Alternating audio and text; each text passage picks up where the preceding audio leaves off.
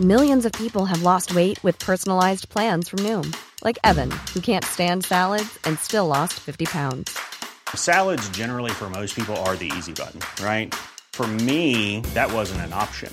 I never really was a salad guy. That's just not who I am. But Noom worked for me. Get your personalized plan today at Noom.com. Real Noom user compensated to provide their story. In four weeks, the typical Noom user can expect to lose one to two pounds per week. Individual results may vary.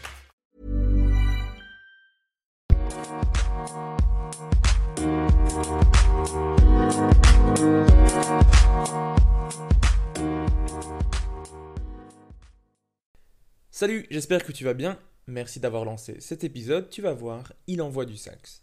Merci aussi pour les retours super positifs sur le podcast. Je passe beaucoup, beaucoup de temps sur chaque épisode et ça fait plaisir que ça plaise. J'aimerais juste te demander un petit service, tranquille. On arrive à la fin de la deuxième saison. Il y a 43 invités assez incroyables dans le podcast. Il est temps que le podcast se fasse connaître et tu peux vraiment contribuer à ça. Déjà, tu peux t'abonner sur la plateforme que tu utilises. Si tu es sur iTunes, tu peux mettre 5 étoiles. Et même si tu n'es pas sur iTunes, tu peux mettre 5 étoiles.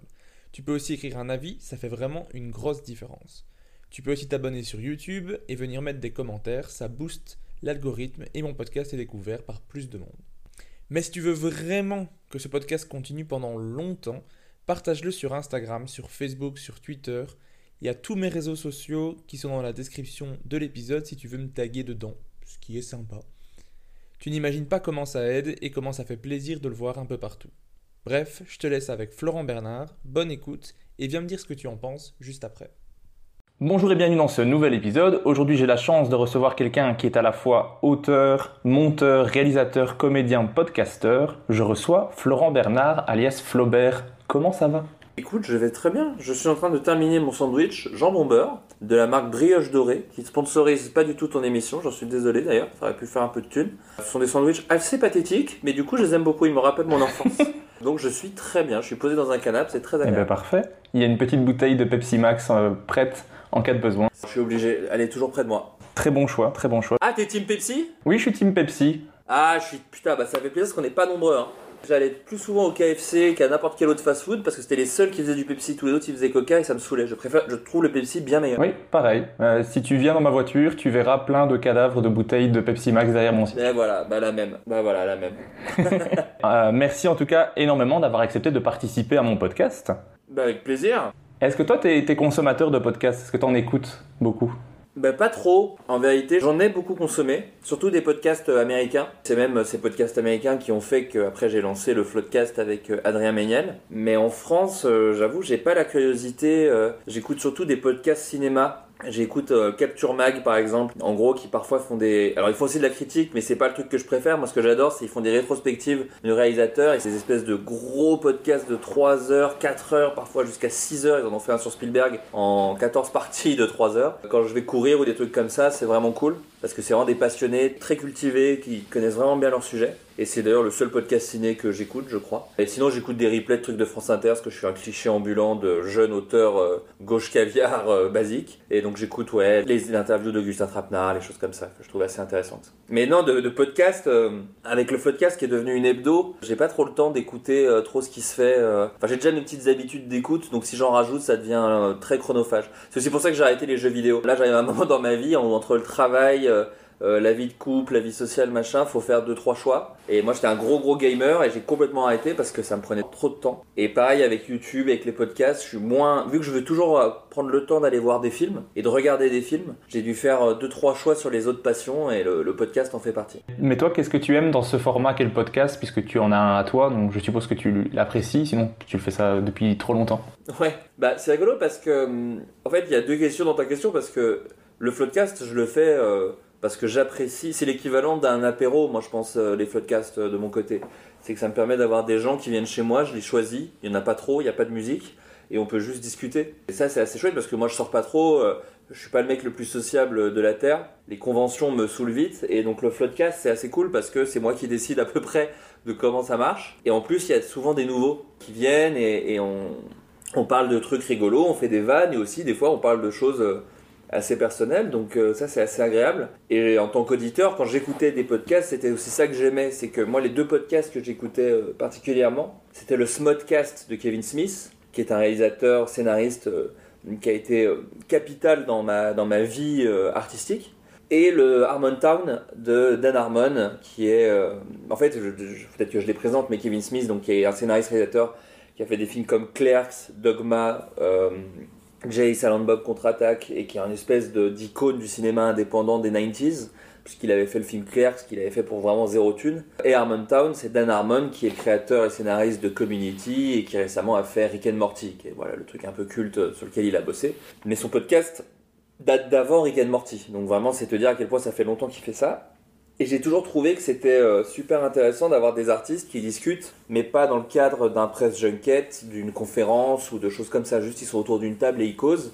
C'est là où tu as la, moelle en fait de ces, de ces gens-là et qui te permettent d'en apprendre plus sur eux et d'avoir leur vision d'artiste sans avoir cette espèce de, de drap que moi j'aime pas du tout, cette espèce de truc de, culte autour de l'artiste. Non, c'est des gens normaux, mais au lieu d'être artistes, d'ailleurs moi je préfère le mot artisan que artiste, mais au lieu d'être euh, charcutier, euh, euh, chef de rayon ou chef de chantier ou voilà, ou restaurateur, bah, ils sont scénaristes, humoristes, metteurs en scène, chanteurs, youtubeurs, comédiens, comédiennes, voilà.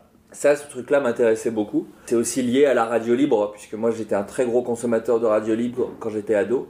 J'écoutais beaucoup Arthur et les Pirates de l'animateur Arthur avec Manu Lévy. J'écoutais le 6-9 avec Bruno Guillon et Manu Payet. J'écoutais toutes ces choses-là et je trouvais l'ambiance vraiment chouette le côté bande de potes vraiment cool. Même les grosses têtes, hein, c'est un peu le running gag du Floodcast de dire qu'on est les grosses têtes euh, de cette nouvelle génération, mais moi j'assume complètement parce que les grosses têtes, euh, on a la vision un peu. Euh, on, a, Carlos qui fait des blagues racistes avec Sim, mais c'était aussi là où il y avait Jean-Yann, c'est là où il y avait. Enfin, il y a eu quand même beaucoup d'humoristes assez incroyables dans, dans, les grosses têtes et, où ils avaient l'air de parler sans filtre. Et ça, je trouve, je trouve ça assez chouette. Et donc, on essaie de garder ce truc-là. Donc, pardon, j'ai un peu bifurqué sur ta question, mais en tout cas, c'est cette espèce de, d'avoir des, des, gens dont le métier euh, a l'air d'être un petit peu euh, mis euh, sur un piédestal qui parlent comme si c'était des gars avec qui tu prenais un café. Souvent, il y a des gens qui parfois m'envoient des messages en disant Ouais, j'aimerais bien boire un café avec toi pour que tu m'expliques un petit peu comment ça se passe. Donc, moi, j'essaie d'expliquer que c'est jamais de la vie parce que ça m'angoisse au plus haut point de rencontrer quelqu'un que je connais pas pour lui parler de moi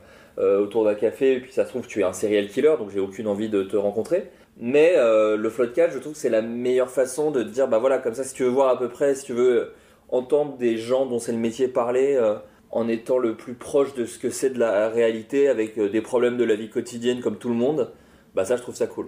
Je te parle du floodcast en étant très en, en, philosophant dessus, parce que la vraie base, c'est juste avoir des gens que j'aime bien autour d'une table et on cause et on rigole. Oui, mais c'est super réussi et je comprends que les gens euh, aient envie de discuter avec vous parce qu'on a l'impression d'être dans un groupe de potes. C'est juste qu'on écoute ce qui se passe, mais on a vraiment l'impression d'écouter un, groupe de potes et le nombre de fois où je ris avec vous.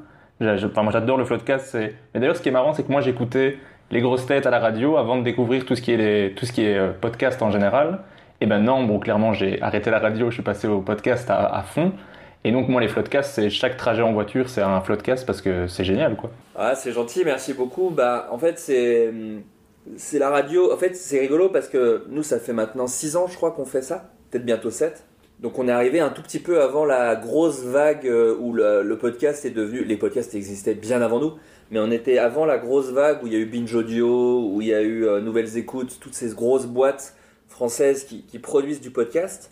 Et ce qui est rigolo, c'est que le côté talk euh, ne revient jamais. Alors il y a plein de podcasts de talk, mais c'est des trucs assez indés de gens qui sont déjà potes. Mais il n'y a pas trop de, talk. Alors il y a l'apéro du capitaine qui en plus pour le coup existait avant nous. Mais sinon il n'y a pas trop de talk euh, sans vraiment de sujet où c'est juste des gens qui discutent de plein de choses. Et c'est marrant, moi j'avais fait une euh, la SACD, je sais pas si tu vois ce que c'est, mais en gros c'est la boîte qui gère les droits d'auteur en, France, une des boîtes. Et ils avaient fait une conférence sur le podcast et donc il y avait une nana de nouvelles écoutes, le patron du Paris Podcast Festival et WAM.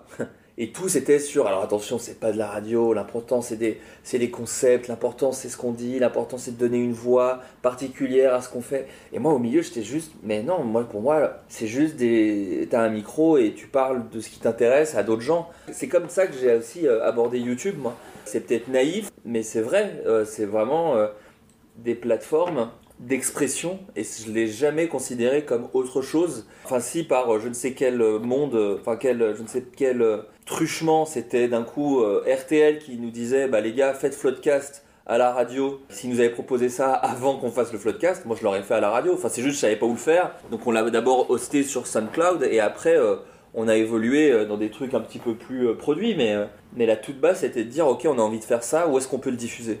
Et c'était pareil avec les sketchs sur YouTube, et c'était pareil euh, pour tout ce que je fais en fait. Donc le podcast, vous l'avez commencé en 2015 avec Adrien Méniel. Vous en êtes à la saison 7 au moment où on enregistre, l'épisode 14, bien entendu. Bien sûr.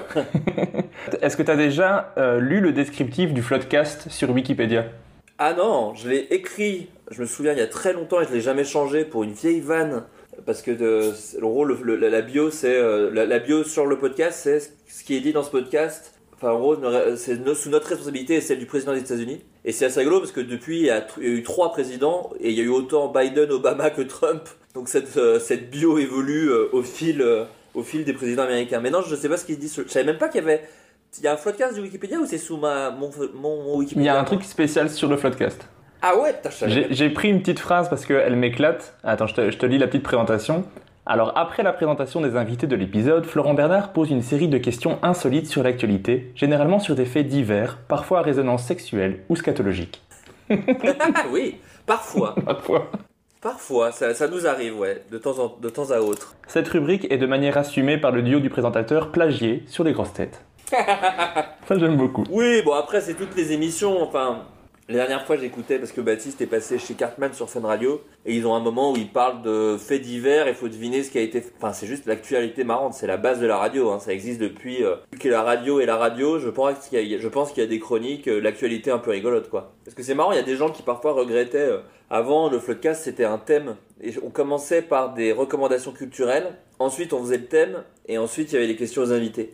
Et en fait, j'ai changé ça parce que Déjà, les recommandations culturelles, c'est un peu chiant de commencer par ça. Il y a un truc un petit peu. Ok, donc là, vous parlez d'autres gens, pas de vous. Alors moi, je voulais écouter vous. Mais c'était important de le faire parce que c'est ce qui permettait parfois de, se, de, de, briser la glace. Quand tu es autour d'une table et qu'il y a des gens que tu connais pas ou des gens se connaissent pas autour de la table, tu as besoin de briser la glace. Les gens sont pas forcément allés tout de suite. Et cette espèce de truc de l'actualité insolite, ça a été un peu une méthode de dire bon regardez euh, comment on peut se lâcher en fait. On parle effectivement d'un gars qui s'est foutu un câble d'iPhone dans l'urètre, comme d'une meuf qui s'est retrouvée bloquée dans le cul d'un âne, j'en sais rien.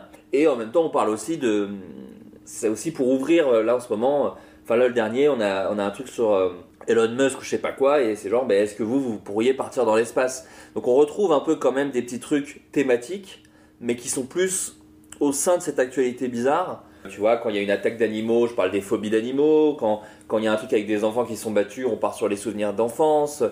Il y a quand même tout le temps, c'est pas gratos en fait. À chaque fois, les, quand je pose la question d'une actualité insolite, ça mène derrière à des questions euh, perso sur les gens pour qu'ils racontent des anecdotes. Et ça brise bien la glace, ce qui fait que quand on passe aux questions que posent les auditeurs, on peut se permettre d'aller dans des trucs un peu plus profonds, et parfois on, aborde des sujets euh, personnels des invités, donc c'est assez chouette quoi. Donc c'est pas gratos en fait, hein. c'était pas juste pour faire rigoler les gens avec des anecdotes marrantes, même au sein de l'émission, c'est un tout petit peu réfléchi euh, à pourquoi c'est là quoi. Ok, mais moi je trouve ça plus fluide que quand il y avait les thèmes euh, avant, donc j'ai apprécié le, petit changement.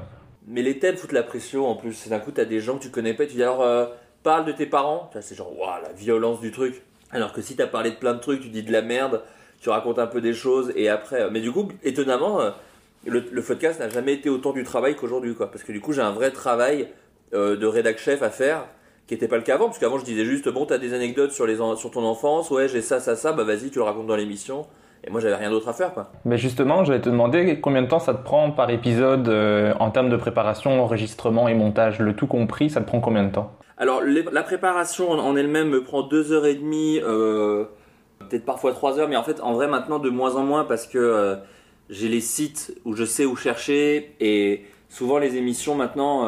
Enfin, ça dépend de l'émission. C'est-à-dire que si on a des invités un peu chauds, on fera moins d'actu, je ferai moins de questions que prévu et donc je les garde pour l'émission d'après. Donc du coup l'émission d'après est un peu moins longue à préparer. Mais là récemment, euh, le hasard a fait que on a des invités qui ont une actualité aussi à promouvoir. Et d'un coup, il a fallu que je lise le livre d'Antoine Decaune, le livre de Thomas VDB et euh, que je regarde la série de Baptiste Lorbert et Ramsey. Parce qu'en gros, on va tous les recevoir dans, dans des floodcasts. Antoine, on a même, enfin, de Cône, on a déjà enregistré l'émission. même. Quand je pense quand notre podcast sortira, euh, l'émission sera déjà sortie. Mais d'un coup, en fait, c'est devenu vraiment un taf, alors qui est trop cool parce que ça reste euh, avec des invités qu'on aime et tous les trucs que je viens de te dire, je les aurais lus ou regardés quoi qu'il arrive. Mais ça nous a rajouté un peu de préparation. Bon, bref. Mais en règle générale, c'est deux heures et demie. Euh, L'enregistrement, bah, ça c'est assez rapide. C'est euh, j'installe mes micros, je sors ma mixette, on enregistre et je range tout. Donc ça en tout et pour tout. Je dirais pareil, deux heures et demie, puisqu'un épisode c'est deux heures souvent, un peu moins. Et, euh, le montage, bah, ça dépend d'Adrien Méniel, ça dépend de ce qu'il raconte. Mais le montage prend de moins en moins de temps. En fait, c'est là où je pense qu'on a un peu évolué avec Adrien. C'est que avant, il y avait besoin de rythmer vraiment l'épisode au montage. Il y avait besoin de bah, même de, beaucoup de, fois où on parlait pour rien dire, où on regrettait d'être parti sur des sujets machin. Là, ça fait euh, depuis 2015 qu'on fait le podcast et, euh, et donc du coup, ça pourrait presque être en direct quoi maintenant, parce qu'on sait où on va. je, je trouve que le rythme du podcast maintenant est meilleur alors qu'on monte quasiment plus. Je fais juste rajoute des bips, je coupe des petits trucs ou mais du coup le montage maintenant ça peut aller assez vite. Sachant que quand j'ai un doute en revanche sur l'épisode, quand on finit l'épisode et que je me dis je sais pas s'il était si ouf que ça, des fois ça m'arrive et c'est pas de la faute des invités, hein, c'est de la mienne. Euh, là je réécoute tout et là j'ai tendance à couper des trucs, à rythmer, mais c'est de plus en plus rare. Et euh, est-ce que toi aussi, on te réclame d'avoir les podcasts en format vidéo?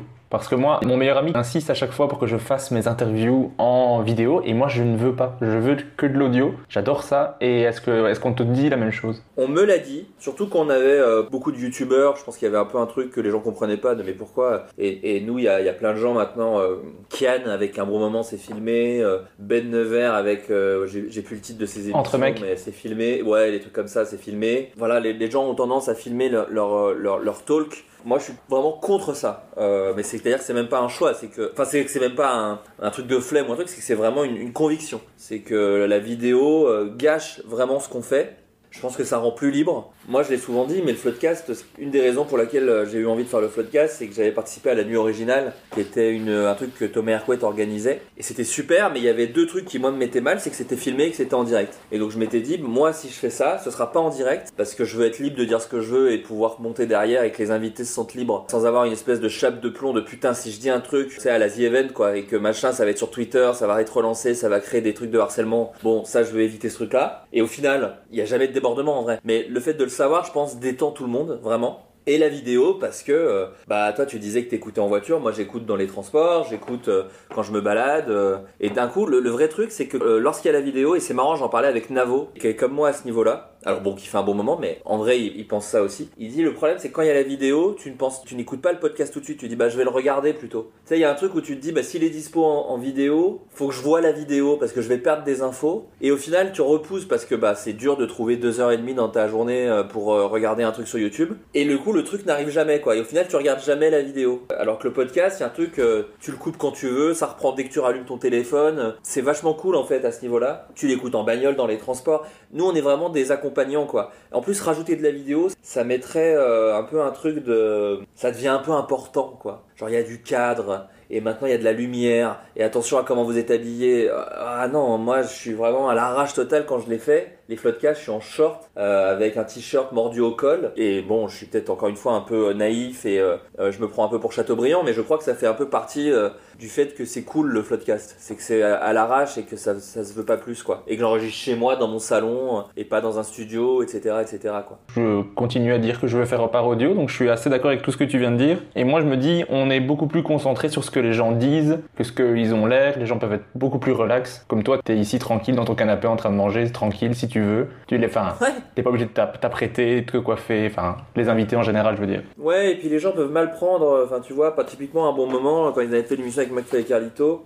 il y avait des moments qui, qui, avaient- qui pouvaient sembler tendus, parce que d'un coup, euh, Carlito réagit pas à, à une vanne, quoi. Il explose pas de rire et et il y a son visage et donc on dirait qu'il est fermé. Mais en vrai, euh, nous ça arrive plein de fois dans Floodcast euh, où quelqu'un rigole pas une vanne et est un peu fermé, mais personne le sent, personne l'entend et ça gâche pas du tout l'émission. Parce qu'en fait il est pas fermé, juste ce truc-là l'a pas fait rire ou ce truc-là il était dans la lune et il a pas fait gaffe. Et la vidéo gâche ça. Alors qu'à l'audio c'est beaucoup plus cool. Bah ça va, on est d'accord. Je suis curieux un peu de savoir, il y a combien de personnes qui suivent le podcast? Est-ce que tu as, une, une estimation du nombre d'écoutes euh, Ah ouais, j'ai- j'ai les chiffres, attends, euh, je les ai là. En moyenne, je ne saurais pas te dire par épisode, mais on est à 520 000 écoutes par mois. Alors je ne sais pas du tout à quoi ça correspond, j'y connais rien du tout. Franchement, hein, et pareil, c'est pas une espèce de fausse modestie, de merde, de je sais pas du tout. Je sais que c'est pas mal. Là aussi, c'est beaucoup parce qu'on a repris le rythme hebdo. Donc, euh, en gros, on a un épisode par semaine. Donc, d'un coup, c'est quatre. euh, Il y a quatre rendez-vous par mois. Donc, je pense que c'est ce qui fait qu'on fait un peu d'écoute. Mais ouais, on est à, on à plus, on est à 500. Je crois que le dernier chiffre que j'avais sur les 30 derniers jours, on était à 523 000. Je crois que c'était un truc comme ça. Écoute. Après, je ne sais pas ce que c'est par rapport à est-ce qu'ils écoutent tout l'épisode, est-ce qu'ils arrêtent au bout de tant de temps, et d'ailleurs combien de temps. Enfin voilà, tout ça, je- j'en ai strictement aucune idée. Pour moi, c'est des chiffres énormes, mais il faudrait comparer avec un autre podcast qui est euh, dans les tendances, quoi, je veux dire. Bah ouais, mais pareil, les tendances, euh, moi on m'a un peu expliqué qu'en fait c'était de la flûte quoi. C'est pas un top 5 des trucs les plus écoutés, c'est un mélange de. C'est un peu comme YouTube. Il y a des trucs qui rentrent en compte comme euh, l'âge du podcast, typiquement. Nous, vu qu'on est des vieux, iTunes par exemple nous met pas tout en haut des podcasts euh, machin parce qu'il y a un truc de bah vous connaissez, vous les avez vus mille fois, ils font leurs écoutes. bon bah ça sert à rien de le mettre en avant quoi. Alors que typiquement des podcasts un peu nouveaux qui ont quand même un gros lancement. Je sais que Hugo Décrypte a lancé son podcast récemment. Bon bah il était tout en haut des tendances tout de suite parce que il avait un très bon démarrage quoi qu'il parce qu'il avait sa communauté et euh, c'était nouveau. Donc iTunes le met en avant en disant oh là là lui il va percer donc regardez-le etc etc. Mais c'est comme YouTube hein, les tendances à, iTunes, euh, enfin les classements de trucs de machin, Spotify tout ça. euh, Il y a quand même des gens qui mettent les trucs en avant. hein. Enfin de ce que j'ai compris encore une fois je suis pas un spécialiste. Bah, en tout cas, euh, parmi ces 500 000 écoutes, tu as mon écoute euh, à chaque épisode, ça c'est clair. Et ça fait plaisir. Non mais j'ai plusieurs de tes écoutes du coup, parce que je te dis c'est global. Hein. C'est pas par épisode du tout, c'est vraiment par mois. Donc euh, il y a les gens qui réécoutent les vieux épisodes, il y a tout ça. Enfin tu vois. Un épisode en règle générale ça fait 100 000 écoutes je crois à peu près. Grosso modo. Je crois que j'ai quasiment tout écouté maintenant. Mais ça c'est d'ailleurs, alors si des gens écoutent euh, ton émission, qui n'hésitent pas à m'envoyer des messages sur le Twitter du Floodcast ou sur, euh, par MP sur Instagram. Mais je sais pas du tout si euh, d'un coup les auditeurs sont euh, frustrés par le fait que d'un coup on est devenu hebdo et du coup il y a beaucoup de choses à consommer. Au vu des écoutes, etc. Les gens ont l'air contents, ouais voilà, tu, tu me dis que non. Mais euh, c'est marrant parce qu'on est vraiment passé de... Il y a un épisode de temps en temps, à là on est une vraie... euh, on, est, on est vraiment récurrent quoi. Donc euh, j'espère que les gens arrivent un peu à, à suivre. Euh, moi, je trouve que c'est bien. Parce que les derniers épisodes étaient, étaient top, donc euh, vraiment Cool, cool. bah merci beaucoup. Donc j'invite tous mes auditeurs à aller écouter. Je vais te rajouter pas beaucoup d'écoutes, mais quelques-unes en plus. Ah bah si, mais ça fait plaisir, tu plaisantes. Non, non, on sait jamais, euh, c'est possible. Hein. Enfin, ça marche, ça marche bien, mais euh, on est loin d'être. Enfin, tu vois, euh, on est loin d'être. euh, c'est toujours ce truc où tu prends sur le prisme de la vie. 500 000 écoutes, c'est vraiment de la chiasse. Hein. C'est deux heures sur la chaîne YouTube de McFly et Carlito, tu vois. Donc, donc non, au contraire, je suis très content. S'il y a des nouveaux auditeurs qui viennent de chez toi, ce sera des auditeurs qualitatifs, donc ce sera très bien. Ça marche. Et on va revenir à mon podcast, parce que dans le dernier épisode, on a beaucoup parlé de toi avec Baptiste Le Caplin. Mais oui, il a été si gentil. Euh, donc toi, tu coécris avec euh, Baptiste Le, Le Caplin pour son nouveau spectacle Voir les gens. C'est comment de travailler avec Baptiste, puisque j'ai posé la question inverse. Eh ben écoute, c'est super. Euh, moi, j'ai toujours voulu écrire. moi, j'adore écrire pour des gens plus que pour moi. Même quand je fais mes projets à moi, je pense à des acteurs, j'écris pour eux. Et, et lorsque l'acteur change, je change ce que j'écris, souvent, tout le temps même en vrai. Et la scène, ça m'excitait, mais euh, euh, je trouve, et c'est vraiment mon avis personnel, que la nouvelle génération des humoristes sont tous des auteurs qui sont montés sur scène, avec beaucoup de succès et beaucoup de talent. Mais je trouve qu'il y a un vrai retour au texte. Et c'est le texte qui prime plus que, que le jeu et le truc qui est en fait un véhicule pour le texte. Enfin, ce qui fait que par exemple Blanche Gardin, quand elle sort son spectacle en livre, bah tu lis le livre, t'es mort de rire. Parce que le texte est exceptionnel. Elle l'interprète très bien, mais j'ai l'impression qu'elle privilégie le texte. Ce que j'aime chez Baptiste, c'est que c'est un performeur. C'est un truc de jeu, euh, de courir sur scène. C'est quelque chose, alors il les a cités dans, dans ton podcast, mais lui c'est un fan de Dane Cook, c'est un fan de Robin Williams, c'est un fan de tous ces humoristes qui passaient d'un perso à l'autre, qui couraient, qui sautaient et qui quand ils finissaient, ils avaient du mal à retirer leur t-shirt parce qu'il était collé de sueur à leur peau quoi. Et ça, moi, ça m'excitait beaucoup parce que le, le- le t-shirt de sueur collé à la peau de Baptiste, ça m'excitait beaucoup. Parce que moi, je viens du sketch et Baptiste, c'est des sketchs qu'il fait sur scène, mais dans un stand-up. Mais il joue énormément de personnages, il passe de l'un à l'autre, il crée des situations et il peut autant jouer. euh, euh, bah, je ne veux pas spoiler le nouveau spectacle. En plus, lui, il l'a beaucoup spoilé ce bâtard, je trouve, dans, dans ton Oui. podcast, le nouveau spectacle. Mais il peut autant passer d'une guêpe, euh, d'un phoque, à euh, l'inventeur de je sais pas quoi, à l'abbé Pierre, à machin, et il passe d'un perso à l'autre. Moi qui écris beaucoup de sketchs sur internet, chez Bagel, chez Golden Moustache, bah c'est un exercice que j'aime bien, euh, que qu'on faisait déjà. Et là, d'un coup, il y avait quelque chose où je m'étais dit, bon, moi j'avais adoré Origine, D'ailleurs, il, il te pose la question dans ton podcast, et effectivement, j'ai- toujours pas vu en entier son premier spectacle. j'ai vu quelques extraits, mais j'avais adoré Origine. Et surtout, quand j'ai rencontré le mec, je l'ai trouvé, mais comme tous les gens marrants avec qui j'ai pu euh, travailler, c'est quelqu'un de très touchant en fait, euh, Baptiste. Il a quelque chose euh, qui est émouvant chez lui, et je sais pas si c'est parce que c'est mon côté réalisateur, mais je sais que quand je rencontre un acteur, qui soit sur scène ou, devant une caméra, lorsqu'il me fait rire et qui, m'émeut, j'ai envie de travailler avec lui, quoi, tu vois, parce qu'il a les deux trucs euh, qui, qui m'intéressent, moi, dans une œuvre euh, artistique. Et donc on en discutait, et moi je lui disais, il avait déjà écrit des choses, et je lui avais dit, euh, il avait écrit des trucs très gauleries, très marrants, des choses qui étaient passées chez, pas à Montreux, mais il y avait des trucs sur YouTube, de sketchs qu'il testait, il avait un sketch très drôle qu'on n'a pas pu garder dans le spectacle, mais sur Daniel Auteuil, qui choisit très mal ses films, qui m'avait fait mourir de rire. Mais il avait des très bonnes vannes, et quand il me faisait ces 40 minutes, c'était cool, mais je lui dis, mais c'est ton troisième spectacle. Et moi, euh, ce que je kiffe, c'est quand tu me racontes ta life, parce qu'on prenait des cafés, on se voyait, quand on a, écrit Pitch en fait ensemble euh, avec Baptiste. Et donc on écrivait Pitch, mais entre l'écriture de Pitch, on bouffait, on machin, on causait. Et moi je lui dis, mais mec, moi je trouve où là tu serais surpuissant, et là je parlais en tant que spectateur, même pas en tant qu'auteur, hein, c'est si tu mélangeais euh, bah, ce truc très personnel avec les situations que tu joues. Parce que déjà d'origine, il parlait de sa timidité, de machin et tout. Je lui ai dit, mais ne lâche pas ça. Moi, ce que j'ai adoré d'origine, c'est quand tu parlais de ça, c'est quand tu joues un chat et en même temps, tu parles du fait que tu as perdu ta virginité très tard. Et, et c'est cet alliage-là qui, je pense, est ta force. Pas juste l'une ou l'autre. Et sur le troisième spectacle, il avait tendance à être moins sur lui, quoi. Plus parler de choses qu'il avait observées, sur des machins. Et, je lui ai dit, viens, on, fait un début. Euh, Moi, je suis très fan de John Mulaney, qui est un des humoristes les plus forts, je trouve, euh, aujourd'hui. Et John Mulaney, il a ce truc un peu de construction, mais c'est aussi ce que ce qu'a fait Jim Jeffries. C'est un truc que font beaucoup d'humoristes. C'est, il brasse beaucoup, beaucoup, beaucoup de thèmes. Et genre, les 20 dernières minutes, c'est une très longue histoire qu'il raconte. Moi, il y avait une histoire, alors il l'a spoilé dans ton épisode, je vais pas le répéter, mais euh, mais il y a une histoire qu'il a racontée qui, moi, m'a beaucoup touché, où je trouvais qu'il y avait moyen de faire un truc émouvant, sans être tire-larme, en étant un peu malin et en gardant. En gros, je lui ai dit, euh, parce que tu vois, il y a des gens qui parlent, qui mélangent très bien émotion et, stand-up en France. Euh, moi, j'avais adoré Pulsion de Kian Kojandi. Mais quand Kian Kojandi est émouvant dans Pulsion, il est vraiment émouvant. Il a un humour où c'est des phrases intelligentes, donc tu en rigoles et après tu dis putain, cette phrase qui était marrante, maintenant elle me touche. L'humour de Baptiste, c'est des persos, c'est des voix, c'est des machins. Et je trouve que parler de choses très personnelles, graves, et dans, dans ça tu rajoutes euh, une guêpe euh, vénère ou machin, j'avais la sensation, moi en tant que, je suis pas le plus gros connaisseur de stand-up de France, mais que je l'avais pas trop vu dans notre pays, quoi.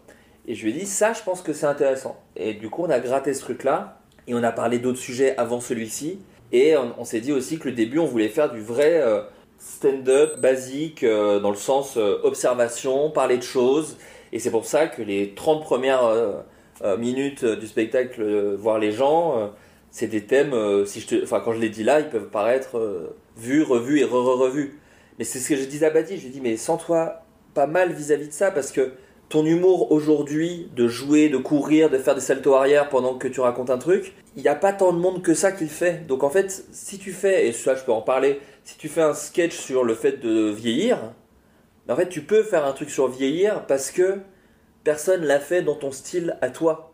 Et c'est ton troisième spectacle, maintenant les gens te connaissent, c'est pas que t'as plus rien à prouver, t'as encore des choses à prouver, mais t'as des, tu peux le, tu peux dire aux gens, vous me connaissez, donc faites-moi confiance, prenez-moi la main, je vais vous emmener dans ce thème que vous avez peut-être déjà vu, mais pas traité par moi. Et c'est pour ça que voilà, moi je suis, euh, je suis pas objectif, j'ai travaillé sur le spectacle, mais, mais en tant que spectateur et, mec qui aime bien l'humour de Baptiste, c'est une évolution que je trouvais intéressante et j'ai l'impression en tout cas des, des retours qu'on a aujourd'hui, euh, des gens qui ont vu le, show, euh, ils ont l'air de dire ça en tout cas, de dire ah putain c'est ce qu'on aime chez Baptiste et en même temps bah en fait on grandit avec lui. Moi c'est ce que je préfère hein, de toute façon euh, personnellement avec un artiste qui soit réalisateur, euh, humoriste ou quoi que ce soit, c'est vieillir avec lui et, pas me dire oh la honte j'ai écouté ça ou j'étais fan de ça il y a 10 ans quoi. Les plus grands artistes ce sont ceux avec lesquels tu vieillis et tu te reconnais dans Là, je vois Aurel San. Moi, c'est un gars un peu contemporain à moi, dont j'étais très fan quand j'étais euh, ado, enfin fin d'adolescence. Je vieillis un peu en même temps que lui, il est un peu plus vieux que moi, je crois qu'il a, il a, a 8-9 piges de plus que moi, mais on est des contemporains, et donc d'un coup, quand il parle de sa vie de jeune adulte, bah, ça me parlait, et puis maintenant il parle de sa vie de couple où il est bien installé, et ça me parle aussi, et ça, c'est ultra jouissif, je trouve, en tant que spectateur, d'évoluer avec l'artiste que tu aimes. Donc, euh, donc ça, c'était important euh, pour moi et c'était important pour Baptiste. euh, et je crois qu'au final, il, il est content qu'on ait fait ça. Qu'est-ce qui fait que ça fonctionne bien entre vous Au niveau de la personnalité, qu'est-ce qui fait que ça match entre vous enfin, pour travailler, je veux dire? On a les mêmes cheveux, crois que ça, c'est un truc qui marche pas mal. Et euh, non, pour te répondre, je crois qu'on se fait rire. Alors ça peut toujours être le danger aussi de se faire rire parce que du coup t'es en vase clos. Mais euh, ouais, je sais que Baptiste, euh, il aime me, faire marrer. Sachant qu'il y a plein de trucs qui font rire Baptiste qui ne me font pas rire. Et inversement, moi des fois j'aime bien des fois euh, la phrase un peu maligne ou, ou la situation où les gens vont faire oh, oh. Et ça, Baptiste, il s'en bat les couilles. Baptiste, il est là genre, non, non, mais ça, moi, je suis pas venu voir des oh, des oh, malin, machin. Il dit, moi, je veux que les gens, ils viennent et ils rigolent. C'est tellement noble, en fait. Mais du coup, moi, j'ai mon petit truc des fois d'auteur en disant, ouais, mais regarde, si les gens, ils rentrent chez eux, ils ressortent cette phrase lors d'un dîner, tu vois, et lui, si on s'en bat les couilles, les gens doivent se marrer, ok? Et donc là-dessus, c'est, on est assez complémentaires. Et lui, parfois, il part dans des trucs très trash, très vénères, et moi, c'est vrai que c'est moins mon truc. Donc, on a un juste milieu en- entre les deux, et, et c'est ce qui a donné le, le- le spectacle. C'est en ça, je pense qu'on est, on, on s'entend bien. Et puis, on est quand même pareil. euh, je suis un peu plus jeune que lui, mais on a grandi avec les mêmes films. euh, tu vois, c'est aussi pour ça que voir les gens, c'est un peu un festival des rêves euh, de films et de, et de, et de trucs, parce qu'on a grandi avec les mêmes références. Et puis lui, il, vient du fin fond de la Normandie, moi je viens du fin fond de la Bourgogne. En vrai, c'est la même chose, quoi. La, la, province française, de la Bretagne au sud de la France, dans les coins un peu paumés de zone industrielle, elle est partout pareille. Hein, donc, donc là-dedans, je sais qu'on se retrouve pas mal.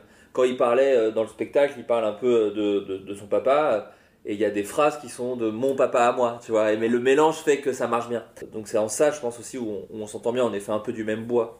On est des blancs fragiles qui parlent fort, tu vois ce que je veux dire On a un peu ce truc-là. J'ai j'ai hâte de voir le spectacle parce que je suis aussi un, un blanc fragile qui parle fort, donc euh, voilà, c'est ça, bah ça parfait. devrait me parler. Mais toi, je- pense que c'est du coup la première fois que tu travaillais pour du stand-up ou pas? Parce que je sais que tu avais fait une pub pour Gad Elmaleh. À part ça, je ne sais pas.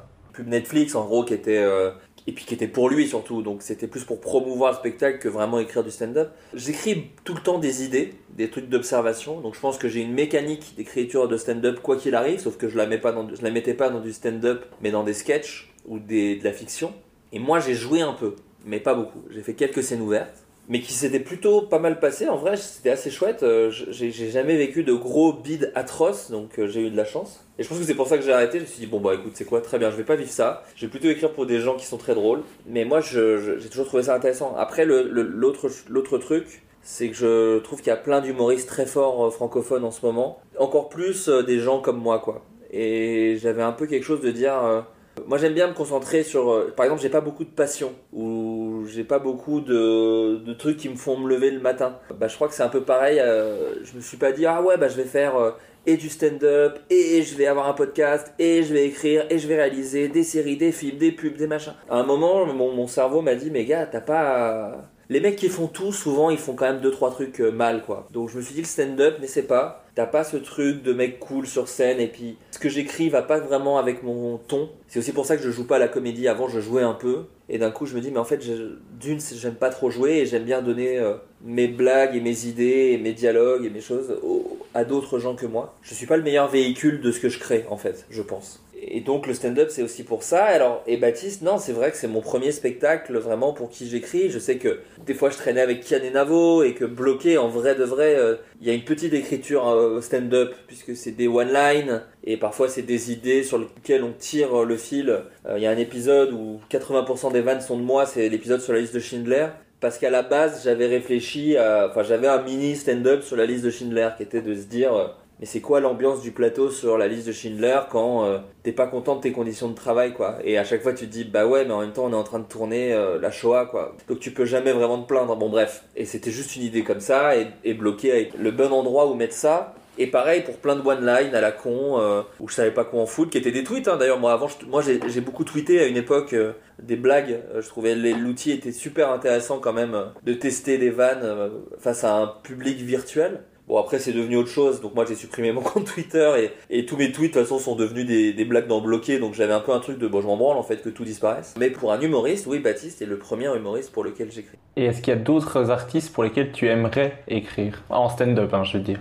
Ah c'est intéressant. Mais moi, en fait, c'est marrant quand, quand, on a fait des scènes ouvertes avec Baptiste Le Caplin euh, pour tester euh, des, passages euh, du spectacle. Moi, je m'étais vraiment dit, si j'avais le temps, si je faisais que ça, j'adorerais avoir un métier qui n'existe pas, qui est mec qui traîne dans les loges de Comedy Club et qui vend ses vannes, un peu comme un espèce de marchand de tapis, comme le gars au début d'Aladin, qui dit, oh bah tiens, tu viens de faire 5 minutes sur ça. Voilà, je pensais à des trucs, serre-toi, si ça t'intéresse. Et voilà, ça, j'aurais kiffé. Donc non, je me vois pas écrire pour d'autres humoristes. Je me vois bien des fois donner des idées. Je sais que Kian, par exemple, lorsqu'il avait joué euh, un bon moment, euh, un bon moment, une bonne soirée, j'avais eu des petites idées, voilà, que je lui avais glissé comme ça. Mais euh, là, comme ça, parce que c'est marrant, Baptiste, c'est aussi parce qu'on a travaillé ensemble et que ça s'était très bien passé. J'aurais jamais pensé écrire pour, Baptiste Le Caplin. si on avait enregistré ce podcast il y a 5 ans, je t'aurais pas dit, bah ouais, écrire pour Baptiste, c'est logique. Ça s'est fait parce qu'on a écrit Pitch, ça s'est bien passé. Et à la fin, je lui ai dit, écoute, on a eu plein d'idées qu'on n'a pas pu mettre dans Pitch. donc si jamais tu as besoin d'un co-auteur pour ton spectacle, il me parlait de son spectacle et qu'il était un peu en stress de l'écrire, machin et tout, parce que son deuxième spectacle était aussi coécrit avec un autre auteur qui était euh, Benjamin Gage, je crois, de mémoire. Et voilà, et donc euh, quand il a dit ça, je lui ai dit, bah moi si tu veux, ça m'intéresse, j'ai jamais écrit de spectacle, mais on peut peut-être se marrer à essayer, et donc on a brassé des thèmes, on a brassé des trucs, et, euh, et donc voilà, ça s'est passé comme ça. Mais ouais, en vrai, je, je, ne saurais pas te dire quel humoriste là comme ça serait, où je pourrais être utile après, il y a plein de gens qui me font rire, tu vois, mais j'ai l'impression qu'ils n'ont pas du tout besoin de moi. Marina Rollman me fait beaucoup rire. Euh, j'adore l'écriture de Morgan Cadignan, j'adore euh, ce que fait euh, Kian dis enfin tu vois, mais il a Navo, donc il a absolument pas besoin de moi, mais, mais j'aime beaucoup, j'aime beaucoup l'écriture de Kian, de Kian et Navo du coup. Et voilà, mais de là à dire que moi je peux faire profiter de mes talents ces gens-là, je sais pas, c'est plus un truc humain en, vérité. Là récemment, j'ai vu Jérôme Niel faire des premières parties de Baptiste. Et quand je le voyais sur scène, je me suis dit, bon, bah, s'il si, fait un deuxième spectacle et qu'il a besoin, euh, moi, j'adorerais écrire avec Jérôme parce que je le connais un peu, parce que j'ai déjà écrit pour lui et pour des sketch bagel, et que si jamais il se dit, ah bah, moi, j'aimerais bien avoir un gars avec qui écrire avec moi, et qu'il me le propose, j'irai avec plaisir. Mais je, ouais, je réfléchis pas en, avec qui je veux bosser c'est plutôt des trucs de les gens viennent me chercher moi beaucoup moi tu sais je suis pas très sociable donc il euh, faut d'abord qu'ils viennent me chercher on bosse sur des trucs et ça se passe bien on, devient un peu pote machin et donc du coup il y a d'autres projets qui arrivent et là pourquoi pas etc etc bah, je te contacterai quand j'aurai besoin d'un co-auteur. n'hésite pas, n'hésite Ce qui ferait du bien à la qualité de mes sketchs, peut-être. on parlait de Baptiste. Dans le podcast avec Baptiste, on a aussi parlé d'un projet de film que tu, que tu as. Et il en a dit beaucoup apparemment, donc... Euh. ouais, il en a dit trop, hein, on peut le dire. Il en a clairement dit trop. Non, mais c'était trop gentil de sa part. C'est qu'il était à l'aise avec toi, ce qui est déjà plutôt cool.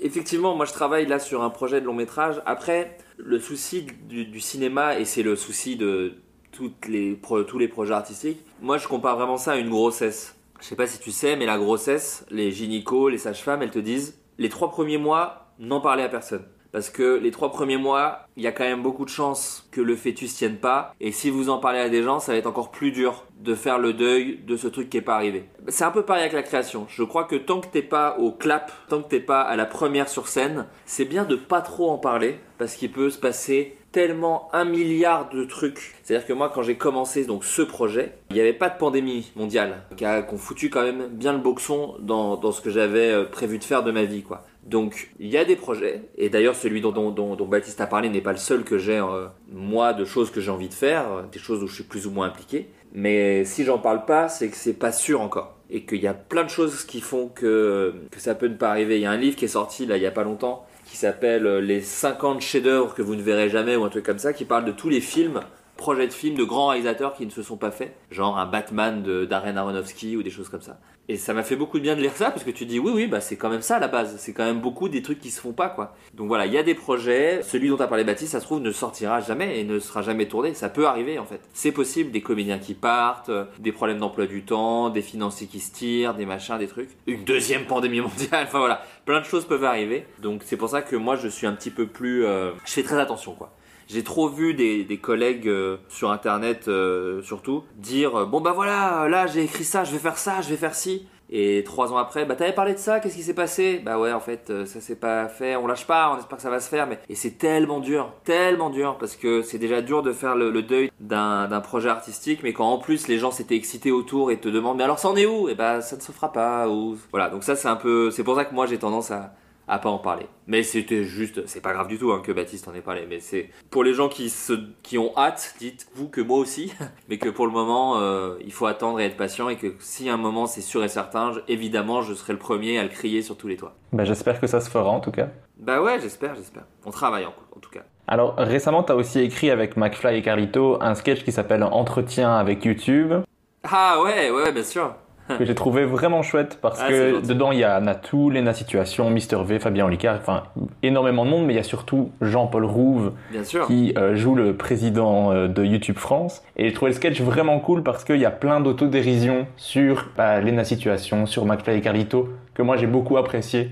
C'est gentil, merci. Mais je voulais savoir typiquement pour ce genre de vidéo, comment ça se passe un peu l'écriture pour un- une vidéo comme celle-là? Alors, pour celle-là en particulier, c'était une idée de Carlito. Carlito a tout le temps des idées de concepts, de trucs, de machin. euh, Et, et McFly et Carlito sont très forts à trouver des trucs euh, très mainstream, qui n'est pas du tout un gros mot dans ma bouche, euh, qui est populaire, quoi. Et c'est ce qui fait que ça cartonne chez eux, c'est qu'ils sont très forts. Moi, par exemple, je suis nul à ça. Je suis très mauvais en high concept. J'aime bien écrire des personnages, des dialogues, mais je suis pas le gars qui va te sortir la situation la plus géniale. C'est là, c'est en ça que Carlito, il me fait beaucoup penser à, à Raph Descraques ou Jules Fou, avec qui j'avais bossé sur, euh, sur ICAT à l'époque, parce qu'il trouvait des concepts très forts à ça. Donc ça, je suis toujours très très euh, admiratif de ça. Sur cette vidéo en particulier, c'est euh, moi je suis un peu plus taquin et je suis un féru de roast, par exemple. Euh, J'imagine que tes auditeurs savent ce que c'est, mais en gros le roast, c'est des, humoristes la plupart du temps qui s'envoient des fions sur scène, qui se balancent des vannes méchantes, mais c'est bon enfant parce qu'ils se connaissent tous. Et quand il m'a dit bah voilà, là on a plein de guests youtubeurs et l'idée c'est de chacun se fout un peu de sa gueule. euh, bah oui, moi j'ai été très content. Du coup, je peux un peu euh, rafaler des gens avec beaucoup de bienveillance, mais quand même faire des vannes. Et d'ailleurs, il y en a plein qui n'ont pas pu être faites parce que les gars, les certains youtubeurs étaient pas dispo. Euh, J'étais très frustré sur Natou par exemple parce qu'on avait plus, on avait une autre vanne qui était plus un truc sur le fait qu'il y a tout le temps sa mère dans ses vidéos. Et donc en gros elle était avec euh, avec Jean-Paul. Et elle était à côté. Et donc euh, le président de YouTube dit euh, et donc Natou euh, vous là le projet c'est quoi? Et la mère répondait à sa place. Fait, bah là elle va partir en, vacances avec moi. On va aller en Grèce. Et puis après on va faire un placement de produit. Ça ce serait pas mal. Et puis après elle va m'emmener euh, voir euh, au Kilimanjaro parce que j'ai très très envie de enfin elle a très très envie d'y aller. Enfin voilà. Et il y avait Natou à côté qui disait aidez-moi. Aidez-moi. Elle a pris le contrôle. Elle a pris le contrôle de toute ma chaîne la maman de Nathalie n'était pas dispo donc il a fallu voilà euh, rebondir. Et y avait on avait aussi des trucs sur Thibaut InShape on avait des trucs euh, sur Patrick Beau d'Axolot on avait plein de gens. Mais il y aura sûrement un numéro 2 donc je vais pas euh, te dire tout. Donc voilà c'était ça l'écriture. Après ça veut pas dire que c'est comme ça sur tout YouTube. McFly et Carlito c'est des gens je sais qui aiment bien ce que j'écris. Donc quand ils ont des fictions humoristiques et que je peux, ils me demandent mon aide quoi. Ils avaient fait un prime sur TMC, ils savaient que moi j'étais fan des trucs de Jimmy Fallon ou de James Corden, enfin fan c'est un grand mot mais en tout cas ça m'intéresse, c'est des trucs que j'adorerais voir en France. Et donc quand ils ont fait ça, ils savaient qu'ils pouvaient m'appeler pour réfléchir à des concepts un peu marrants, un peu un peu efficaces, etc. etc. Donc euh, pareil, c'est eux qui viennent me chercher et, après juste on brainstorm. Carlito, l'écriture du sketch il s'est fait en un déj et après juste euh, des idées de scène. Donc on a un grand doc avec euh, plein de avec plein de petites sketchs de quatre dialogues en, ping-pong. Il y en a des de lui, il y en a des de moi, il y en a des de McFly aussi, mais McFly il a plus un truc d'idée, mais euh, il est pas très rédaction, ça c'est plus euh, un truc Carl Carlito a. Et du coup voilà, on a une espèce de gros drive avec où on envoie des fions à plein de youtubeurs, mais aussi McFly Carlito, ce qui était quand même le but aussi, tu vois. Parce que je trouve que c'est le jeu, c'est tu peux pas dire aux gens bah venez on va se foutre de votre gueule si toi tu fais pas un truc et c'est pour ça que très vite moi j'ai dit faut parler de Macron, tu vois, parce que si vous le faites pas, vous ferez pas la vanne que tout le monde dit de vous. Donc c'était euh, les trois trucs, c'était vous parlez trop fort et vous jetez partout, vous montrez vos bides pour un oui pour un non, et vous avez fait de la propagande avec Macron. Voilà, donc c'était les trois trucs où je dis si vous parlez de ces trois trucs-là, Michou aura aucun problème à faire des vannes avec euh, avec Squeezie, Morgan VS aura aucun problème à faire euh, à faire des vannes sur le fait qu'il compare des trucs évidents, etc., etc., etc. Et après l'autre plaisir, c'est que c'était Jean-Paul Rouve et ça c'est cool parce que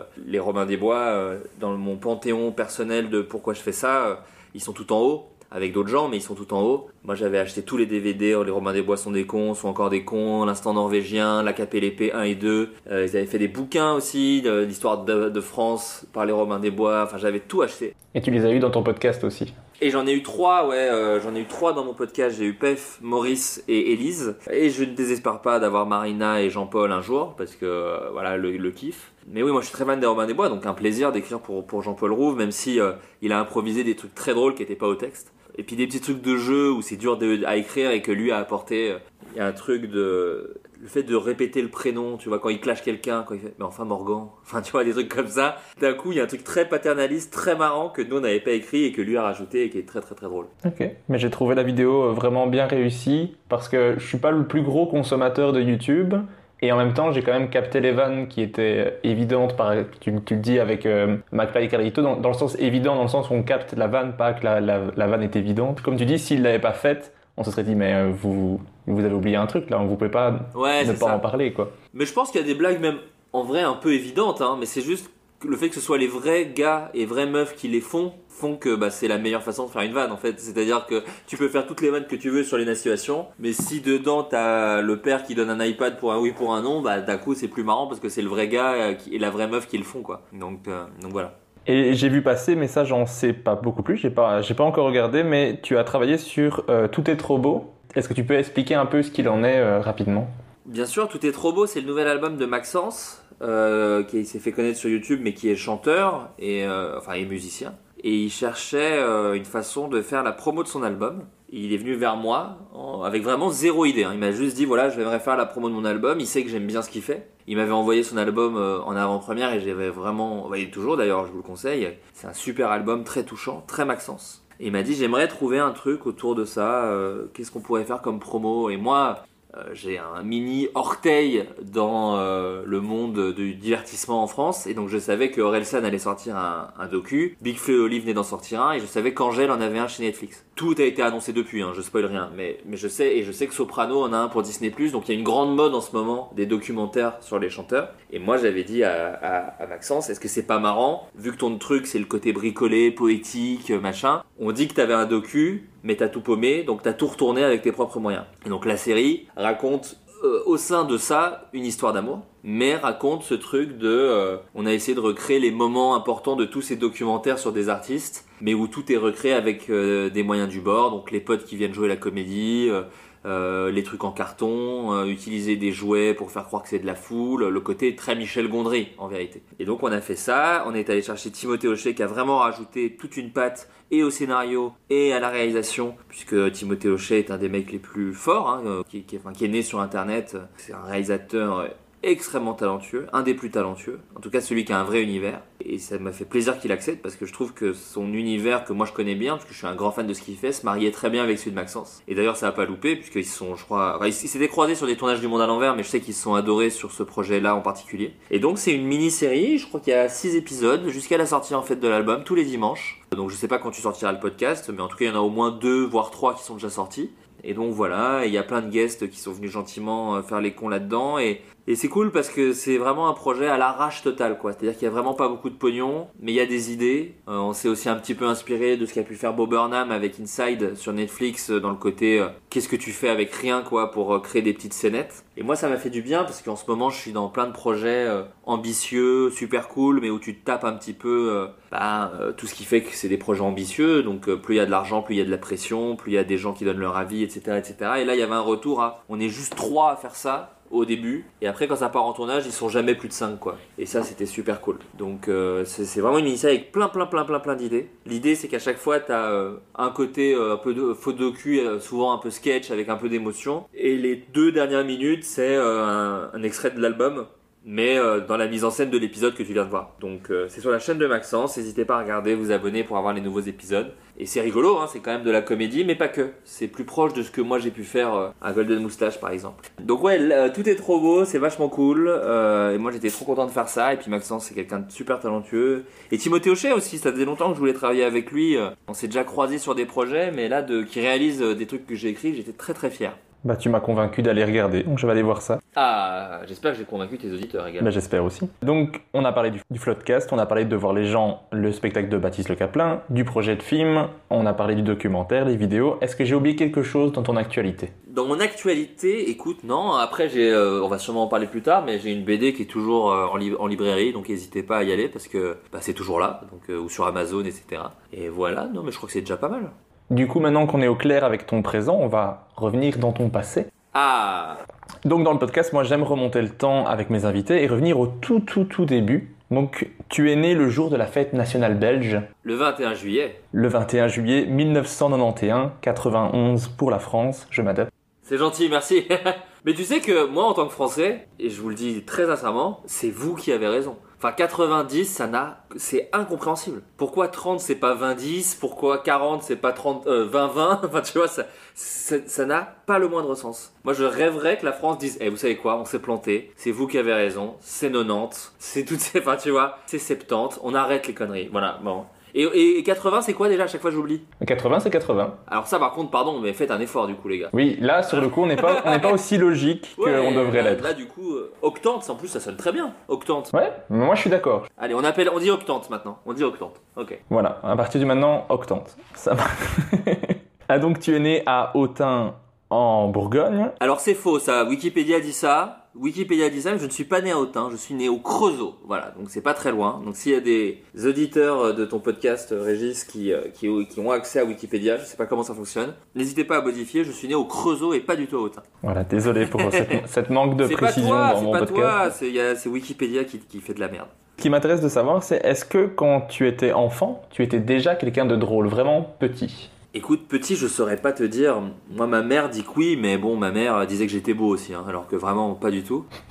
petit, vraiment, je saurais pas. Après, ça dépend ce que tu veux dire par petit. Mais, mais je me souviens que quand j'étais en C et P, je crois, C et P, il y avait un truc dans mon école primaire qui était, on fêtait carnaval en fait, on fêtait Mardi Gras. Et donc tout le monde se déguisait, il y avait un petit spectacle où on faisait des chansons, euh, où tout le monde chantait évidemment faux, hein, c'était atroce, mais on était déguisés et on chantait des chansons. Et il y avait des chorégraphies de danse, enfin tu vois, un truc d'éveil un peu quoi. C'est une école publique, hein, ça sonne très école privée de trou de balle ce que je faisais, mais non, euh, en Bourgogne, à Autun, à l'école rue Bouteiller, il y avait ce spectacle à l'Hexagone d'Autun, où des enfants euh, chantaient et dansaient. Et mm, il y avait un truc où il y avait une chorégraphie. Et le prof avait décidé, monsieur Brochot, je crois hein, que c'est ça, hein, bon, ma mère écoutera pas le podcast, je pense, mais en tout cas, dans mes souvenirs, c'est ça, euh, avait décidé qu'il y a, qu'il y a euh, un ego, il appelait ça comme ça, un ego, un guignol, euh, quelqu'un qui va pas faire le truc. Et c'était moi, sur 30 élèves, donc quand même. Et moi, justement, je faisais mal la chorégraphie. Et la blague, c'est qu'au début, tu sais pas si mais cet enfant est-il un abruti total, ou est-ce que vraiment il le fait exprès? Et donc je faisais ça et je tombais et je me grattais les fesses. Évidemment, j'avais 6 ans, donc ça devait pas être extrêmement bien joué. Mais la blague, c'est que c'était moi le, le nulos dans le truc, c'était fait exprès cette anecdote, tu te dis, bon bah du coup oui, je devais être le gars un peu rigolo euh, à ce moment-là. Mais j'en ai pas vraiment souvenir. Moi j'ai vraiment mon premier souvenir de, ok je fais des vannes, machin et tout, c'était plutôt au collège et c'était vraiment un mécanisme de, euh, bah faut pas que je me fasse euh, tuer quoi. Tu sais c'est comme en prison, c'est vraiment de, bah faut que je survive. Donc je vais faire des blagues. Mais après j'en consommais beaucoup, des trucs marrants. Donc je pense que j'avais quand même un amour de ça. Donc je sais pas si j'étais si rigolo que ça. Mais au collège je pense que j'ai commencé à travailler ce truc-là. Ok. Et est-ce que tes, tes, proches, tes parents, ta famille sont des gens drôles? Euh, Franchement, ouais. Mon père a un humour euh, très affroi, très euh, phrase un peu assassine, expression. Après, il a des expressions, par exemple, qui moi me font beaucoup rire, mais je sais pas si il les dit vraiment comme des blagues. Il a un truc très marrant, mais encore récemment, on était à un dîner avec avec ses cousins à lui. mon père a 50 ans. Hein. On est on est une famille où les gens ont des enfants jeunes, et donc il y avait tous ses cousins. Et ça commençait à hurler, à faire de la merde, à machin et tout, en, mode bonne ambiance, hein, parce qu'ils étaient un peu bourrés. Et mon père m'a dit, mon père boit pas du tout d'alcool, et il m'a dit, oh là là, il commence tout doucement à être à température. Et, tu vois cette phrase, mais moi je l'ai trouvée trop marrante. Il me l'avait jamais sortie. Il fait parce que oui j'allais, j'allais même non j'allais partir. Il m'a dit oh bah tu pars, c'est con. Il commence à être à, température. Et voilà. Et lui c'était un peu le king de ça quoi. Il sortait des petites phrases comme ça, des petits trucs. Et mes parents ils avaient un peu un humour quand même. Ils vannaient beaucoup. Euh, leurs propres potes euh, dans leur dos. Euh, enfin voilà, il y avait vraiment un truc, pas, méchamment encore une fois, mais ça, balançait des vannes, des trucs. Et puis on a grandi en regardant beaucoup de comédies, quoi. Euh, nous, on est une famille française typique qui a vu, qui matait les bronzés et, et, le Père Noël tous les, tous les, toutes les fêtes de fin d'année, tous les Louis de Funès. Dans, la déco de chez mes parents, il y avait un poster de Chaplin. Enfin voilà, donc je pense qu'il y a un truc un peu comme ça mais ils se, se le sont jamais dit. Ils sont on n'allait pas voir des spectacles comiques, par exemple. Mon père, par exemple, détestait qu'on aille voir, ne, ne voulait jamais qu'on aille voir des comédies au cinéma. Parce qu'il disait, non, non, le cinéma c'est cher, donc on va pas aller voir des comédies. On va aller voir des trucs où il y a des explosions, des, des, effets spéciaux et où ça tabasse, quoi. Parce qu'une comédie, ça se regarde à la télé. Mais, euh, ils ils surtout laissé euh, très libre en fait. Je pense que c'est ça qui fait que j'ai pu faire plein de blagues. Moi je suis quelqu'un qui regardait South Park à, à 9-10 ans, quoi, alors que c'est atroce. Mais euh, c'était des blagues. Et donc ma mère, euh, mon père aussi, mais surtout ma mère, mon père c'était plus qui s'y intéressait euh, de loin. Ma mère était très à cheval sur notre éducation, mais dans le bon sens du terme, elle, était, elle faisait attention, quoi. Mais sur l'humour, elle a toujours eu un truc. Et comme la musique d'ailleurs, et même les films d'horreur, c'est de l'art en fait. Donc elle avait un peu un truc assez malin de dire, bah, vas-y quoi, de toute façon je comprends pas trop. C'est jamais que de l'artistique, donc ça a pas l'air d'être ça va pas te rendre trop dangereux visiblement et puis et puis comme je te l'ai dit, mes parents m'ont eu jeune, donc eux déjà écoutaient des choses que leurs parents disaient, mais qu'est-ce que c'est que ça? Enfin, ma mère, euh, avant de m'avoir, elle avait la crête des punks, quoi. Elle écoutait. Euh, mes parents allaient voir les Berruriers Noirs, et puis après ils écoutaient de la New Wave, euh, style The Cure, Dépêche Mode, et c'était déjà de la musique que leurs parents disaient, qu'est-ce que c'est que ça? Enfin, n'importe quoi. Donc ils ont toujours été très cool vis-à-vis de ça et ils m'ont toujours laissé euh, écouter, euh, mater des trucs, etc. Et même m'exprimer beaucoup en fait. Nous à table on parlait beaucoup avec mon frère. Euh, beaucoup tout le monde parlait un peu en même temps, mais c'est ça qui était rigolo d'ailleurs, c'est que on parlait beaucoup, mais surtout pour faire des vannes quoi dans, ma famille. Donc après est-ce qu'ils étaient drôles, je sais pas.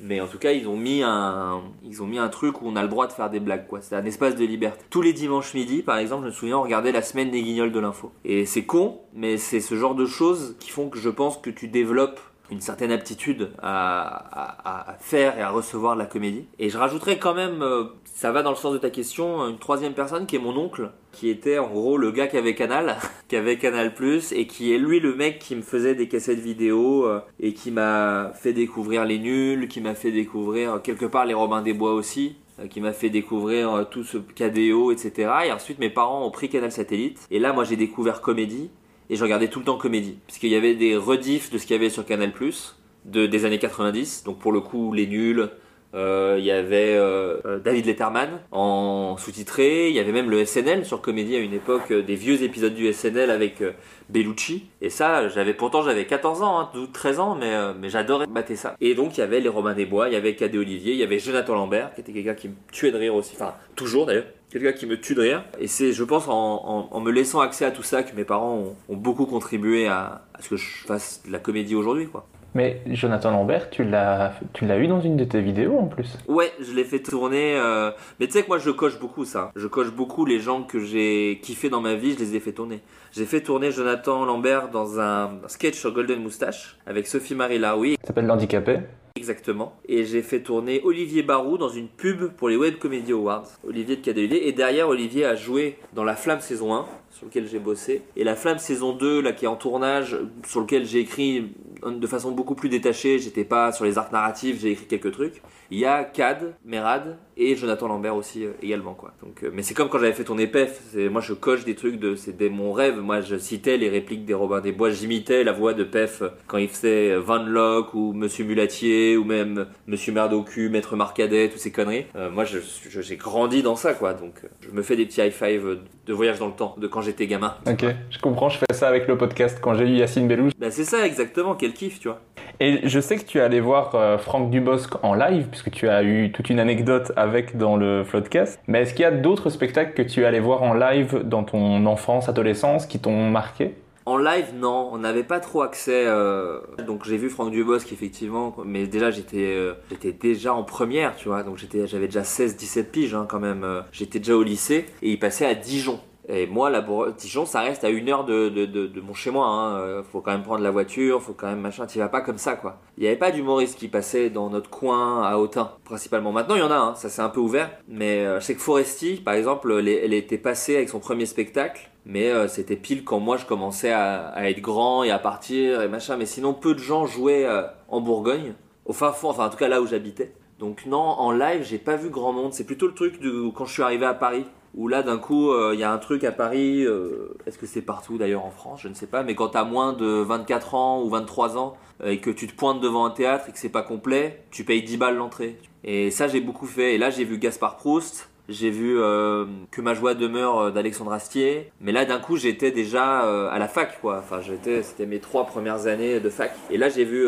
j'étais même allé voir Christophe Alévèque. Christophe Alévèque, ma mère aimait beaucoup Christophe Alévèque. Donc ça on avait les, DVD et d'ailleurs bon c'est pas la question que tu me poses, mais par contre des DVD de spectacles comiques, ça j'en ai beaucoup regardé. J'avais la collection Universal avec le truc jaune et je sais qu'on a beaucoup regardé Jean-Marie Bigard. Jean-Marie Bigard, je pense qu'on c'est vraiment été la le premier humoriste où toute la famille regarde la télé et est morte de rire, quoi. Autant moi, mon petit frère, mon père, ma mère. Et aussi les premiers spectacles de Franck Dubosc. Le Je vous ai pas raconté et romantique. Mais Franck Dubosc, ce qui était génial en plus, c'est qu'il faisait même des sketchs YouTube avant l'heure, puisqu'il faisait les Pour toi public, qui étaient vraiment des sketchs YouTube en fait. Hein. C'était un thème, des situations, une caméra euh, DV de merde euh, qu'il suit dans ses conneries.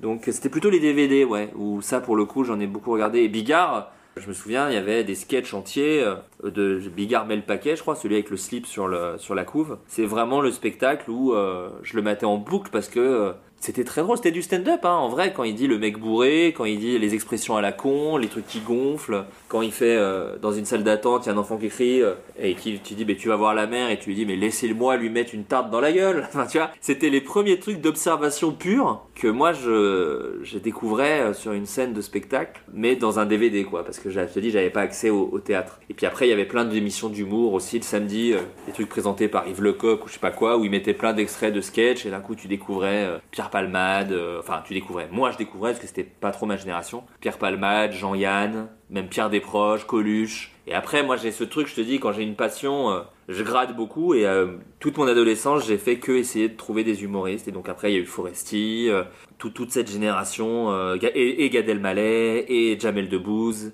Ah, et si, putain, c'est marrant, tu vois, en parlant, ça, ça, enlève le, le, truc du cerveau. La cassette que j'ai le plus poncé euh, quand j'étais adolescent, c'est Eric et Ramsey au Palais des Glaces. Ça, je pense que c'est le meilleur spectacle que j'ai vu ado, encore une fois en cassette vidéo. Je l'avais enregistré, bah, c'est mon, oncle qui me l'avait enregistré sur Comédie et je l'ai regardé de mes 10 à 18 ans euh, tout le temps quoi parce que je trouve c'était le truc le plus drôle que j'ai vu de ma vie je crois. À ce moment-là, hein, c'était ce truc de euh, moi j'étais méga fan d'Eric Ramsey, c'est-à-dire que je faisais, je faisais chier mes parents parce qu'ils faisaient, beaucoup de promos avec Ramsey, surtout. Ils étaient tout le temps invités chez Coé, chez Arthur, chez machin, Hardisson. Et dès qu'ils étaient invités, je disais à mes parents, non, non, mais faut qu'on regarde les enfants de la télé ce soir, parce qu'il y a Eric et Ramsey. Et c'était la promesse de, ils vont être trop marrants, ils vont péter une table, ils vont se jeter, ils vont machin. Et mes parents, c'est rigolo, autant Bigard, tout ça, je devais avoir 12 ans. Eric et Ramsey, machin, je devais plus avoir 14 ans, 13 ans. Et là, c'est le moment où j'ai senti que ça y est, mes parents, enfin, j'ai besoin de trouver mes idoles à moi, et mes parents les comprennent pas trop. Et c'était Eric, Ramsey et Michael Youn, je pense, beaucoup, le Morning Live. Jackass aussi, alors pour le coup c'est américain, c'est plus trop de la scène. Mais tous ces trucs-là, euh, ouais, c'était le moment où... Mais la promo, hein, c'est marrant, la promo dans des émissions télé est presque aussi importante que les spectacles. Je me souviens de la promo de Mission Cléopâtre, où il y a Edouard Baird qui est debout sur une table avec une caméra pendant que Chabat et Jamel sont en train de saisir Arthur, que Darmon balance des bombes à eau. Et je me souviens, mais je te dis, jamais revu ces images depuis qu'elles sont passées en direct à la télé. Et je m'en souviens comme si c'était hier, quoi. La promo était super, c'était vraiment un, un endroit libre quoi. Les mecs faisaient n'importe quoi et tout le monde était ok avec ça. Et c'est pour ça c'est marrant. Euh, je fais une mini parenthèse, mais quand Eric Ramsey ont été invités chez McFly Carito, ils ont tout pété et moi j'étais aux anges. Je fais mais c'est ça que je veux. Moi je t'invite pas Eric Ramsey pour qu'ils pètent pas l'intégralité de la pièce. Mais dans les commentaires des gens étaient choqués quoi. Genre ah, quand même c'est pas respectueux. Tu dis ah bah c'est en ça que les le monde change, tu vois. Parce que moi, quand j'étais, moi, gamin, tu me mets la vidéo de McFly, Carlito et Eric Ramsey, mais je suis au paradis, genre, mais c'est génial Ils ont tout pété Mais tu sais, c'est ce truc adolescent, de, ils ont pas respecté, quoi, c'est génial. Donc ouais, ça, c'est vraiment des, souvenirs. Donc pensez beaucoup des DVD, des cassettes de, de mecs et de meufs marrantes. Et quand tu voyais euh, tous, tous ces artistes sur scène, ça te donnait pas envie, toi, de faire de la scène? Ah mais pas du tout. Même là, dans les films ou les séries, euh, consommer de la comédie me donnait pas spécialement envie d'en faire. C'était juste de me dire, ah, je vais répéter les vannes aux copains, quoi. Mais je comme tous les adolescents, je pense. Je vais répéter les vannes aux copains et les copains, ils ont, ils ont vu aussi le spectacle et donc du coup, vous vous échangez et vous vous parlez que en réplique euh, de trucs. Euh, moi, je sais que même euh, avant le petit dérapage Dieudonné, tu vois, quand, on a découvert Dieudonné avec le divorce de Patrick avec mes potes, on parlait que en avec euh, toutes ces expressions de ah, mais ferme-la, tais-toi, tout ça. Bon, bref, on les utilisait tout le temps, quoi. Donc c'était un truc plus social euh, à ce moment-là. Pas du tout, mais tu sais, moi j'ai grandi euh, à Autun, c'est vraiment une toute petite ville en Bourgogne. Tu ne peux absolument pas te dire oui, oui, bien sûr, c'est un métier que je peux faire. Par contre, le cinéma, ce qui est arrivé, c'est qu'il y a eu les DVD, et les bonus et les bonus de, DVD c'est ça qui où c'est devenu euh, palpable en fait d'un coup tu sais tu vois un film et tu dis ah mais en fait c'est comme ça qu'ils font ah mais du coup c'est peut-être possible parce que du coup le faire ça a l'air marrant aussi et c'est comme ça que moi je, je suis allé dans, dans ce métier là mais non non la scène la scène c'est arrivé mais même dans mon parcours professionnel c'est arrivé complètement par accident jamais de ma vie je me serais dit euh, je vais faire de la scène Ah, Ok, c'est marrant. Parce que moi, pour le coup, j'ai plus ou moins la même génération que toi. Tout ce que tu viens de dire, ça me parle. Mais moi, je voyais euh, Gad Elmaleh sur scène, je me disais, c'est le meilleur métier du monde, je veux faire. Pareil. Ah, par contre, je, viens aussi d'un d'un bled paumé, euh, loin de, de, de toutes les possibilités, euh, comme toi. Un, un peu moins loin, puisque moi, c'est une heure de Bruxelles, parce que la Belgique est miniature. Oui, voilà, c'est ça. Mais je, je me disais pas, moi je me disais que c'était pas possible à cause de moi. Genre je suis pas capable de le faire, pas parce que c'est inatteignable, c'est juste moi je suis pas capable. Mais je trouve ça que c'est le meilleur métier du monde. Quand je les vois sur scène, je trouve ça incroyable, par exemple. Ouais, mais il y, a un- peu les deux. hein. Moi, je me disais aussi, euh, non seulement c'est inatteignable, mais je m'en sens pas capable. Mais la scène, il y avait ce truc. Est-ce que c'est lié? Je fais un peu de la philosophie de comptoir. Je sais pas si c'est vraiment ça, mais moi, j'étais vraiment pas du tout populaire au, au collège. Je me faisais vraiment tabasser, etc. Et les humoristes sur scène, pour moi, c'était comme des rockstars, quoi. Et je savais très bien que moi, le mieux que je pouvais faire dans un groupe de rock, c'était la batterie derrière et donner le rythme, mais que je serais jamais le chanteur. Et déjà très jeune, j'avais conscience de ça, et c'est pas du tout pour faire Calimero. Mais déjà, si t'es, enfin, moi je m'en fous d'être Mick Jagger. Si je fais partie des Stones, c'est déjà chambé. Et ça a toujours été un petit peu ma, ma, ma, façon de voir les choses. Et je pense que j'avais déjà ça adolescent. Je sais que je serais pas le plus populaire, je serais pas le gars qui monte sur scène. En fait, je serais pas le gars qui, dans un cours de français, va se lever et faire la vanne qui va tuer tout le monde. En revanche, je peux être le gars qui discrètement dit la bonne vanne au bon moment à deux trois personnes autour de lui, et là il y a des rires au fond de la salle. Moi, ça m'allait très bien ça. T'es plus allé vers le cinéma et vers euh, le- les vidéos, parce que j'ai entendu que tu filmais déjà jeune des vidéos avec ton appareil photo numérique, des petites vidéos que tu montais toi-même. Et je refaisais des sketchs d'ailleurs, je refaisais des sketchs euh, aussi, des, des nous c'est nous, des choses comme ça. ouais. Ah ben voilà, j'allais te demander justement qu'est-ce que tu filmais et quand, quand est-ce que tu as commencé à faire ça? Alors j'ai commencé à faire ça, j'étais encore euh, au... En vrai, le tout tout début où j'ai commencé à faire ça, je pense que c'était le début du... C'était même la fin de l'école primaire. hein. Les plus vieilles vidéos que j'ai, c'est on refaisait euh, euh, les Bratislava Boys, Kourou Coucou Stache Tache avec des copains, avec la caméra de mon père. Donc c'était même pas un appareil photo numérique, hein, c'était vraiment un caméscope à, à cassette, euh, pas à DV, vraiment des cassettes.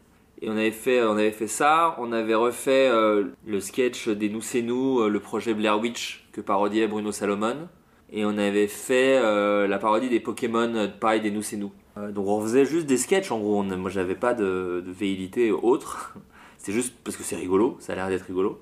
Et derrière les appareils photo numériques, mais j'étais déjà vieux en vrai. D'ailleurs c'est terrible parce que je les ai rematés, c'était vraiment nul. Mais j'étais déjà vieux en fait. J'avais déjà euh, 15-16 ans quoi. Et c'était des, courts-métrages que j'ai fait au lycée. Et là, pour le coup, c'était plus ma période euh, Tarantino, euh, où je m'étais dit, ok, je vais faire des, des trucs un peu polars, mais avec des vannes dans les dialogues. Et donc, j'avais fait un, un film qui s'appelait Bar Tabac, qui était un tout petit court-métrage, j'en ai parlé dans le podcast. Mi-horreur, mi un peu auteur chelou, euh, amour lesbien, bizarre, euh, de enfin vraiment, tu sens que c'est écrit par un gars de 15 ans qui plaît pas aux femmes. Et j'en avais fait un autre derrière qui était un peu mieux, mais qui était quand même à chier, euh, qui s'appelait Ailis, et où pour le coup c'était vraiment une histoire de, de plein de personnages. J'avais vu Snatch, j'avais trouvé ça génial en disant putain il y a 1000 persos qui se croisent, mais c'est incroyable de pouvoir faire jouer tous mes potes. Et du coup j'avais euh, tout le monde se croisait et puis moi je pouvais pas jouer dedans parce qu'il fallait quelqu'un pour tenir la caméra. Donc c'est aussi ça je pense qui a fait que je me suis tout de suite dit euh, en fait c'est chiant de jouer, ce qui est trop bien c'est d'être derrière et de décider ce qui se passe. Et donc ça j'étais c'était ouais c'était lycée, c'était première année, deuxième année de lycée je pense. Donc ouais, de 15-16 ans hein, quand même. hein. C'est déjà un peu, un peu grand. Et, euh, et c'est ça que je filmais avec un appareil photo numérique. Mais après, tout était une excuse pour filmer. Moi, j'avais vraiment filmé. Je sais que par exemple, on avait fait une sortie karting avec mes parents. Et avec euh, genre la famille, et j'avais dit, euh, Bah, je veux pas faire du karting, par contre passe-moi la caméra, et je me mettais dans différents endroits, et, et je filmais le karting, et je m'étais dit, je ferai un montage derrière. J'avais fait ça aussi, on était allé à Disneyland Paris, et à Disneyland Paris, à une époque, il y avait un spectacle de cascade de voitures et de motos, euh, j'avais dit à mes parents, passez-moi l'appareil photo. Et j'avais euh, tout filmé en faisant des zooms, des machins. Et je dit, cool, derrière, euh, avec le gros ordinateur de la famille, avec Movie Maker, je ferai un montage pour faire comme si c'était un film d'action avec ce que j'ai filmé. Parce que je pourrais jamais avoir des voitures euh, qui explosent et des mecs qui tombent en moto, quoi. Sauf que mes parents avaient euh, effacé, parce que j'avais filmé une heure de show. Donc il y avait plus de place sur la carte mémoire, ils pouvaient plus prendre de photos. Donc ils avaient tout effacé euh, dès le milieu de l'après-midi pour faire des photos de mon frère avec Donald, quoi. Donc j'étais dégoûté. Mais voilà, c'était, il y avait plus cette envie de filmer des trucs, quoi. Ça, je trouvais ça génial. Et de les monter derrière. C'est marrant. Là, on a plus ou moins la même génération et on a, on a regardé les mêmes trucs, mais on n'aime pas la même chose. Ah ouais? Ah, c'est rigolo. Parce que moi, tout ce qui est euh, du coup euh, montage vidéo et tout, je vois que les trucs compliqués à faire. Ouais. Je vois que, les, que des freins à, vouloir, à pouvoir faire des trucs, alors que la scène, bah, tu montes sur scène et tu parles. Ouais, mais, mais ça, faut un truc de. Mine de rien, je veux pas dire, euh, je ne connais pas assez, mais je pense qu'il faut un truc de confiance en soi quand même. Ah oui, mais j'avais, pourtant j'avais pas beaucoup confiance en moi, mais je, même les films, ça aurait été de devoir le montrer après, après avoir fait tout ça, j'aurais quand même dû le montrer après. Tu vois ce que je veux dire? Ouais, mais t'es pas tout seul. C'est ça qui est chouette. C'est-à-dire que d'un coup, moi c'était quand même, euh, et quand je le revois, je me dis quand même j'étais avec des gens gentils, mais c'est quand même mal joué parce que mal écrit, mal filmé, mal et ça n'a aucun sens ce que font les, les gars. Et c'est des adolescents de 15 ans qui jouent des tueurs à gages, tu vois. Donc évidemment, il y a rien qui marche. Mais tous venaient très gentiment et c'était trop cool. Et moi, j'avais ce truc de bah voilà, moi, moi je pense que c'était un truc de me voir, tu vois, de voir ma gueule, d'imaginer ma gueule face à des gens. Ça c'était insurmontable pour moi. Alors que d'un coup, écrire et dire venez, on va faire ça tous ensemble et ça va être gaulerie parce qu'on va s'amuser à faire des films quoi. Enfin pour moi c'était quand même l'activité la plus marrante du monde. On va s'amuser à faire des films quoi. Enfin c'est quand même plutôt cool. Et bref, et donc j'avais fait euh, ce truc-là pour, pour, pour m'amuser avec eux, quoi. Mais non, non, la, scène, je te dis. Et puis encore une fois, tu vois, c'est marrant, mais de dire que j'ai pas vu de gens sur scène, mais j'ai vu euh, des DVD, j'avais la même distance en fait que des films quasiment, tu vois. C'était quelque chose que, qui me paraissait euh, inatteignable puisque j'avais jamais vu de gens sur scène vraiment, quoi. Et tu, tu l'as mentionné tout à l'heure, mais ce qui a permis de développer ta répartie et ta capacité à faire des vannes, c'est le fait de, l'utiliser pour se défendre, parce que tu as eu euh, une adolescence compliquée à l'école, où tu te faisais un peu, euh, on peut le dire carrément, harceler et tabasser? Bah en tout cas, avec euh, ce qu'on sait maintenant du harcèlement, oui, je pense que c'est du harcèlement que j'ai vécu. Mais à l'époque, vu qu'on disait pas ça, je pense qu'il y avait quand même quelque chose où c'était moins dur de le vivre. Tu vois ce que je veux dire? Il y avait un truc où ça faisait un peu partie du décorum, donc c'était atroce, mais, et je suis pas en train de dire euh, trop bien l'harcèlement, ça permet d'être marrant, évidemment que non. Moi j'ai eu de la chance de m'en sortir grâce à l'humour, mais c'est sûr que je l'ai utilisé comme, un mécanisme de défense, et c'est ce qui fait l'homme que je suis aujourd'hui, euh, et peut-être que je suis aussi un petit peu plus misanthrope ou des choses comme ça, mais, mais c'est sûr que c'est ça qui a joué, et qu'à l'époque, je me le formulais pas comme ça, je me le formulais pas en me disant oh je me fais harceler, je me fais tabasser, quelle horreur, c'est bah non, c'est l'école, c'est ça, euh, il y a des mecs qui se font pousser, euh, qui, se prennent des caillasses et, qui se font prendre leur basket et lancer sur le toit du, collège. Bon, bah voilà, des fois c'est moi, des fois c'est d'autres mecs. Et quand c'est moi, va falloir trouver un truc pour répondre, quoi. Mais à l'époque, je, enfin, j'en ai, jamais parlé à mes parents, j'en ai toujours d'ailleurs jamais parlé à mes parents. Là, j'en parle euh, maintenant parce que euh, ça va mieux et que c'est cool. Mais, mais c'est sûr que demain, j'ai un enfant et je sais qu'il lui, arrivait, euh, qu'il lui arrive ce qui, moi, m'est arrivé quand j'étais au collège. Je pète un plomb, je pense. Mais après, voilà, j'étais un petit blanc, sans problème. Ça s'est pas ressenti dans ma scolarité. J'ai jamais redoublé, j'ai jamais machin, j'ai jamais eu la boule au ventre en allant à l'école, juste ça faisait partie du quotidien. C'est pour ça que je compare ça à la zonze. Et à la, prison, il y avait vraiment un truc de bah oui, voilà, c'est comme ça que ça se passe, c'est t'étudies, et puis à la cour de récré, bah des fois tu vas pas aller dans la cour, tu vas plutôt rester dans les couloirs parce que t'as pas envie qu'on t'attrape et qu'on te fasse. Euh, ils appelaient ça couille au poteau, c'était comme dans The Faculty, ils te chopent les jambes et ils te balancent contre un, réverbère euh, en métal pour te faire mal aux burnes, quoi, tu vois. Mais dit comme ça, c'est atroce et très violent, et j'espère que, que ça arrive moins euh, qu'à l'époque. Mais je sais pas, il y avait pas ça faisait partie du décorum, tu vois. Bah, typiquement, je te dis, c'était dans The Faculty. Donc en fait, tu te dis, oui, bon, bah, c'est dans toutes les écoles, pareil. tu vois, tu regardes un film de John Hughes, il y a ça aussi, quoi. Donc bon, je, l'avais pas euh, philosophé comme ça. Et, euh, aujourd'hui, euh, vraiment, je te jure, et c'était pas d'ailleurs bien de le dire, mais, mais je, je vois pas ce que ça a rendu pas ouf dans ma vie, quoi. Tu vois, c'est-à-dire que c'était pas sympa à l'époque, mais j'ai pas des fantômes de ça qui font que ma vie est chiante aujourd'hui. C'est même plutôt l'inverse. Je pense que j'ai de la répartie et euh, je perds pas trop de temps avec les gens parce qu'à l'époque j'ai vu des vrais cons faire du mal et que maintenant euh, j'ai un peu droit à l'essentiel de euh, si je sens que t'es un peu toxique, va chier, je vais pas te parler et je peux répondre quand on me vanne et je, pense que je suis plutôt bienveillant parce que je sais ce que ça fait de se faire emmerder par quelqu'un. après, c'est pas à moi de dire que je suis bienveillant, hein. bien sûr que non, il y a plein de gens qui diront sûrement que je suis un con, mais j'essaie en tout cas d'avoir de l'empathie, des choses comme ça, au max. Ça a peut-être un lien avec ça mais j'ai pas des fantômes du passé ou des trucs comme ça, euh, loin de là. Si aujourd'hui j'ai de la répartie et tout, c'est je pense aussi euh, grâce à ça et beaucoup de c'est marrant parce que et beaucoup de d'autodérision aussi parce que malheureusement enfin tu sais c'est marrant parce que le film est sorti après mais quand j'ai vu 8 Mile avec Eminem je sais pas si t'as vu 8 Mile. Si, si, si. Euh, bah, je vous spoil un petit peu 8 Mile. Je suis désolé s'il y en a qui l'ont vu, partez 15 secondes. Mais l'idée, c'est que le dernier couplet de 8 Mile, c'est qu'il s'auto-vanne pendant 15 minutes en disant euh, ma mère euh, est comme ça, ma meuf est comme ça, moi je suis une merde, etc. Donc vas-y, qu'est-ce que tu vas dire?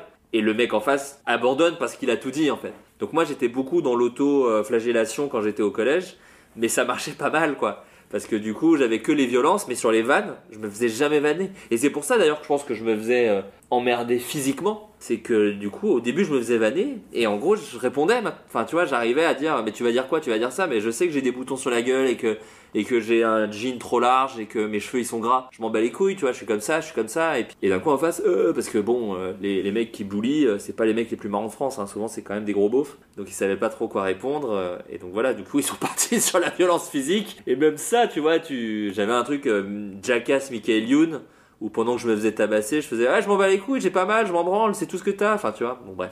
Mais c'est vrai qu'aujourd'hui, si ça devait arriver à, quelqu'un que j'aime, à un enfant ou un truc comme ça, oui, je préférerais qu'il évite. Je pense qu'il y a d'autres moyens. T'es pas obligé. C'est aussi ce fantasme un peu qu'on a. J'en parlais avec euh, Adrien Méniel, il, il, croit beaucoup en ça. Il y a vraiment un fantasme autour de l'humoriste. Doit avoir souffert pour être rigolo. Il doit avoir été triste. Il doit avoir machin. Je pense pas non plus. Hein. Je pense pas que toutes euh, les blagues que je sors aujourd'hui, c'est parce que quand j'avais 14 ans, je me faisais tabasser à l'école. Non, je pense que c'est plein d'autres choses et que j'aurais pu arriver au même résultat aussi euh, s'il si, m'était pas arrivé ça.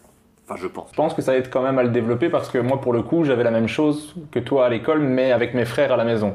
Ouais. J'avais la paix quand j'allais à l'école. Les frères étaient relous, ouais. Ouais, ouais, ouais, vraiment. Et donc moi j'avais ce truc de devoir aussi utiliser l'autodérision parce que me vanner pareil, ils pouvaient pas trop me vanner. C'était pas, c'était pas, c'était pas leur terrain. C'était, là, là je gagnais donc la violence physique aussi. Mais ouais, parce qu'ils aiment pas, mais parce que un mec marrant, ça rend vraiment euh, la personne en face perd vraiment ses moyens quoi. Mec ou meuf hein, d'ailleurs, enfin quelqu'un de marrant, c'est dur de répondre, c'est quand même quelqu'un qui gagne hein. Si tu fais rire les gens, t'as gagné. C'est la fin de Monstre et compagnie, c'est que le rire est plus fort que la peur. C'est bête mais c'est vrai, c'est très naïf de le dire mais, mais c'est la vérité. Et euh, ensuite, euh, fin du lycée, c'est le début des vidéos Dailymotion sur YouTube, sur Internet, avec une première vague, comme euh, Ludovic, François Descraques, Monsieur Poulpe. Est-ce que tout de suite, ça t'a plu et ça t'a attiré cet univers-là?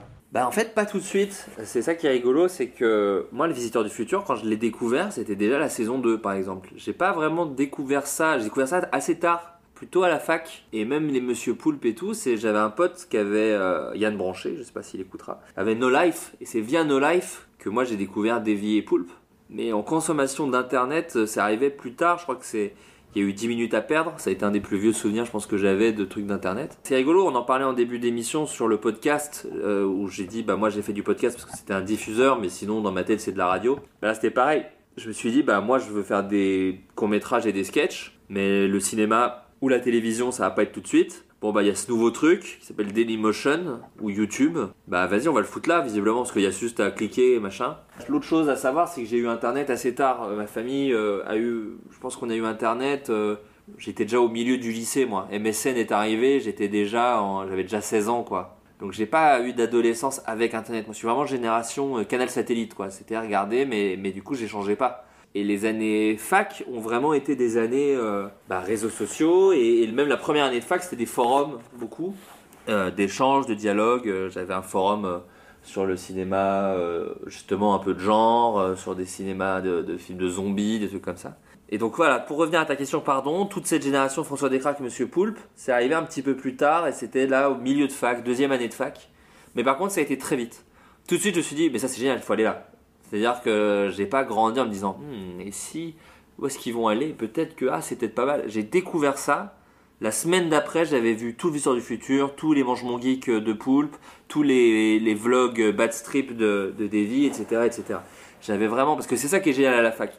Moi, moi, la fac, c'était une, une délivrance folle. Je sais pas si la fac est obligatoire dans le développement d'un adolescent, mais je pense que l'expérience de la fac, ça peut se faire ailleurs, ça peut se faire euh, travailler dans un supermarché, enfin, tu vois, cette espèce de groupe où tout le monde fait la même chose. Ça, c'est capital, loin de tes parents, sans autorité au-dessus de toi. Ça, c'est obligatoire, quoi. Enfin, c'est, moi, ça m'a changé la vie. Et donc j'avais vraiment, euh, bah, c'est ce qu'on raconte dans Bloqué, mais j'avais vraiment une vie, euh, je me couchais à 6h30 du matin, je me levais à midi et demi, je séchais beaucoup les cours, je mangeais des, pizzas surgelées, euh, je buvais des fonds d'ice dégueulasses. Et donc la nuit, je passais ma life sur internet parce que moi j'avais pas internet dans ma famille euh, en Bourgogne. Et en plus, quand on a eu internet, bah à 20h30 c'était dans le salon donc on n'allait pas regarder des vidéos. Et là, cette espèce de truc d'avoir accès à un flux continu d'images, de trucs réuploadés la nuit à juste, tu vois, des mecs qui avaient, euh, qui avaient reposté euh, le sketch d'Adaway du SNL avec Will Ferrell et Jim Carrey et Chris Kattan. C'était la mode de ça. Les mecs réuploadaient toutes les vidéos américaines méga connues, marrantes. Et donc,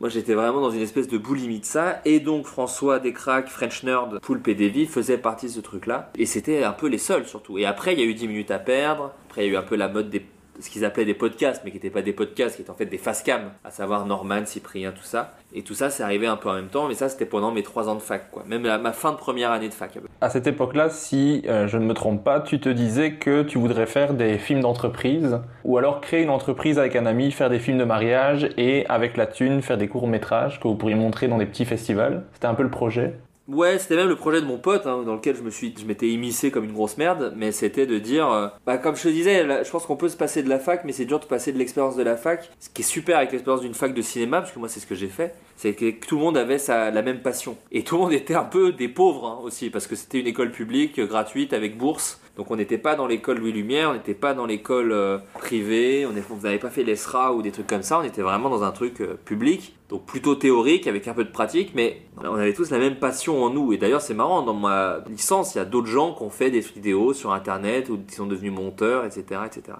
Et donc j'avais ce pote, Franck, qui lui avait dit, mais moi vas-y... Euh, Nick Saras, je ferai des films d'entreprise, des mariages et tout, et moi si à côté je peux faire mes courts-métrages, ça me suffit amplement. Et j'avais trouvé ça d'une grande sagesse, et je m'étais dit, ben oui, grave, mais grave, vas-y, et je m'étais dit, ben vas-y, je te suis. Moi je suis méga chaud, c'est trop bien, si on fait des... Moi j'avais, comme je te dis, ça, rejoint ce que je te disais sur filmer le karting ou, des trucs comme ça. Moi juste filmer, je trouvais ça mortel, tu vois. Et monter derrière les images, moi tu me dis, à un mois enfant de 12 ans, ton travail sera juste de filmer des mariages et tu dois faire des petits films un peu cool pour les gens, mais c'est déjà beaucoup mieux que euh, tout ce qu'on m'avait dit de ce qui était un vrai métier quoi. Mais l'arrivée d'internet et donc après mon stage chez Poulpe, François et Davy a fait que euh, c'était encore plus chouette puisque j'ai fait euh, des trucs de comédie qui sont mes trucs à moi, etc., etc. Donc en parallèle de tes études, tu vois que Davy Maurier et Poulpe cherchent des figurants pour la série Nerds.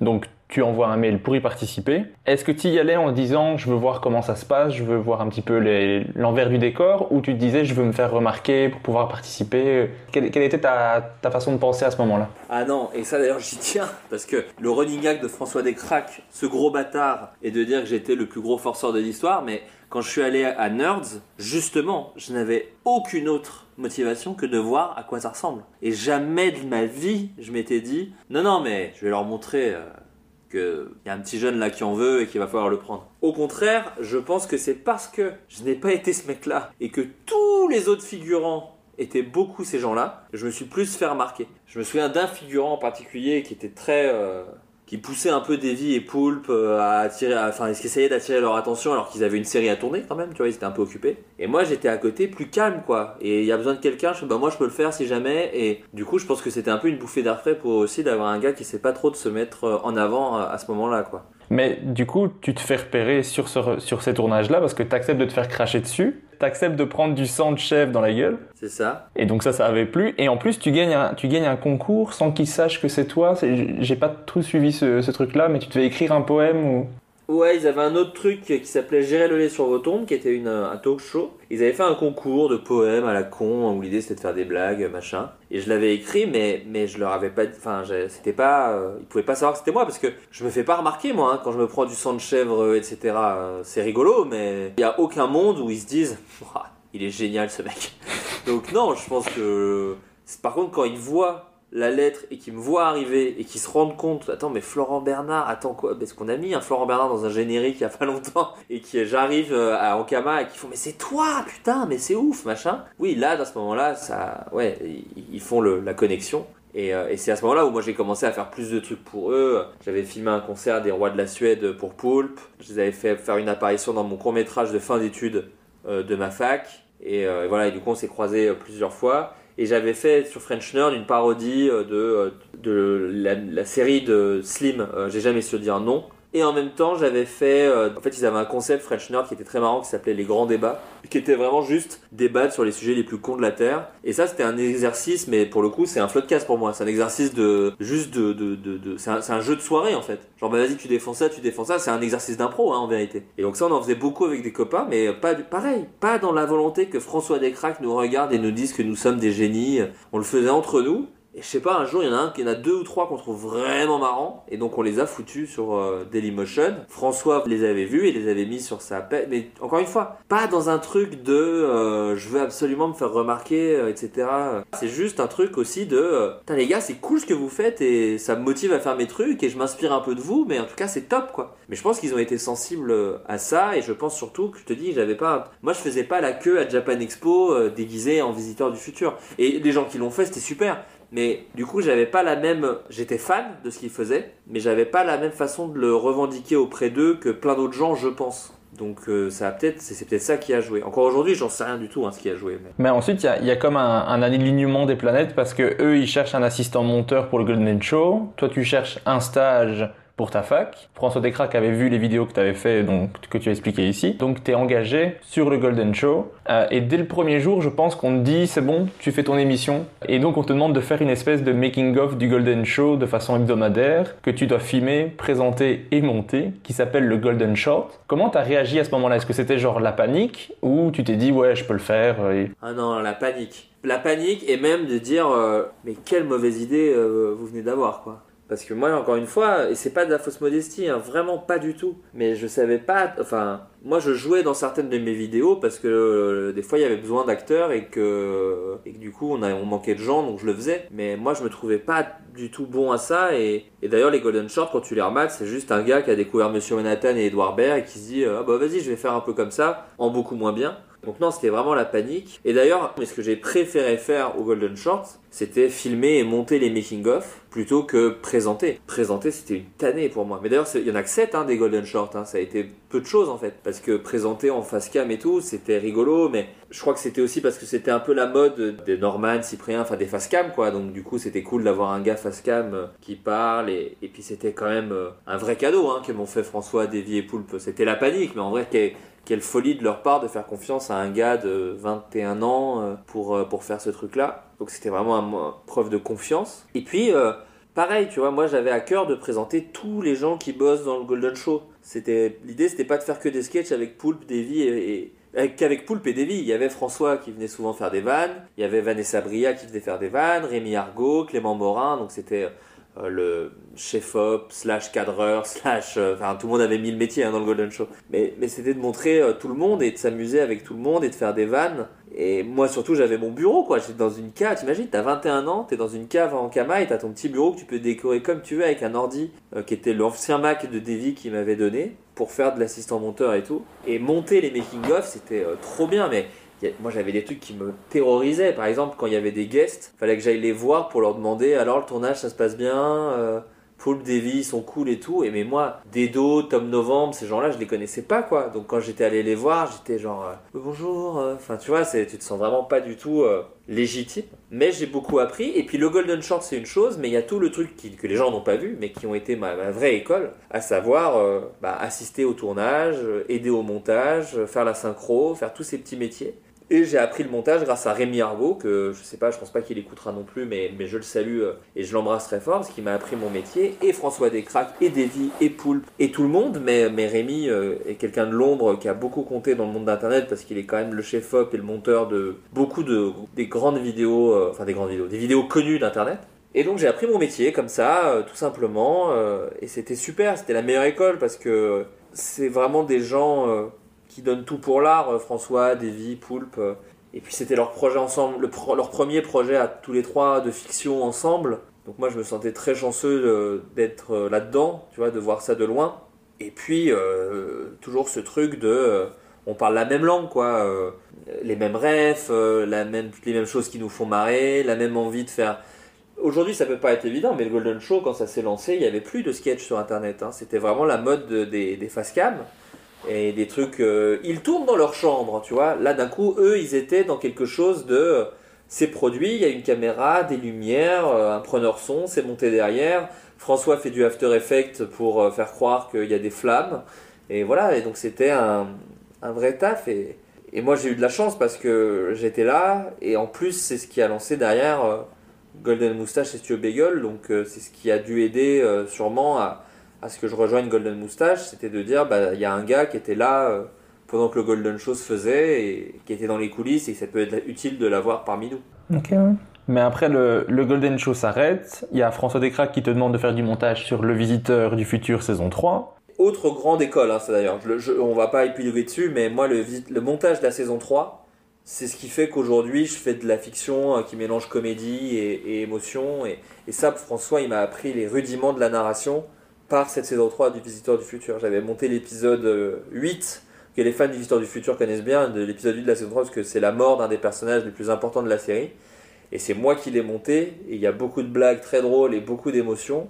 Et c'était euh, quelque chose, quoi. Moi, monter le Visiteur du Futur saison 3 m'a beaucoup apporté euh, derrière, euh, vu que toute la création, je l'ai je l'ai faite par la- l'art du montage. Moi, je suis d'abord un monteur, avant d'être scénariste et réalisateur. Et donc, ça m'a beaucoup apporté, et François m'a vraiment appris les bases avec cette saison 3. Pardon, excuse-moi, je voulais juste le dire parce que c'est... François peut écouter ce podcast, pour le coup. Et je suis trop pudique pour lui dire en vrai. Donc vraiment, c'est important de le dire. euh, Je suis euh, l'artiste que je suis aujourd'hui, euh, aussi parce qu'il m'a appris ça, quoi.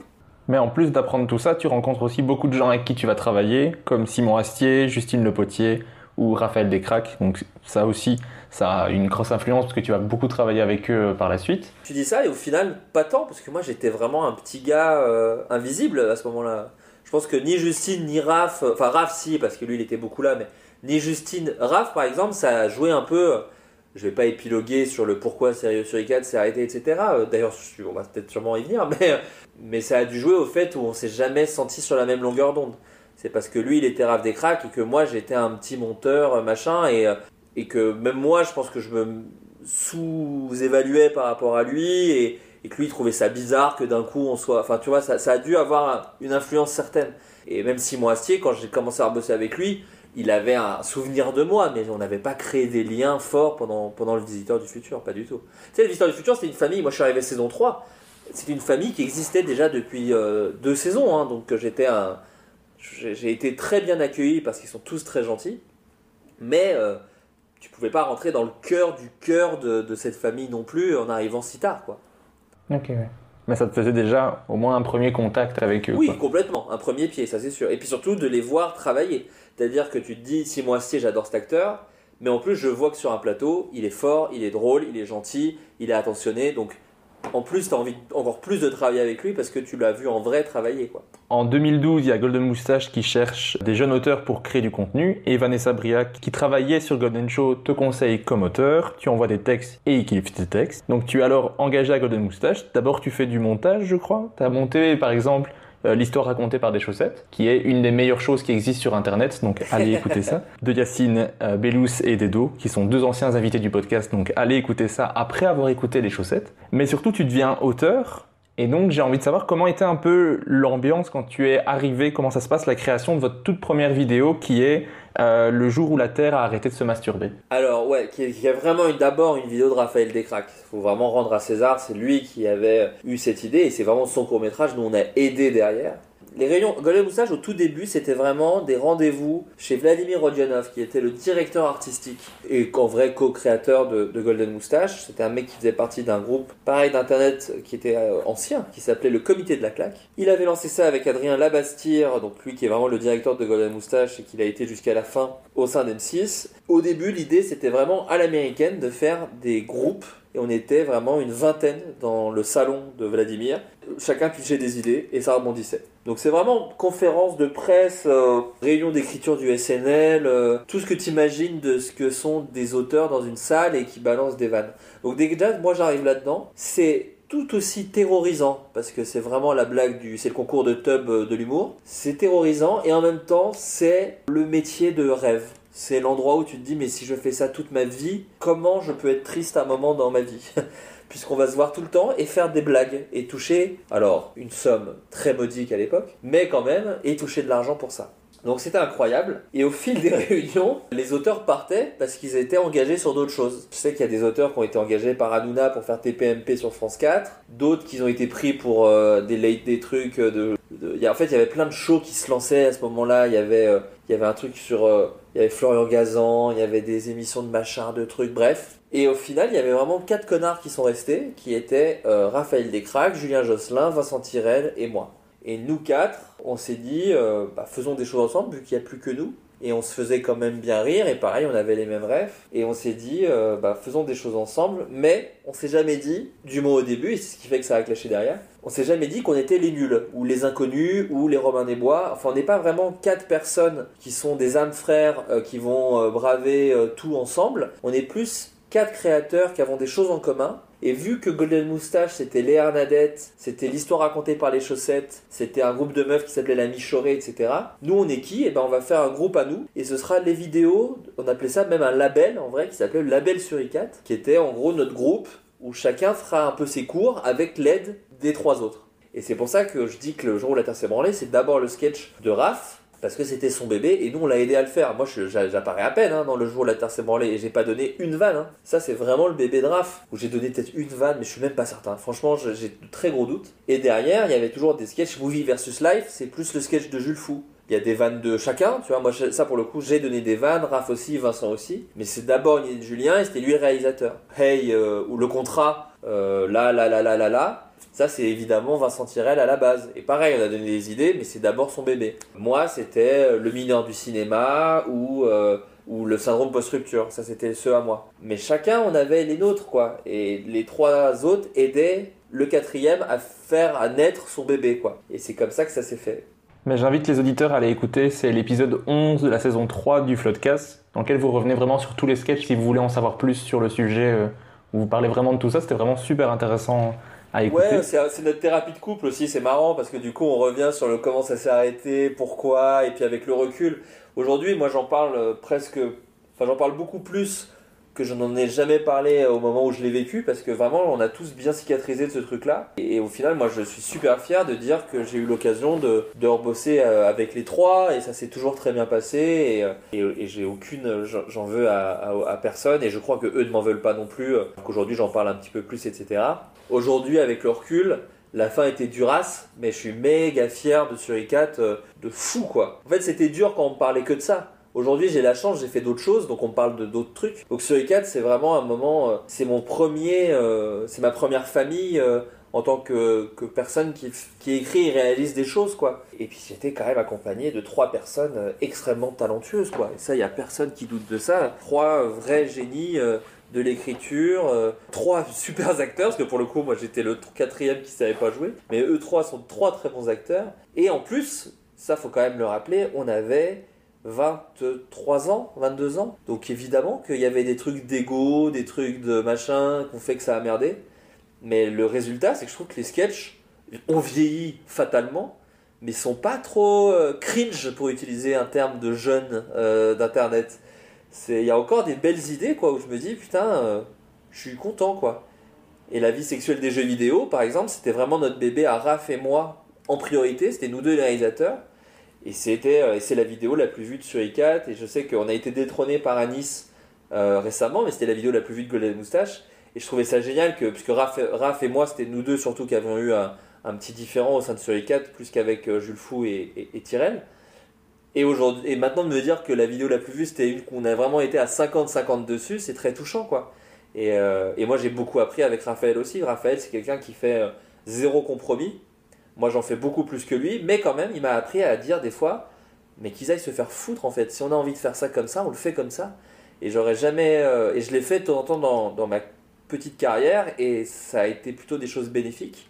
Et je l'aurais jamais fait sans lui. Et puis, même, il, il nous a autorisé à avoir accès à nos propres émotions, euh, à se dire mais en fait c'est pas grave d'être un peu impudique euh, sur euh, comment on se sent dans la vie, dans la création, etc. Et tout ça c'est grâce à Raph quoi. Donc, donc non, c'était une rencontre capitale sur ICAT. Si tu devais choisir le meilleur sketch selon toi des sur ICAT le meilleur sketch des sur ICAT, c'est simple, c'est le fantôme de merde, mais il m'avait déjà viré. mais c'était vraiment ça, moi, pour moi, le meilleur sketch. Après, si tu parles de quand j'y étais encore, moi, j'ai vraiment une, une, affection sur. Euh, et pourtant, c'est pas le meilleur, hein, loin de là. Mais j'ai une affection, bah, pour les raisons que je viens de te dire, sur la vie sexuelle des jeux vidéo. Parce que je trouve que là, c'est vraiment quatre jeunes mecs qui se disent on fait un truc débile, mais on le fait avec cœur et avec. Euh, et, on fait des vannes un peu. Euh, osées, entre grosses guillemets, avec quand même des trucs un peu nerd de si tu peux ne pas avoir la ref, etc et puis tu te déguises en Mario, et tu te déguises en, en Ken et Ryu, et puis On a tout tourné en une journée, on a quand même beaucoup rigolé sur ce tournage. Euh, là où la syndrome post-rupture est un de mes préférés, euh, mais en vrai, pour moi, c'est même pas un sketch sur les 4 puisque le divorce avait déjà un peu commencé. Je sais que Jules Fou a pas adoré le tournage, euh, Raph avait refusé d'apparaître dedans, c'était déjà le début de la fin, syndrome post-rupture, et, et le tournage n'a pas été très rigolo. En plus, il a, on l'avait tourné le lendemain de Super Heroes Hangover, qui était le gros sketch de Raph et Julien, où là, pour le coup, moi, en fait, le divorce était entamé, quoi. Tu vois, moi, j'ai un tout petit rôle dans ce sketch, je fais vraiment une apparition de 5 secondes. vraiment, vraiment, tu sentais que j'étais déjà près de la porte. Syndrome post-rupture, j'en suis fier, mais c'est presque pas un sketch sur les 4 pour moi, puisque c'était déjà moi tout seul euh, qui, qui essaie de me, de me faire mes idées. Après, euh, moi, dans les sketchs que j'adore, il y a un sketch de Raph euh, qui s'appelle La Terre, le film, que je trouve assez cool. Il avait fait un truc sur les princes charmants aussi que j'avais bien aimé. Movie versus Life aussi, hein, franchement, Movie ver- moi, moi, je je trouve que c'est une idée euh, ultra basique et, euh, et, je- quand on en parlait, je disais, mais putain, t'as écrit un, t'as écrit un magnéto des Césars, euh, Jules Fou, quoi. ça, genre, j'aurais adoré voir ça, ou même aux Oscars, quoi, avec des vrais acteurs hollywoodiens. Et en plus, c'était notre premier gros budget, Movie versus Life. On avait eu plusieurs jours de tournage. On avait loué une voiture. Enfin, c'était vraiment énorme budget pour nous. On avait des scènes coupées. On avait tourné deux scènes qui ont été coupées au montage parce que ça ne marchait pas. Une avec le potier et une où je prenais un taxi. C'est le suivez cette voiture. Il y avait une vanne où. Et on l'a tourné, hein. Enfin, euh, le rush existe. Et c'est dans les films, dans Movies, c'est suivez cette voiture. La voiture part. Life, c'est suivez la. Non, parce que je. Vous prenez pas la carte Ah.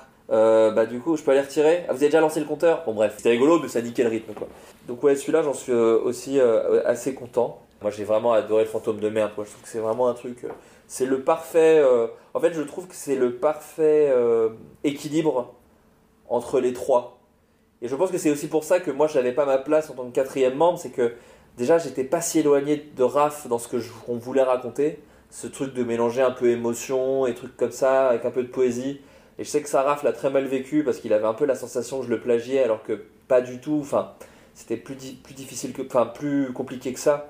C'est juste qu'on avait la même, euh, on kiffait sur les mêmes trucs en fait. Mais du coup, on n'était pas très complémentaires. Alors que Vincent avait lui la folie qu'on connaît de Vincent. Et Julien, lui, ce qui est son, vrai génie, c'est de, c'est qu'il s'adapte avec tout le monde, quoi. Et donc euh, n'importe quel sujet. Je pense que Julien, c'est celui qui a donné le plus de vannes à tous les sketchs. Euh, le ratio participation sketch, c'est lui qui a le plus haut parce qu'il avait toujours des idées. Quel que soit le thème du sketch, quel que soit le ton du sketch, il avait des idées. Ça, en ça, il était super fort. Mais tu vois, même les métiers invisibles, quand je leur mate, je trouve ça trop marrant, quoi. C'est tout con, c'est tout con, c'est vraiment de briques et de broc, mais ça marche bien, quoi, tu vois. Donc, euh, non, mais j'ai beaucoup de tendresse hein, pour cette. euh, parce qu'en gros, c'est marrant, c'est vraiment les, diffé- les, différentes étapes du deuil. C'est au début, tu te dis, bon, bah, je vais pas en parler, tu gardes pour toi. Après, quand tu vois que, que ça va un peu mieux, tu commences à en parler beaucoup. Et aujourd'hui, maintenant, j'ai vraiment que de la tendresse pour cette période. Et puis surtout, on a tous grandi euh, de notre côté, les quatre. Et, euh, et aujourd'hui, quand on se voit, c'est cool, quoi. Donc, euh, donc c'est super agréable. Et puis, on peut en faire des vannes, donc c'est que c'est cool. Je me, je me suis refait toutes les vidéos ici euh, pour préparer euh, l'épisode et donc je mettrai le lien bien entendu pour que vous alliez voir ça. Ça a un peu vieilli, hein, mais. Mais pas tant que ça, franchement, ça, tu regardes ça avec grand plaisir et je trouve pas que ça ait si vieilli que ça. Je les avais déjà vus j'ai encore ri, donc c'est que c'est efficace. Ça a 10 ans l'an prochain, gars, hein, quand même. hein. C'est dur hein, pour moi. Mais ça a 10 ans l'an prochain. On a lancé ça en 2012. Mais donc en, en juillet 2013, tu sors l'épisode euh, Le syndrome post-rupture, qui est un peu ce que, tu, ce que tu appelles le sketch du divorce, que moi j'ai trouvé super beau au passage parce que c'est le podcast du compliment. C'est gentil, bah non, mais ça me fait plaisir. Ça a vraiment un bel équilibre entre drôle et émotion que moi j'aime beaucoup, que j'ai vraiment bien aimé dans ce sketch. Mais donc, tu quittes les suricates et après tu commences à faire tes trucs perso de ton côté, tu réalises pour d'autres, comme euh, Adrien Méniel, tu fais du sketch seul, tu écris pour d'autres. Si tu devais classer être réalisateur, être auteur, être acteur et être monteur, de ce que tu aimes le plus faire à ce que tu aimes le moins faire. Et si tu veux, tu peux faire une, une distinction entre tes projets perso et quand tu travailles pour quelqu'un d'autre, si tu veux. Alors, du coup, c'est plus compliqué. Mais sans la distinction, c'est très simple. Ce que je préfère, c'est réaliser. Ensuite, c'est écrire. Ensuite, c'est monter. Mais écrire et monter, vraiment. euh, Parce que écrire, au bout d'un moment, c'est vraiment chiant. Donc, c'est pas loin l'un de l'autre. Et enfin, acteur, parce que moi, j'aime pas jouer. Je, ne joue que dans les trucs où je sens que je vais être complètement libre de faire ce que je veux. Et donc, en fait, c'est plus. L'intérêt est plus pour moi celui de d'écrire dans les impros ou dans le truc. Mais je joue quasiment jamais. Et quand je joue, c'est des apparitions dans les projets des copains. Mais, mais moi, je suis pas du tout acteur. Ensuite, si tu parles des projets des autres, j'arrive plus du tout à réaliser euh, des trucs que je n'écris pas. Euh, Aujourd'hui, ça devient très difficile. Autant écrire, j'ai la gymnastique du scénariste qui fait que j'écris tous les jours. Donc c'est très facile pour moi, enfin très facile. Ça veut pas dire que c'est très bien hein, ce que j'écris, mais j'ai des facilités à écrire parce que je le fais souvent. Donc c'est comme le sport, c'est-à-dire que si tu vas au sport tous les jours, tu peux être fatigué, mais en tout cas tu vas tenir assez longtemps au début parce que tu as l'habitude de le faire. Et donc alors que si tu fais une pause de un mois, quand tu vas retourner à la salle, tu auras la flemme. Quand tu vas y aller, tu vas être mort en 10 secondes, etc., etc.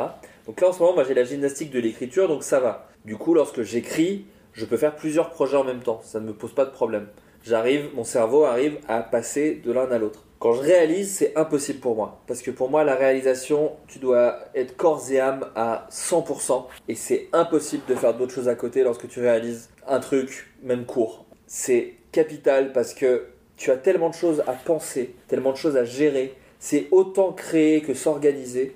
Et moi, je suis nul en organisation, typiquement. Et lorsque je réalise, je ne fais que ça. Mais par contre, réaliser, c'est le truc qui, moi, me fait le plus plaisir. Et c'est pour ça que réaliser pour des trucs que j'ai pas écrits, j'ai un peu la flemme. Parce que euh, c'est difficile de réaliser. Ça prend beaucoup de temps, beaucoup d'énergie, beaucoup de temps de, cerveau. Il y a beaucoup de doutes. On te demande ton choix sur tout. Donc c'est assez difficile. Mais par contre, réaliser les trucs que j'ai écrits, ça, c'est un bonheur euh, sans fin. Et à chaque fois que je l'ai fait, euh, j'ai adoré, quoi. Donc je dirais, réaliser mes trucs que j'écris, c'est mon truc préféré. Ensuite, écrire mes trucs à moi, c'est mon deuxième truc préféré. Ensuite, écrire pour les autres, je kiffe quand même. Ensuite, c'est monter. Et ensuite, c'est euh, réaliser pour les autres. Et ensuite, euh, jouer. Tu as joué comme acteur dans plusieurs euh, vidéos, dans plusieurs courts-métrages, longs-métrages. Quel est le truc que tu as préféré jouer? Je pense que c'est Dead Floor de François Descraques. Parce que bah, j'étais libre à 100% et j'étais jamais à l'image puisque Dead Floor en gros c'était le spin-off de Deadland, une série qu'il avait fait avec François Usan. Dead Floor aussi d'ailleurs c'est une série qu'il a fait avec François Usan. Et Deadland c'était la série pour France 4 et Dead Floor c'était la série pour YouTube. Et le concept de Dead Floor c'est que euh, c'est l'apocalypse vu d'une boîte de nuit et tout est filmé par euh, un gars, à savoir moi. J'étais un peu le TJ Miller de Cloverfield de Dead Floor. Donc j'ai passé ma vie à être derrière François, entre François et la caméra, où des fois la GoPro était sur moi, etc. À dire de la merde en fait, et à dire des conneries, et, faire des blagues. Et, François nous donnait la situation, les trois infos à placer, mais sinon c'était que de l'impro. Et c'était avec des acteurs aussi stylés que Tiffen Davio, Antoine Daniel, Clara Doxal, bon. Et ça je me suis beaucoup amusé à faire ça, parce que c'était une semaine. C'était intense, hein, parce qu'on tournait beaucoup de minutes utiles le jour. Mais c'était très rigolo parce que la liberté était vraiment totale et, euh, que François, il est très euh, client de mes conneries. et en plus, c'était le plaisir de retrouver François après euh, sur ICAT, après Visiteur du Futur, tout ça. Et même quand j'ai fait Bernie dans Visiteur du Futur saison 4, bah, j'y suis allé parce que c'était François et que pareil, il l'avait vraiment écrit pour moi et j'avais le droit de faire ce que je veux et je pouvais hurler, je pouvais loucher, je pouvais n'importe quoi. Et ça, c'était vraiment un kiff. Et puis François, c'est comme Poulpe des vies, moi je leur dois quand même beaucoup et, quand ils me demandent des choses, j'ai du mal à dire non. Mais le bon côté, c'est qu'ils qu'ils me proposent des trucs cool. Donc voilà. Après récemment, j'ai fait une apparition euh, dans La Flamme. Et ça c'était rigolo parce que j'ai quand même joué avec les Labecti, Adèle Exarchopoulos, euh, donc ça il y a quand même un truc qui est rigolo. Et pareil, c'est que de l'impro. pareil, hein, c'est vraiment, c'est, Jonathan Cohen et Jérémy Galland qui sont très friands d'impro. Et euh, le Palma Show nous a invité, Adrien et moi, pour faire un sketch euh, dans un de euh, une de leurs émissions où on jouait deux Rasta. Et pareil, ça du coup, mais c'est même pas joué quoi. Juste, tu fais le con dans une camionnette avec le Palma Show, c'est quand même le rêve quoi. Mais, mais en vrai rôle à jouer, en vrai bonheur de, de tournage, ouais, je dirais Dead Floor. Et quand même, le Visiteur du Futur, mais le Visiteur du Futur c'était dur parce que j'étais quand même encore assistant monteur. Donc je faisais tout un travail de, synchronisation, de backup, de rush. Et puis c'était juste après sur i4, donc l'ambiance était vraiment de la merde entre Raph Descraques et moi. Donc ce tournage là, il a été difficile. Mais le rôle était rigolo à jouer, mais c'était quand même un peu du rose quoi. Parce que tout était un peu tendu, puisque les gens savaient pas trop pourquoi, donc ils se sentaient un peu obligés de faire des choix entre Raph et moi alors qu'on se rebattait les couilles. Et au final, celui pour lequel ça aurait pu être le plus dur, François ne le faisait pas, lui il était vraiment euh, cool et faisait la part des choses. Mais voilà, c'est pour ça que Dead Floor reste quand même le truc où je me suis le plus euh, éclaté, quoi. J'étais curieux de, voir si tu avais quand même apprécié le rôle d'acteur à un certain moment. Oui, oui, oui. Dead Floor, en plus, j'ai joué avec Antoine Daniel et mon plus gros euh, fou rire ever euh, de tournage, c'est Dead Floor. Et c'est avec Antoine Daniel où je me souviens être par terre, en avoir mal aux côtes, en pleurant. Parce qu'on. on- mais à raconter, c'est nul. Mais notre running gag, c'était de dire que. euh, en fait, c'est parce qu'on jouait tout le temps, en fait, vu qu'on filmait tout le temps. Et c'était de dire que le patron du bar était alcoolique. Et donc, en fait, à chaque fois qu'il parlait, on dit Mais vous êtes complètement bourré, enfin, mais qu'est-ce qui vous arrive? Et juste, on a- pendant trois jours, on était en boucle là-dessus. Et Antoine Daniel, il me fait mourir de rire. Et donc, j'ai vraiment eu un de mes plus beaux fous rires grâce à François quand il m'a fait jouer dans Dead Floor. Quoi. Jusqu'en 2015, tu vas continuer à faire des vidéos chez Golden Moustache. Je pense que la plus connue, c'est Le Bureau des Rêves. Mais quelle est la vidéo que tu as préféré écrire et réaliser là-bas? Ah bah c'est le bureau des rêves. Ouais ouais ouais, là il y a zéro doute là-dessus. C'est le premier où tout, où, tout s'aligne euh, parfaitement. C'est-à-dire que j'ai envie de raconter cette histoire. Les acteurs que j'aime disent oui. Sachant que, je crois que j'ai déjà raconté, mais pour la petite histoire, Kian devait jouer dedans, Kian Kojandi. Et il l'a refusé parce qu'il venait de perdre son papa. Genre, mais genre il y a deux semaines avant quoi. Enfin vraiment c'était très récent. Et il devait jouer le rôle de Justine Le Potier, celui qui est un peu dark. Bah, si t'as revu les sketchs, tu le sais, mais c'est un sketch qui parle du deuil et plutôt du deuil euh, du côté euh, paternel. Il m'a refusé, mais il m'avait gentiment refusé en disant j'ai lu, c'est bien, mais là je me sens pas de faire ça, etc. J'avais dit mais évidemment, bien sûr, et je connaissais pas beaucoup Kian à l'époque, hein, c'était avant bloqué, c'était avant tout ça. Et du coup j'avais donné le rôle à Justine Le Potier, alors qu'à la base c'était pour Kian, mais c'était du coup je l'ai filé à Justine. Mais ouais, c'était un bonheur parce que tout, tout était magnifique sur son âge, parce que déjà je tournais avec Simon Astier, qui m'a beaucoup donné sur son âge et qui est un mec vraiment gentil. Et comme je te l'ai dit, je l'avais croisé, mais jamais vraiment passé du temps avec lui. Et là, j'ai découvert ce que c'était d'avoir. C'est le premier comédien avec qui j'ai bossé où je me suis dit Ah, mais donc c'est ça un comédien qui improvise intelligemment sur ton texte. Ah, bah c'est vraiment bien. et après, j'ai passé ma vie à essayer de retrouver ça dans tous les projets que j'ai fait et je les- et j'ai réussi. Que ce soit Aurel San, Gringe, Jonathan Cohen, Baptiste Le Caplin, enfin voilà, tous ces gens-là, c'est que des gens qui ont ça aussi dans leur ADN. Et c'est le truc a touché les gens, c'est le truc où j'ai rencontré David Salle aussi, qui était adorable. C'est le truc où le preneur son, c'était mon pote d'enfance qui a fait le preneur son genre trois semaines à Paris, mais dans ce laps de temps des trois semaines, il l'a fait sur mon sketch, enfin sur ce court métrage, pardon. Donc j'étais avec mon pote d'enfance, avec Simon Astier, enfin bon bref, c'est... Voilà, et c'est celui qui a touché les gens et où j'ai réussi à... Enfin j'ai réussi. Il y a eu une rencontre entre, entre ce que je voulais raconter et la, l'accueil des gens.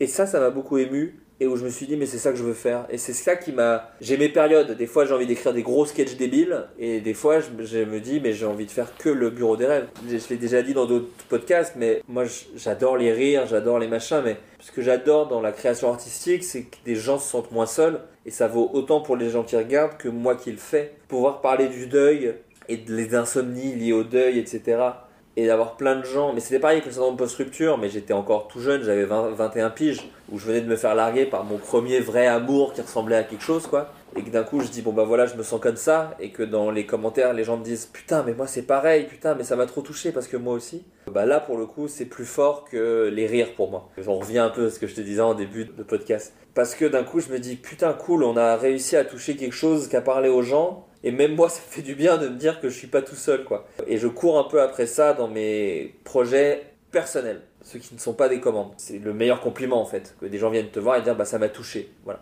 Et toucher, c'est autant avec des blagues qu'avec l'émotion. Moi, je veux pas je suis pas un auteur de drame, mais mes créations artistiques euh, qui ont le mieux marché sur moi, de toute façon, euh, jouaient la balance entre comédie et drame. Euh, les films de Kevin Smith, c'est ça. Les films de Judd Apatow, c'est ça. Euh, ma saison préférée de Camelot, c'est la, c'est celle où il y a, putain, je sais plus si c'est la 5 ou la 6. Je crois que c'est celle où à la fin il se suicide, mais tout le long il y a Alain Chabat, François Rollin, et il y a les plus gros, les meilleurs moments de comédie de Camelot, c'est cette saison-là en fait. Tout le monde pense qu'à la fin dramatique, mais les trucs les plus drôles, c'est euh, Chabat quand il parle de la mort de sa précédente fan avec Géraldine Nakache qui est à côté quoi. Moi j'ai toujours été de cette école-là, François Descraques aussi, Six mois aussi, Raphaël Descraques aussi. Donc quand le public réagit bien, mais à l'époque c'était fou parce que voilà, il y a les gars de Bref qui avaient réagi en public, euh, sur Twitter en partageant la vidéo, ça, voilà, d'un coup, des gens t'appellent pour te dire ça c'est bien, et donc ça c'est kiffant. Et même aujourd'hui, je trouve que c'était une des vidéos qui a le moins vieilli de ce que j'ai fait. Même en termes de cadre, en termes de lumière, euh, il y a des trucs qui marchent bien. Le fait que tu l'écoutes sans casque, tu n'entends pas qu'il y a des booms du cœur, mais tu l'écoutes avec un casque, d'un coup t'entends le boum, boum, boum. Ouais, je suis super content de ce, truc, et c'était le bon truc.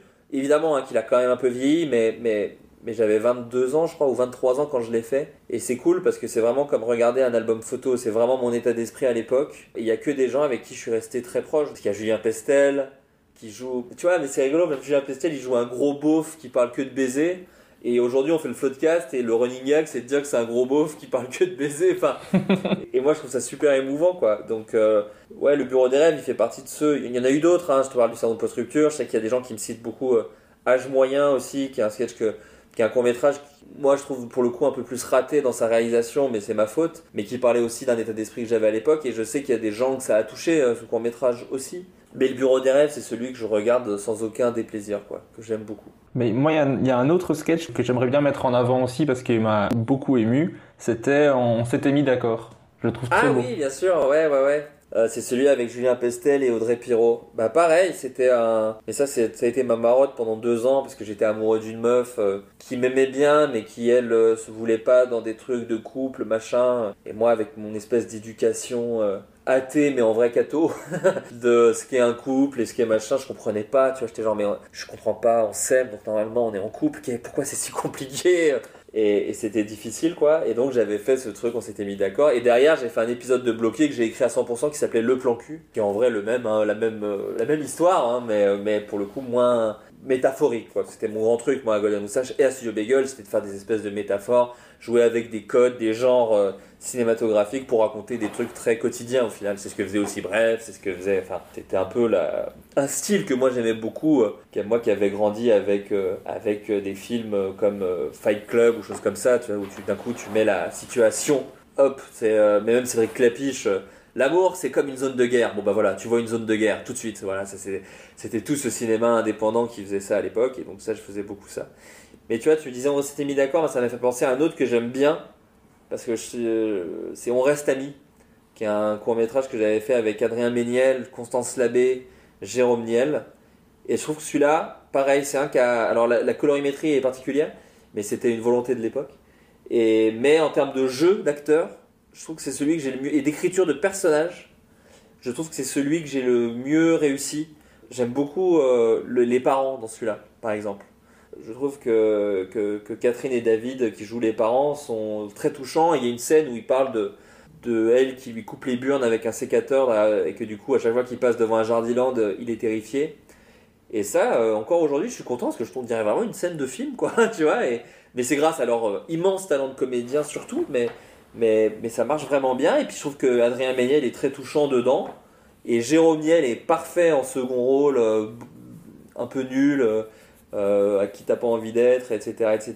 Je trouve Constance incroyable dedans aussi. Donc euh, on reste amis, j'ai un très bon souvenir aussi de celui-là. Et puis on a, ce qui est fou, c'est que tous ces trucs-là étaient tournés en une journée, quoi. Alors ça, je sais pas si les gens se rendent compte, mais et c'était tellement euh, rapide. Bureau des rêves, il y, a des plans euh, en décor qu'on avait reconstruits, il y a des plans dans les locaux d'M6. Et tout ça, c'est une journée à chaque fois. quoi. Donc la course, tu pouvais faire trois prises max, euh, tu courais après le temps, tu courais. C'est pour ça que on reste amis, il y a une merde de son à un moment, mais parce qu'en fait, on faisait que ça. Et d'un coup, putain, le son il a bugué, bah ouais, mais on a fait qu'une prise. Bon, bah on fait quoi? Bah, on, double en post-prod, mais on n'a pas des bons micros. Et c'était que ça, quoi. Donc c'était super galère.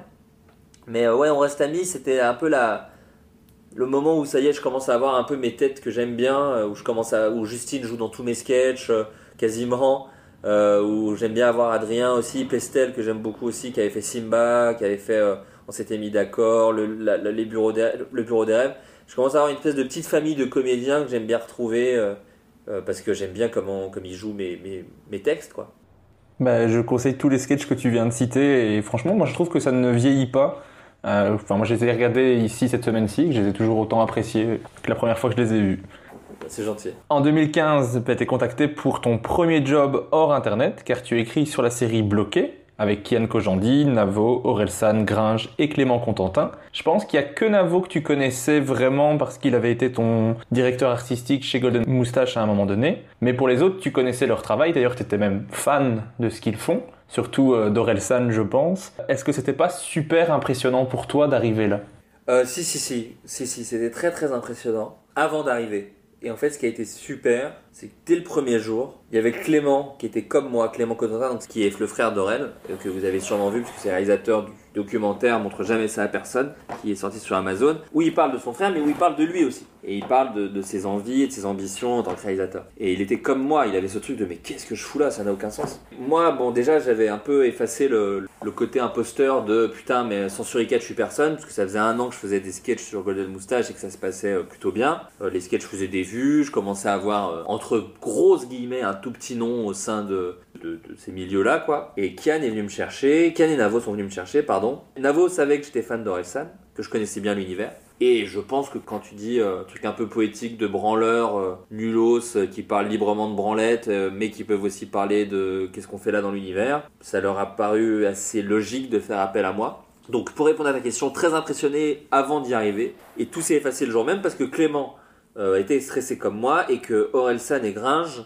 et Kian, mais Kian je l'avais quand même pas mal croisé, pas dans le travail mais dans la vie, Orelsan et Gringe d'un coup euh, bah, te rassurent quoi et te disent euh, ah cool enchanté trop bien ça fait plaisir. Et puis première réunion tu lis des vannes et ils se marrent et puis ils t'en proposent et ça se marre et puis timidement tu commences à rebondir sur une idée et ça ça rigole et quand ça rigole pas c'est toujours très poli en disant ouais je sais pas je suis pas très fan hein, je crois. Ok bah vas-y on trouve autre chose. Bloqué euh, c'est un des trucs dont je suis le plus fier dans ma vie vraiment.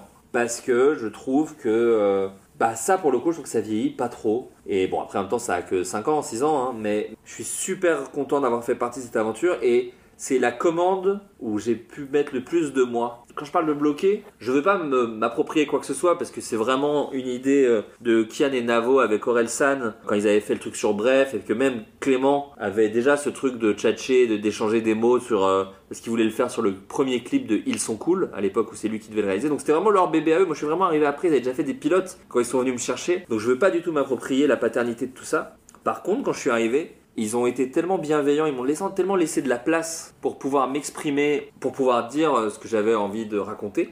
Et ça s'est fait assez logiquement. Et le bloqué, je faisais l'écriture, mais je faisais le montage aussi. Donc j'accompagnais vraiment euh, bah, le- le bébé jusqu'à la sortie, quoi. Et c'est le truc où, ouais, où j'ai mis plein de réflexions personnelles. Alors il y a beaucoup, beaucoup de blagues. Hein. On va pas essayer de faire passer des vessies pour des lanternes. C'est quand même d'abord un truc euh, rigolo. Mais mine de rien, il y a quelques épisodes, dont le final, dont des trucs où je trouve que euh, c'est pas inintéressant quand même ce petit programme court. Et puis surtout, c'est de travailler avec des gens super forts et super gentils. Et ce qui permet de mettre à mal cette légende de ne rencontrer jamais vos idoles, bah voilà, moi, Orelsan, c'était vraiment mon idole. Et c'est aujourd'hui encore euh, un des mecs les plus gentils euh, que j'ai rencontrés dans ces milieux, euh, qu'est le milieu artistique. euh, et qui, on en fait, c'est marrant, on s'appelle pas du tout tous les jours, on n'est pas les plus grands amis de la Terre. Mais à chaque fois, on pense à l'un à l'autre sur des petits trucs. Et puis même, des fois, il me rappelle, tu vois, fait une tournée euh, des festivals, euh, il me demande de filmer euh, l'une d'elles et de dire des conneries dedans. euh, moi, je mate un truc, je dis putain, il y a une chanson de toi dans L'ombre d'Émilie, donc du coup, on échange par texto, donc on, on se donne souvent des nouvelles. Et puis, c'est la découverte quand même de de- deux super acteurs qui sont Orelsan et Gringe. Gringe encore plus, parce que Gringe a continué lui derrière, alors qu'Aurel a un peu moins fait ça. Et c'est un an de pur kiff, parce qu'en plus, à la base, on devait écrire euh, 30 épisodes il me semble. On, croyait qu'il y en avait que 30. Et Harry Tangeman arrive un matin, il dit euh, Ah non, les gars, il y en a 130.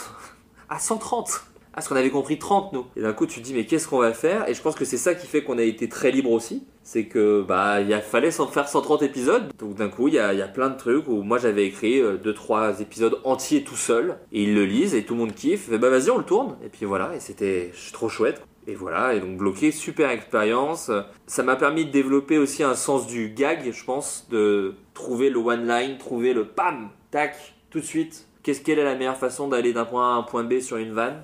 Et j'ai beaucoup appris sur bloqué et, en plus c'était les, c'était quand même les vacances. C'était assez. euh, je pense que Navo et moi on était les plus sérieux parce qu'on était les gars qui venaient le plus souvent en réunion et puis après c'était le bordel.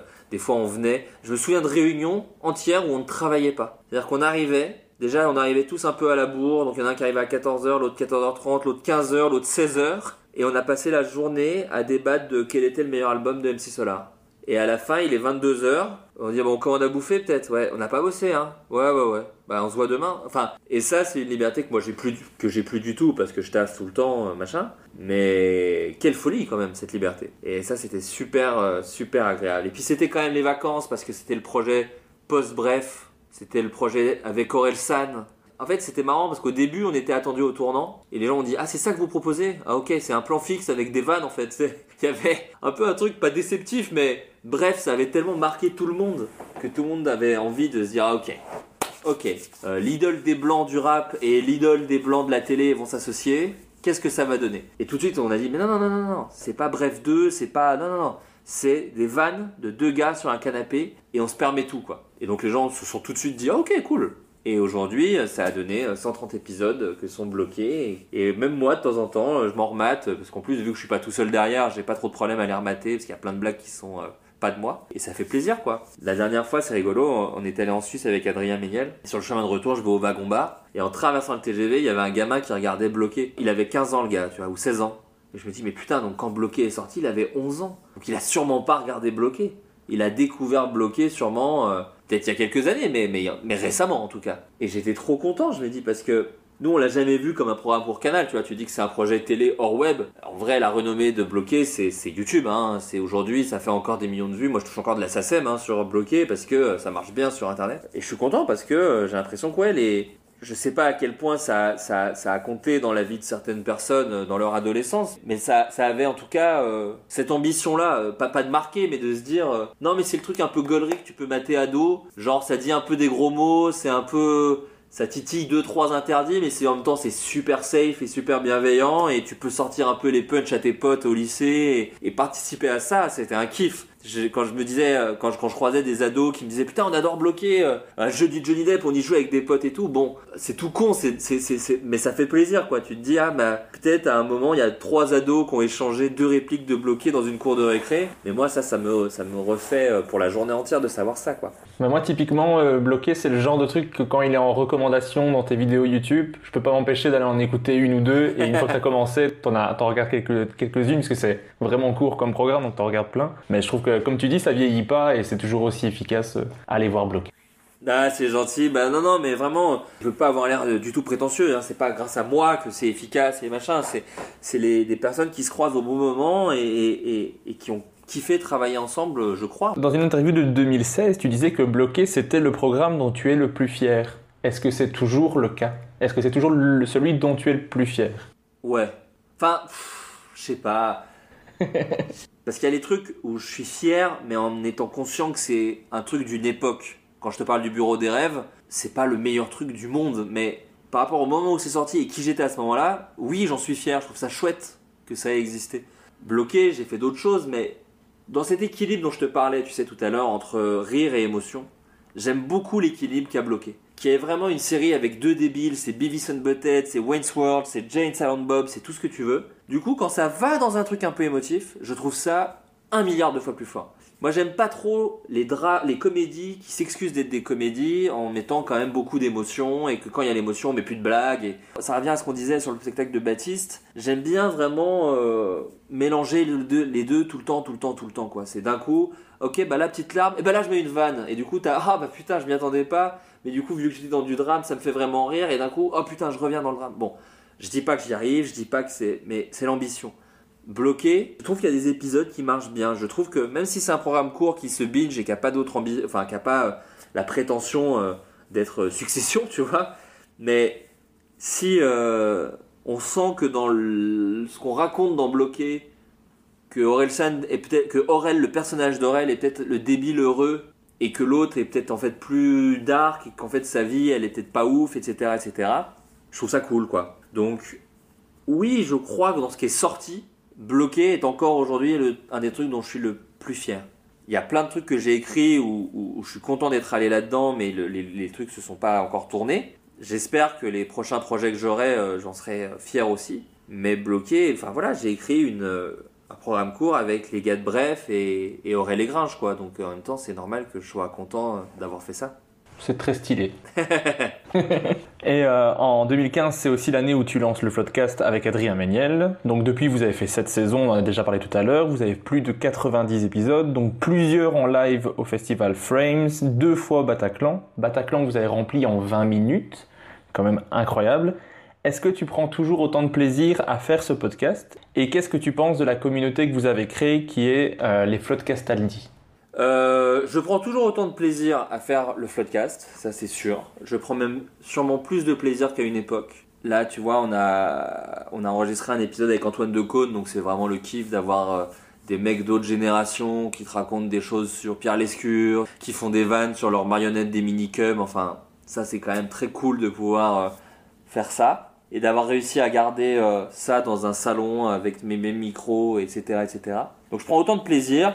Tout le côté communauté, j'y pense pas trop. Moi, c'est un mot qui m'a toujours un peu saoulé, la communauté, euh, euh, parce que je trouve que commencer à cibler ton public, c'est commencer à être conscient de qui sont les gens qui t'écoutent, qui te parlent, et c'est bien de pas l'être, je pense. Je pense que c'est bien de ne pas réfléchir à ça. Et voilà, donc non, la communauté, en tout cas, on a, plutôt des gens bienveillants et cool, donc ça c'est plutôt, plutôt chouette. Mais euh, je, voilà, je, réfléchis pas trop à, ceci en, ces termes-là. Mais le, podcast continue, on est content. Je sais pas combien de temps on va, on va le faire encore. Pareil, j'y pense pas trop. On, on s'est toujours dit que le podcast c'était notre hobby. Alors on commence à faire de l'argent avec et en même temps c'est bien parce que du coup on peut mieux les préparer, inviter plus, plus en enregistrer. En gros avant on gagnait vraiment pas de sous donc euh, entre faire un truc où je suis rémunéré pour payer mon loyer ou enregistrer un podcast, euh, le choix était quand même vite fait parce que euh, ce qui me rémunère pour payer mon loyer, je prends autant de plaisir que faire un podcast. hein. donc c'est écrire des blagues, hein. donc c'est tout aussi cool. Aujourd'hui que maintenant le podcast permet de nous rémunérer un petit peu, bah mine de rien c'est un vrai moteur pour se dire bah non non on va se prendre une après-midi entière pour travailler sur ce truc-là. Ceci étant dit, dès que ça nous saoule on arrête hein, le podcast. C'est-à-dire que moi j'ai des projets en 2022, euh, pas que professionnels. L'idée c'est que euh, si j'ai moins de temps pour le faire, euh, j'en ferai moins et c'est pas grave. Je pense que le public le comprendra. Je suis pas un podcasteur quoi. Je me suis jamais vu comme quelqu'un qui fait du podcast. Je suis un scénariste réalisateur et le fait est que j'ai mon podcast à côté. Mais moi demain tu me dis que le podcast ça n'existe plus, vraiment je survis. Vraiment je pense même que ça ne me gâche pas la vie. Je me dis bah je verrai les gens ailleurs, pas grave. Je les croiserai à des soirées, des apéros, mais ça va pas me ruiner ma vie. En revanche, tu me dis que je n'écris plus euh, de fiction, que je ne réalise plus euh, de projets. Euh, là, vraiment, je pense que je tombe en dépression au bout de, de 12 heures à peu près. Donc voilà. Mais tout ce que je te dis là ne n'entache en rien le, le- le fait que j'adore faire le floodcast. Je prends toujours autant de plaisir. Euh, je suis super content des retours. Je suis super content de comment les gens le réceptionnent. euh, euh, que les gens sont toujours fidèles après 6 ans, ce qui est quand même un chiffre. Tu parles des deux Bataclan, quel bonheur de ne pas être invité au Paris Podcast Festival, mais de remplir le Bataclan, de rester en Indé, d'avoir dit non à Spotify lorsqu'ils voulaient nous signer en exclu chez eux, tout ça. C'est des choses dont je suis très content, très fier, donc euh, c'est très cool. Et puis ça me permet de passer du temps avec Adrien, qui est un des mecs les plus drôles que je connaisse. Donc on a connu métier plus difficile. Ben, moi j'espère que vous allez encore en faire plein et j'adore ça, c'est que Adrien te fait tout le temps autant rire. Du premier épisode au dernier épisode, tu, tu ris toujours autant de ces conneries et ça me fait beaucoup rire. J'aime Bah oui. j'aime beaucoup ça. Mais j'a- j'adore aussi tous les hors-séries que vous avez fait parce que je pense que vous, vous avez fait des hors-séries sur probablement tout ce que j'aime le plus au monde, comme euh, Batman, Spider-Man, Harry Potter et surtout Star Wars. Il manque plus qu'un épisode sur Friends et il y a toutes mes passions qui sont, qui sont faites. Ah bah écoute, c'est possible. Les hors-séries, en fait, le fait est que je les faisais sans Adrien, parce que je partais du principe qu'il s'en battait les couilles. Lui m'a dit que non. Je vais être sincère, je le crois pas une seule seconde. Je pense que 3 heures de podcast où vous parliez de pod culture, euh, faut savoir qu'Adrien est accro à son téléphone, par exemple. Ce qui n'est pas un défaut du tout. Même dans les podcasts que vous écoutez, euh, souvent il est sur son téléphone. Parce que euh, quand il participe moins, il se fait chier, tu vois, ce qui est normal. Donc euh, un podcast où on parle pendant 3 heures de pop culture, il y a des sujets où je pense qu'il sera là et chaud. Et sur, sur d'autres, je pense qu'il serait moins chaud. Et même s'il me dit euh, non, mais moi je pourrais être là, euh, je pense qu'il se ferait chier comme un rat mort. Mais Friends, typiquement, si on en fait un, il serait là, je pense. Parce que je sais qu'il kiffe. Si on en fait un sur Friends, euh, méga chaud. Si vous en faites un sur Friends, je suis dispo pour Ah, raconter. grave, Je de ouf, de ouf. Je suis tellement fan de... Un peu trop d'ailleurs. Ah ouais? Bah non, mais je comprends, c'est charmé. Je suis absolument pas un fan objectif pour le coup. Là, c'est, je suis incapable de dire qu'il y a des défauts dedans, par exemple. C'est- Pour moi, c'est, c'est parfait. Oui, c'est ça. Oui, bah ouais, je comprends. Non, non, mais je comprends. Voilà. J'adore le podcast, donc j'espère que vous allez encore en faire plein. Je le dis encore une fois. C'est le podcast du compliment, j'en ai pas encore fait assez. J'adore. Non, le mais podcast. si, bah, ça fait plaisir, écoute. Alors après ça, tu as aussi commencé à écrire et à réaliser pour le Studio Bagel. Est-ce que pour Studio Bagel, tu avais autant de liberté qu'à Golden Moustache, ou peut-être même encore plus? Euh, à Studio Bagel, j'avais la liberté de ne pas signer euh, ce que je faisais, euh, qui est une vraie liberté. le vrai plaisir du studio bon, outre les rencontres avec des gens vraiment chamés, euh, comme Axel Malivernet, Jérôme Niel, Robinson Latour, ça, a été d'écrire du sketch quotidiennement, quoi. Enfin, quotidiennement. Très régulièrement. Pour écrire une heure d'émission par toutes les deux semaines, par mois, je sais plus. Mais en tout cas, écrire beaucoup de beaucoup de sketchs. Chez Subegel, je crois que j'ai écrit 45 sketchs en tout, euh, sur une période de septembre à juin, quoi. Donc c'est pas mal. Et ça, c'était vraiment cool. Ça, c'était vraiment excitant. Mais c'était du sketch. Et ça, c'était cool aussi, puisque moi, je voulais pas non plus devenir cette espèce de cliché de ce que, ce que je commençais à devenir un peu. De, bon, bah, si ça parle de branlette et qu'à la fin, il y a de la folk, normalement, c'est une vidéo de Flaubert. et moi, j'ai toujours euh, aimé faire les deux. Je cite beaucoup de jeux d'Apato dans mes maîtres euh, à penser euh, dans, la création. Euh, D'Apato, il a fait effectivement This is 40, Knocked Up ou Funny People. Il a aussi écrit Walk Hard. Il a aussi écrit Don't Mess with the Zohan avec Adam Sandler. voilà. Il a aussi écrit des sketchs pour le Ben Stiller Show. Il faisait aussi des trucs très cons, Joe D'Apato. Ok? Moi, j'ai à cœur de continuer à faire des trucs très cons. Euh, et Studio Bagel, c'était l'endroit où on pouvait faire des trucs très très très cons. Et juste une bonne idée, une petite idée de sketch débile devenait un vrai truc qui existe. Et moi été euh, très fan, toujours, je suis toujours d'ailleurs, du Saturday Night Live, de Key and de choses comme ça. Et donc le, le, Studio Bagel, c'était la possibilité avec d'autres auteurs de juste trouver des pitchs, trouver des trucs très cons. Et en plus, parce que quand même faut le dire, les offrir à un très grand monde, puisque d'un coup c'était des sketchs joués par Yvick, enfin Mister V, pardon, Natou, Kemar, euh, La Ferme Jérôme, je dis les noms des youtubeurs de chacun, etc., etc. Qui sont non seulement des gens connus, mais des gens, euh, des comédiens euh, très forts, des Alison Wheeler, des Monsieur Poulpe, qui, en fait, on avait déjà des comédiens super à Golden Moustache, tu vois, et je vais pas tous les citer, tu vois, mais ça va de Haute-Goni Goubert à Hakim Omiri, en passant par, voilà, j'ai cité Pestel, Le Potier, Méniel, enfin, il y a un milliard de personnes super fortes à Golden Moustache, mais à Studio Bagel, j'avais plus l'impression que c'était des gens qui avaient leur clown. Ils avaient vraiment leur clown à Studio Bagel. Euh, euh Jérôme Niel était super bon dans la colère. Euh, Alison Wheeler, elle avait aussi ses personnages. Poulpe, c'était vraiment euh, une espèce de gros show Marx dégueulasse qui bave et machin. Chacun avait son truc et, c'est une écriture plus particulière parce que d'un coup, t'écris vraiment pour des gens. Golden Moustache, des fois, j'écrivais et j'essayais de trouver le meilleur acteur et je changeais un peu. Là, on me dit non, non, faut que dans le sketch, il y ait que Mar et, et Natou, quoi.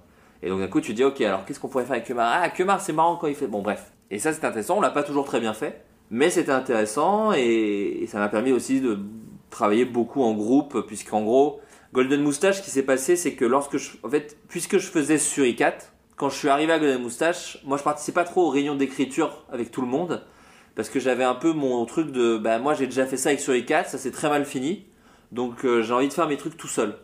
Studio Bagel, ça a été un peu le pansement avec l'écriture en groupe. Du sketch, hein, je parle, parce qu'il y avait eu bloqué. Hein.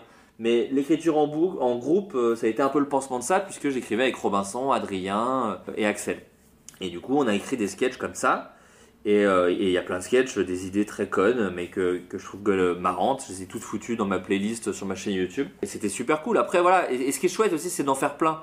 Donc il y en a des très nuls, très ratés, euh, et quand je dis ratés, c'est à cause de l'écriture, hein, c'est entièrement la faute des textes. Et il y en a, euh, moi j'ai travaillé par exemple sur euh, Entre deux tours avec Kemar et Greg Guillotin, et dedans il y, y a une image de Kemar qui est devenue un mème quoi sur Twitter, et moi ça me fait gaulerie que maintenant il y a des mèmes partout de cette gueule de Kemar qui se tient la tête comme ça.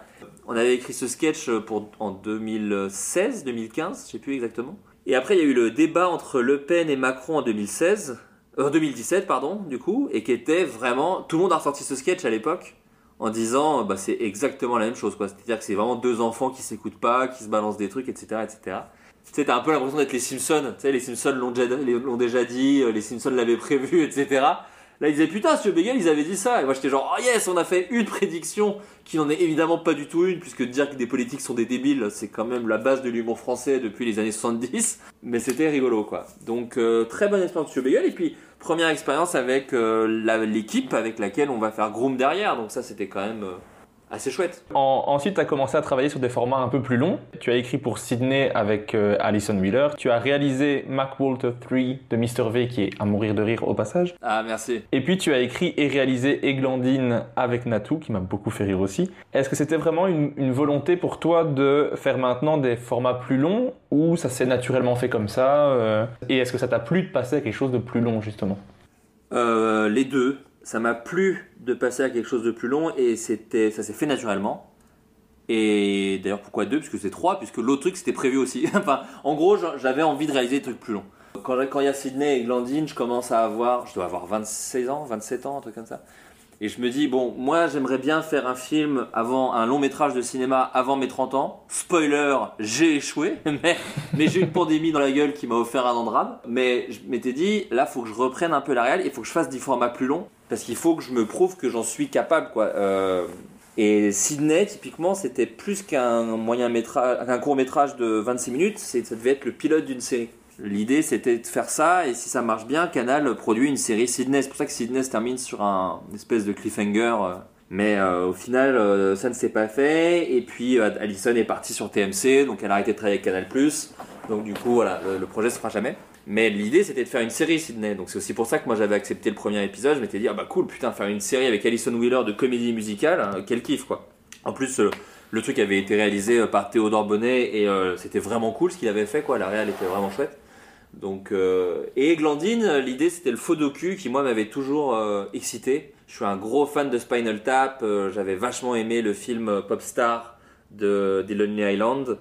Euh, et puis euh, tout ce qui est The Office, tout ce qui sont ces séries euh, Parks and Rec, tous ces documentaires, enfin qui sont des séries documentaires. J'avais toujours rêvé d'en faire un et c'est marrant, tu vois, quand je parlais de gens qui ont leur clown comme comme Baptiste ou comme Jonathan ou comme voilà euh, Aurel Natou en fait partie. Quand Natou m'a dit j'aimerais faire un truc sur Eglandine, moi j'ai trouvé le défi exceptionnel de dire mais on va pouvoir on va essayer de raconter une histoire avec un perso complètement flingué comme le sont des persos c'est très américain en fait comme façon de faire. C'est euh, Austin Powers c'est euh, les persos d'Adam Sandler les persos euh, c'est Zoolander également aussi c'est Fatal de Michael Youn etc etc donc moi je me suis dit ah bah vas-y on va essayer de faire ça.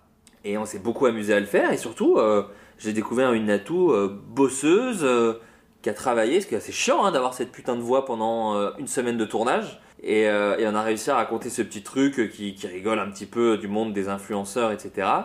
Et pareil, où j'avais à cœur de faire... Sydney et Glandine partagent ce- cette espèce de petite ambition de dire ok c'est très con c'est des grosses blagues euh, un peu avec euh, des gros sabots on essaye à droite à gauche de mettre un peu d'émotion quoi mais vraiment euh, léger une touche hein. on sait qu'on est en train de, faire un, faux documentaire qui s'appelle Eglandine ma vie à fond de teint donc on va pas essayer de de dire que c'est Casablanca.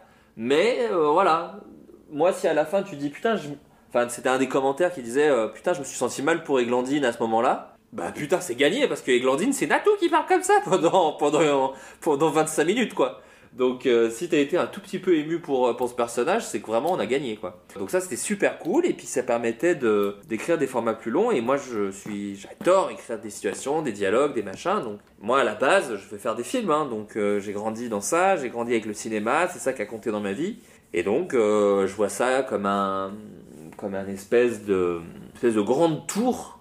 Tu vois, c'est Donkey Kong, il est en train de me lancer des tonneaux, moi j'essaie de passer des étages, étage après étage. Et donc il y a eu euh, programme court, il y a eu sketch, il y a eu court métrage, il y avait 20 minutes, et après il y a eu les séries. Et le but en vrai c'est de faire des films, parce que moi c'est avec ça que j'ai vibré, c'est ça qui... J'adore la série, hein, franchement je- je- je- j'en ai fait, j'en referai encore, c'est super. Mais j'adore le shoot qu'est un film. Une série, je suis pas un plus gros consommateur de séries. Je trouve que la grande force du cinéma, c'est d'être des uppercuts, vraiment. D'émotions, de rire, de machin. C'est c'est fou qu'après une heure et demie, c'est fou qu'après deux heures de Jurassic Park, ta vie entière soit marquée à vie par ça, quoi. C'est que t'as passé que deux heures. On a passé plus de temps à parler que Jurassic Park.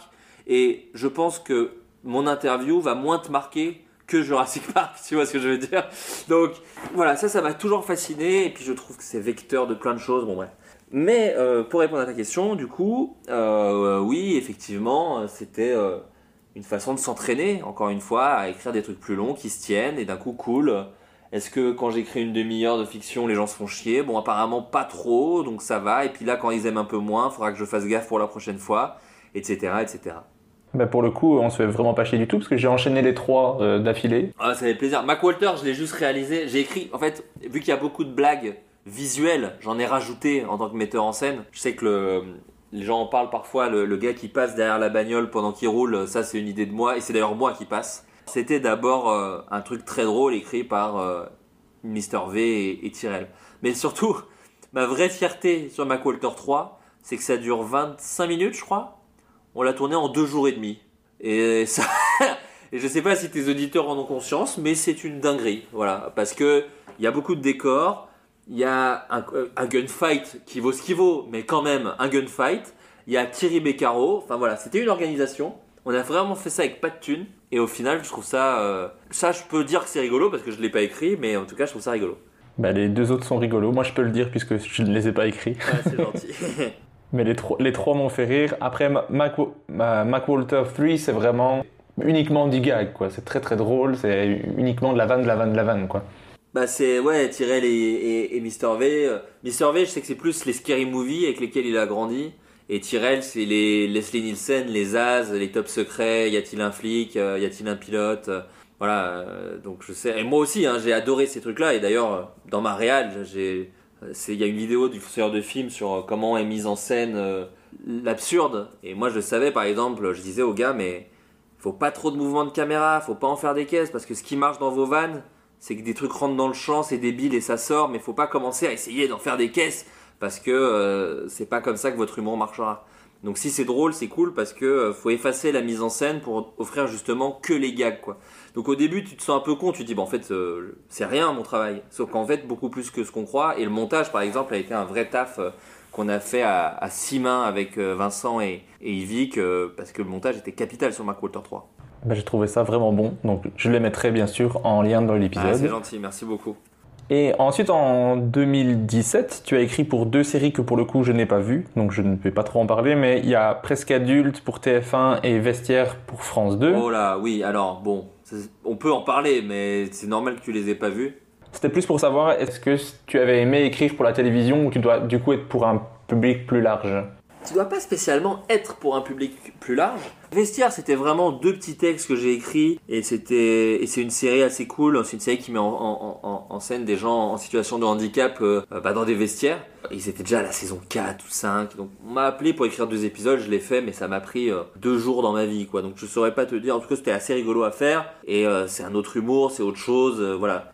Presque adulte, c'est une situation un peu plus difficile parce que je retrouvais Julien Josselin, avec qui on avait fait sur E4 à l'écriture, et on avait euh, Natou, que moi j'adore, euh, Cyprien, euh, que j'adore aussi, et Norman. Et en gros, on écrivait, enfin, on écrivait tous ensemble, mais je sentais qu'il n'y avait pas vraiment de chef, en gros. Ça manque d'un leader. Je trouve que c'est ce qui fait que le résultat est assez tiède, c'est que tu sens que ça a manqué d'un leader, quelqu'un qui tranche, quelqu'un qui dit ça oui, ça non, ça oui, ça non. Puisqu'en gros, entre Cyprien, Natou et Norman, il y avait un peu un truc de personne veut trop prendre le lead parce que ça voudrait dire s'asseoir sur les deux autres. Donc chacun défendait son truc à lui, et du coup, je pense que c'est ce qui fait que le résultat est vraiment euh, pas dingue. Et puis surtout, TF1 s'attendait à autre chose. Euh, Je le dis euh, sans honte, c'est vraiment, c'est pas le truc, le meilleur truc que j'ai fait de ma vie, loin s'en faut. Mais c'est aussi un problème de texte. Hein. Je pense que moi aussi, à ce moment-là, j'ai voulu écrire du Cyprien Norman Natou en me disant ce que c'est, alors qu'en vrai, c'est débile d'avoir fait ça. J'aurais juste dû écrire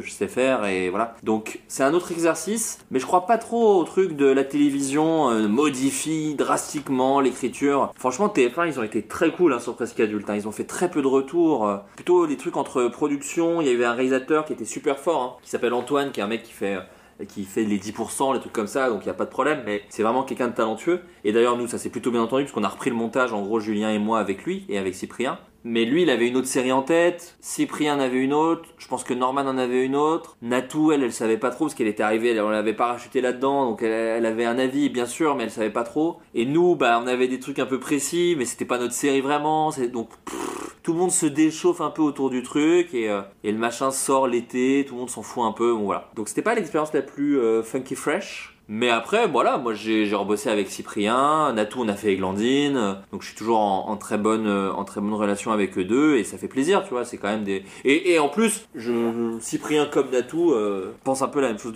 que moi sur la série. Et quand même, il y a des trucs que je sauverais. euh, Il y a des belles idées qu'on a mal exploitées. Et vraiment à l'écriture aussi, hein, j'insiste. Hein. Je vais pas faire l'auteur maudit, on a pourri mes textes. Mais je sais que l'épisode de l'enterrement de Cyprien, il y a plein de maladresses, plein de défauts liés à l'écriture. Mais ce que ça dit est pas inintéressant. Et je me dis, bon, dans un petit programme court, prime time TF1, euh, c'est sympatoche. Voilà, donc c'est pas le truc le mieux réussi que j'ai fait de ma vie. Mais il y avait des petites volontés de tout le monde qui n'ont pas éclos comme il fallait. Mais... euh, mais par exemple, j'ai pas honte de presque adulte, tu vois, loin de là. C'est vraiment un truc pas ouf, mais j'en ai pas honte. Après, en, en 2018, tu as travaillé sur deux séries YouTube Originals. La série Les Emmerdeurs, sur laquelle tu as écrit mais aussi scénarisé deux épisodes. Celle-là, je ne l'ai pas encore vue. Bah ouais, elle est payante, donc je comprends.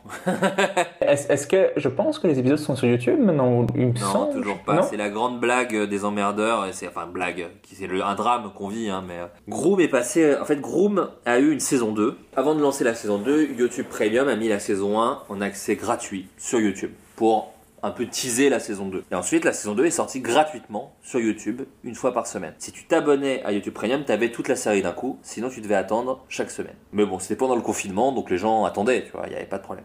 Les emmerdeurs, non. Les emmerdeurs n'a pas eu de saison 2. Je pense que YouTube était moins content des emmerdeurs que de Groom. Et euh, n'a jamais euh, souhaité, euh, enfin en tout cas, n'a jamais souhaité, j'en sais rien. En tout cas, le, le résultat est là. ils ont jamais sorti le truc gratuitement. Et donc, faut s'être abonné YouTube Premium pour voir les, les emmerdeurs. Ce qui est un drame, hein, parce que, enfin un drame. Moi, je le vis un peu comme un petit drame parce que les emmerdeurs, j'ai beaucoup travaillé dessus. En gros, moi, j'ai scénarisé, euh, j'ai fait un travail de script doctor. Alors le générique, Bon, ça a été un petit petite source de bisbee avec Golden Moustache, mais je suis, je suis noté en dialogue additionnel sur tous les épisodes, sachant que mon travail a été un peu plus que de faire des dialogues additionnels, puisque j'ai réécrit certains épisodes entièrement, qui avaient une bonne base, mais je suis repassé sur tout, en tout cas, pas que les dialogues. Ce qui se passait, c'est que Vladimir Rodionov, qui était, comme je l'avais dit, le directeur artistique de Golden Moustache à l'époque, était chef d'écriture sur cette série. Et quand il a reçu tous les textes, il a voulu que pendant deux semaines, on repasse sur tout. Et donc, moi, on faisait des réunions la journée pour parler de l'épisode. Je réécrivais la nuit. Je lui renvoyais le matin quand j'allais me coucher à 6h du mat. Lui, il se levait à 6h30, il lisait et il refaisait ses retours jusqu'à midi et demi, 13h. Et l'après-midi, on se revoyait pour en parler. Et voilà, et on faisait ça sur tous les épisodes, petit à petit, pendant 15 jours. Et on a eu 15 jours ultra intenses comme ça, mais où ça a été une des meilleures expériences d'écriture de ma vie, parce que ça se passe toujours très bien avec euh, Vladimir. On a refait toute la série, c'était trop bien. Et euh, en plus, c'est une série qui parle de, de l'adolescence en temps de guerre, donc autant te dire que c'est rare qu'on te propose ça avec quand même des blagues, des super-héros, enfin c'est quand même euh, très ambitieux. Et, euh, et derrière, j'ai rajouté des blagues avec Valentin Vincent où on a fait une passe, euh, on, a fait, une passe dite euh, pour rajouter de la comédie parce que YouTube trouvait que ça manquait de comédie, en gros. Donc on a refait une passe pour rajouter des blagues, des trucs, parce qu'en fait il y avait Groom qui pour le coup était très axé, bah, c'était une sitcom quoi, donc il y avait beaucoup plus de place pour les blagues. Là où les emmerdeurs avaient une volonté de raconter une histoire, je pense plus dramatique. Donc voilà, les emmerdeurs, super projet sur lequel j'ai travaillé. Vrai, la, saison 1 en plus se termine sur une fin ouverte. Donc moi j'aurais adoré, euh, je, je sais pas ce qu'il en est des droits. euh. J'espérais, je t'avoue, une revente à Disney ou une connerie comme ça pour que la série ait une deuxième vie ailleurs sur une autre fenêtre. Mais ça, tout ça, je suis pas producteur, donc c'est pas du tout euh, moi qui décide de ça. Alors on va parler de la deuxième série qui elle est disponible gratuitement sur YouTube, les deux saisons. C'est la série Groom qui raconte l'histoire d'un jeune héritier qui blesse un groom lors d'une soirée très arrosée pour son anniversaire. Il doit le remplacer pour ne pas perdre son héritage. Si je me trompe pas, c'est une idée originale de Axel Malivernet qui t'a ensuite contacté pour pouvoir créer la série avec Robinson Latour et Adrien Méniel. Euh, Qu'est-ce qui t'a encouragé à, à accepter le projet au départ? D'écrire une sitcom, de faire une sorte de H 2.0, où ce serait pas le H de hôpital, mais le H de hôtel. Je te parlais d'Eric et Ramsey en début de podcast, c'est ça. D'écrire avec Robinson, Axel et Adrien, avec qui on s'était quand même beaucoup amusé sur le tour du bagel. Puis ouais, euh, la, promesse de faire, euh, quand la saison 1 de Groom était en écriture, j'étais à fond sur Brooklyn Nine-Nine, et j'étais dans ma période sitcom, euh, vraiment, je regardais à fond Brooklyn Nine-Nine. Je regardais aussi The Good Place, tous ces trucs-là, Kimmy Schmidt. Et j'avais un vrai amour pour les... euh, je m'étais rematé tout 30 Rock. Et j'avais un vrai amour pour les séries euh, qui se permettent tout, quoi. Où d'un coup, il y a un épisode avec euh, un robot, par exemple. Donc j'étais vraiment dans ces sitcoms qui parlent de, de, de plein de... Enfin, qui, qui se permettent tout, quoi. Et donc écrire Groom, c'était génial parce qu'il y avait tout à imaginer, même si c'était d'abord, comme tu l'as dit si bien, une idée d'Axel, et aussi un programme court qu'il avait fait avec Jérôme, d'abord à Montreux, puis à Cannes. Mais euh, Axel est quand même, c'est un directeur d'écriture qui est très à l'écoute de ses auteurs et qui n'a pas, a pas l'ego de savoir exactement ce qu'il veut, etc. Enfin, il est très à l'écoute et ça, c'était très chouette. Donc, on l'a vraiment créé à, à 4 et on s'est beaucoup amusé à faire ça et c'était super cool. Ça a été aussi beaucoup de d'embrouille et de travail, parce que d'un coup, euh, un sketch, c'est pas grave, tu vois, il y, en a un qui peut euh, en être moins content, puis il y en aura deux autres derrière. Bah, une série, il y a que 10 épisodes, donc ça a été un peu plus la bagarre sur des trucs, et puis surtout, il y a eu quelque chose de... Il y a un épisode qui devait être tourné, qui a été annulé à la dernière minute, qui coûtait trop cher. Donc il y avait l'épisode des Jeux Olympiques de l'hôtel, qui est devenu un double épisode. Donc moi, il a fallu que je réécrive cet épisode-là pour en faire un double, qui est un truc que je, ferai plus tard sur la fin de saison 2 d'ailleurs. Donc c'était assez rigolo. Euh, il y avait vraiment ce truc à l'américaine de euh, bon bah l'écriture est intensive quoi. Mais euh, c'était assez chouette et puis pareil comme je te le disais sur Studio Bagel, on est assez raccord avec avec Robinson, Adrien, Axel. On, a les mêmes rêves, les mêmes trucs. Donc lorsque je mets une rêve à Space Jam ou à True Lies, ça pose pas trop de questions. On se dit bah oui il faut le faire. Donc ça c'était trop bien. C'était un autre exercice, et, euh, mais ça m'a frustré un peu. Pas, pas frustré, euh, Groom, c'était trop bien Groom. Mais ça m'a donné envie de faire ma propre série. Que j'ai toujours pas fait, que j'essaye de développer. Mais je me suis dit, putain, c'est quand même chouette d'être dans une salle avec un Véleda blanc et de noter des trucs et de rebondir et de dire, moi je veux faire ça, vous avez des idées. Enfin, ça, c'est un truc où j'espère un jour être un chef d'orchestre euh, de ce travail-là, quoi. Vous aviez fait un épisode spécial euh, dessus dans le Floodcast et tu avais dit que ton épisode préféré de la saison 1 c'était l'épisode 10, le dernier qui clôturait la première saison. Mais du coup j'ai envie de savoir c'est quoi ton épisode préféré de la saison 2 Ah putain, alors parce que c'est difficile parce que je l'ai regardé bah, comme tout le monde, enfin comme tous ceux qui l'ont vu pendant le confinement et je l'ai pas rematé depuis la saison 2. Faut aussi savoir que la saison 1 c'était la création de la série donc moi j'étais beaucoup plus euh, présent et la saison 2 je suis venu écrire deux épisodes mais j'étais pas trop dans le...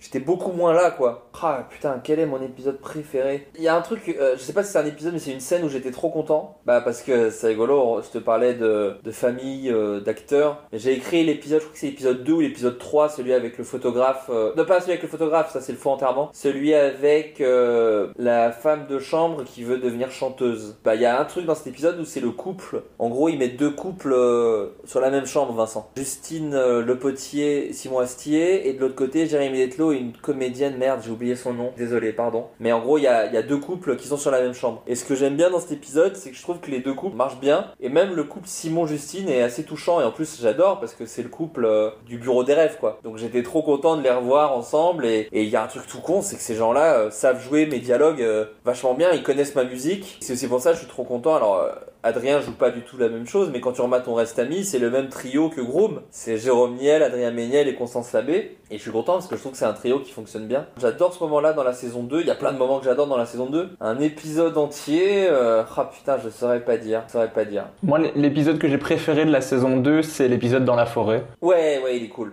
Mais ça, c'est bâtard parce que moi j'aurais adoré écrire cet épisode. Parce qu'à un moment, dès la saison 2, c'est chiant d'être enfermé dans un hôtel. Tu vois ce que je veux dire?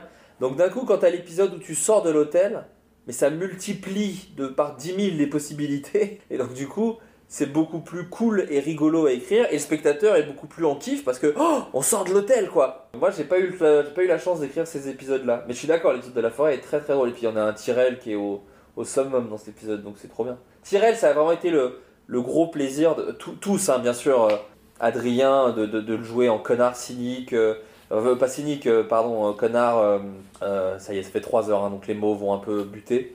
Espèce enfin, de mec qui aime personne et que.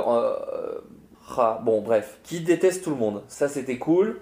Mais Tyrell, la rêve, c'était Steve Carell dans Corman. Et je trouve qu'il l'a, il l'a quoi. Alors c'est pas le même genre parce que lui c'est Vincent, c'est plus un Jim Carrey dans, dans l'énergie ou un Robin Williams qu'un Steve Carell. Mais il est vraiment touchant, Vincent, dedans, euh, comme il a beaucoup été, euh, dans le, même dans Les Dissociés, le film des Suricates. Mais... Et, et, dans cet épisode-là, euh, il est kiffant, il est très très marrant. Et même dans l'épisode de la mort de Jérôme, dans l'épisode 2 de la saison. Putain, je sais plus quel, quel épisode c'est, mais dans la saison 2, où ils font un faux enterrement, ou l'épisode où il doit apprendre à mentir dans la saison 1. Enfin, c'était toujours un kiff d'écrire pour Vincent, parce que moi j'adore écrire les débiles profonds. Les gens qui. mais qui sont tellement cons que c'est poétique Mon personnage préféré de Camelot, c'est Perceval, comme beaucoup de gens. Un de mes personnages préférés. Euh, J'adore Steve Carell dans Anchorman. C'est que d'un coup, ça devient une bêtise d'un- autre monde en fait. C'est- on a dépassé le stade de la bêtise. On dirait qu'il vient d'une autre planète. Et moi, j'en écris souvent et j'adore ça, quoi. Donc, un vrai plaisir d'écrire pour Vincent dans Groom. Ben, je je l'avais noté euh, par rapport à la série, je voulais absolument le dire, c'est que Adrien Méniel, je le trouve vraiment brillant, il joue super bien. Il est génial. Mais le, le personnage de Vincent Tirel est juste exceptionnel. Moi, c'est ce qui m'a fait le plus aimer la série. Je pense que c'est ce personnage-là. Les rires les plus sonores, ça vient de, de répliques qui, qui placent, quoi. Ça n'enlève rien au talent qu'il a, mais en plus, il a un petit peu le bon rôle, dans le sens où euh, il a jamais vraiment d'impact dans l'intrigue. C'est vraiment un espèce de gars autour complètement ouf, donc il va dire toujours les trucs à côté. Alors que, par exemple, Jérôme, qui fait un travail super dans la série, mais il lead la série. Donc en fait, c'est un personnage plus difficile à faire marrer et tout, parce que c'est lui qui fait les actions, qui réagit. Et c'est pour ça que la saison 2, à ce niveau, est mieux écrite que la saison 1, où on a été plus euh, généreux sur le personnage de Vincent ou d'Adrien, alors que la 2, on est un peu plus proche du personnage de Jérôme qui est marrant, qui lead la- l'action, etc., etc. Mais oui, je suis d'accord, Vincent, c'est un, un vrai clown, quoi. C'est un. Quand je cite Jim Carrey, euh, bah c'est pas petite référence, quoi. C'est, il, il a, il a ce truc, cette musicalité d'un Jim Carrey, de bouger son corps, d'oser y aller, de d'un coup descendre, remonter, prendre une voix, euh, se bloquer la mâchoire. Enfin, c'est un, c'est une machine de guerre à blague, euh, euh, Vincent Tirel. Et pourtant, il est bourré d'angoisse et bourré de de- d'inquiétude. Mais quand tu le regardes, euh, c'est sans filet et, il te fait croire à n'importe quel genre de personnage. Et ça, c'est quand même fabuleux, quoi. Mais je suis tout à fait d'accord. J'ai adoré, donc je, je voulais le, préciser. Et en parlant de, de personnes avec une énergie incroyable, on arrive en 2019, parce que tu écris pour la série Pitch, que j'ai adoré, avec Baptiste Le Caplin. Comment ça se passait l'écriture sur Pitch?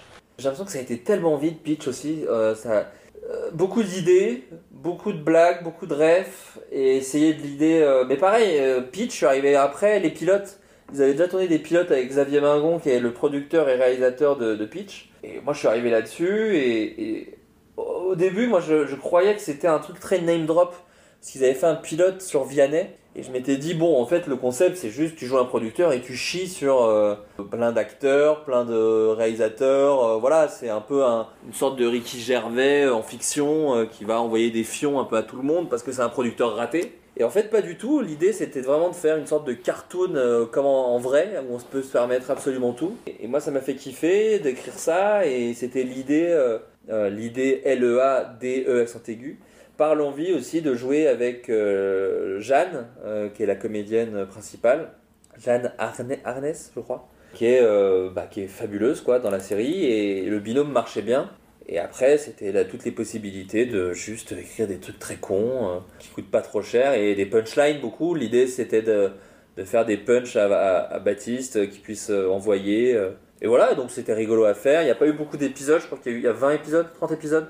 Euh, C'est 30 épisodes, c'est 2 deux, fois 15. Mais, euh, mais c'était super cool à faire. Et, puis quand même, il y a des blagues un peu méchantes, mais il y a aussi beaucoup d'absurdes. Moi, j'aime beaucoup l'épisode euh, du trouble de l'attention, où pour le coup, on fait juste euh, plein de choses, on fait n'importe quoi. Et il y a des épisodes un peu plus mesquins, bah, Vianney. euh, moi, j'avais fait un épisode où je chiais sur les youtubeurs ciné, où il rencontre un fan de, bah, de Camelot, etc., etc. Et pour la petite histoire, d'ailleurs, on a reçu un texto, enfin Baptiste, parce que c'est lui qui le connaît, a reçu un texto d'Alexandre Astier après l'épisode de Pitch où il y a un youtubeur euh, qui se fait harceler par, euh, par le Caplin, où il lui a envoyé euh, Dis donc, tu serais pas. sous- attends, comment il lui a dit? Putain, parce qu'il a balancé le titre de mon film, alors je peux balancer ça.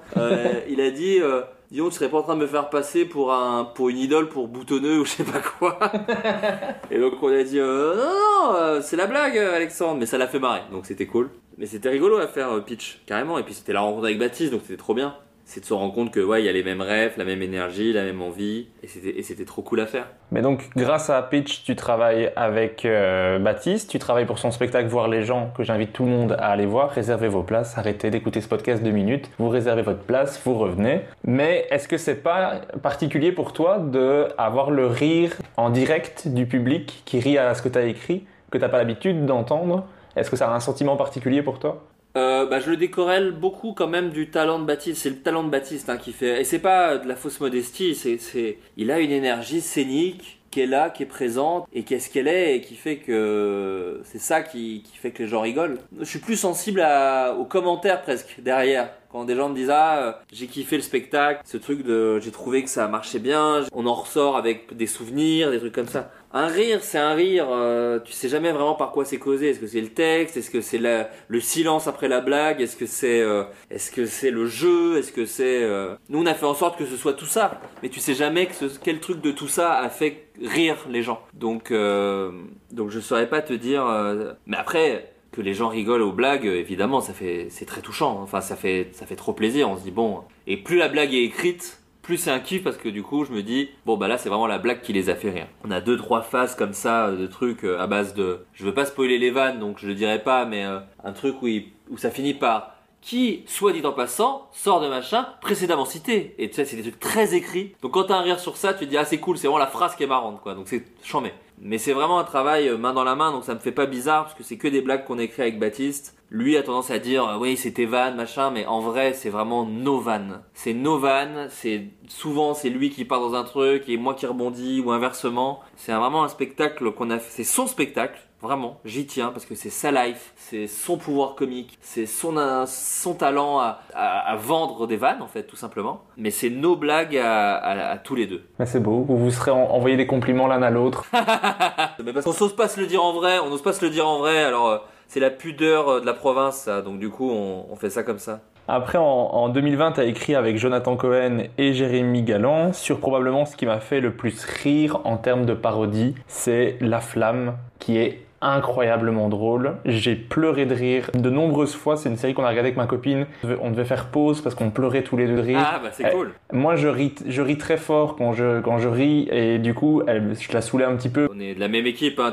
t'écoutes les floodcasts. Hein. Moi j'ai le rire de la hyène, d'une hyène, donc euh, vraiment il n'y a aucun problème. Je comprends complètement. Oui, ça c'est l'avantage quand j'écoute les floodcasts, c'est que je suis souvent seul dans ma voiture donc je peux rire à gorge déployée sans aucun problème.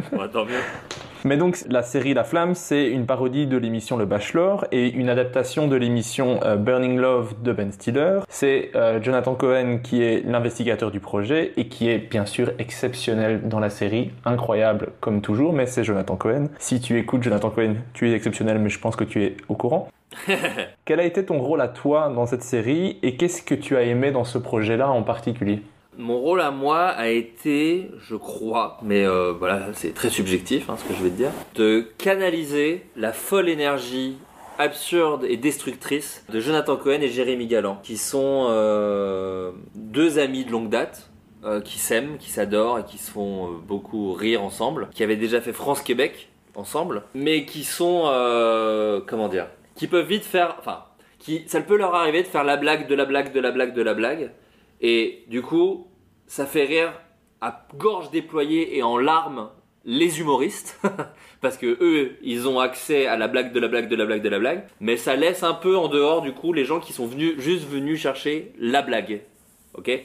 Donc moi mon travail c'était parfois de dire les gars les gars les gars les gars venez on on se recentre c'est à la base pourquoi cette scène?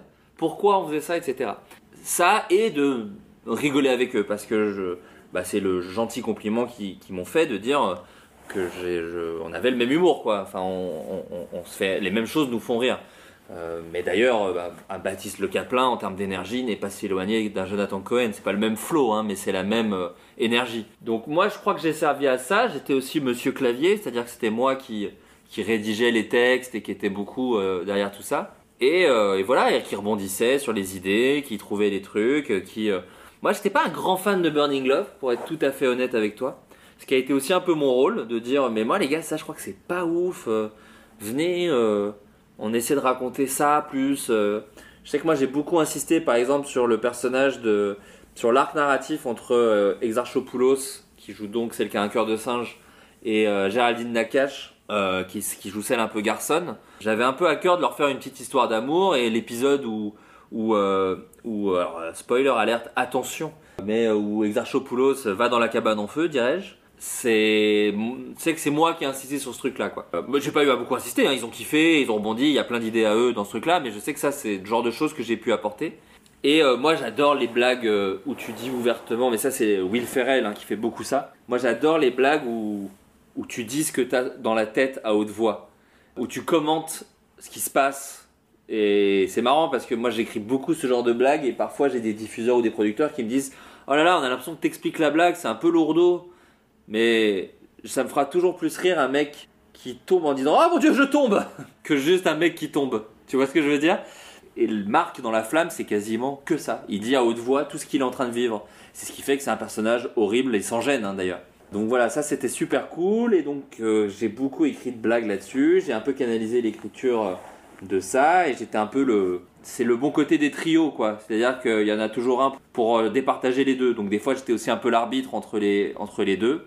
Et des fois eux étaient d'accord et pas avec moi. Donc vu qu'ils étaient deux contre un, j'ai laissé tomber sur certains trucs. Mais voilà, moi je suis très content de la flamme. C'est rare en France aujourd'hui et c'est vrai que je me sens chanceux d'avoir pu participer à ce projet, de, proposer une série comique aussi over the top et qui n'a pas d'autre ambition que de dire c'est une série comique over the top. Je sais que par exemple Jonathan a, pas euh, vraiment kiffé que des gens lui disent euh, que la série n'était pas binge-watchable. Ce qui est, je trouve, vrai. Je trouve ah, moi je l'ai binge-watché donc. Euh. Ah ouais, bah écoute, tu fais plaisir, mais moi je trouve que c'est dur de binge-watcher La Flamme mais je trouve pas que c'est mal de pas pouvoir binge-watcher La Flamme. Je trouve que La Flamme a été écrit comme un épisode de Family Guy a été écrit. C'était de dire on va mettre une blague toutes les 4 secondes et oui, il y en a qui vont finir dans les chiottes, mais vu qu'il y en a une toutes les 4 secondes, s'il y en a deux qui t'ont pas fait rire, bah ok, t'as passé que 8 secondes sans blague. Peut-être, normalement, la troisième devrait te faire marrer. Et c'est extrêmement généreux de conneries, La Flamme.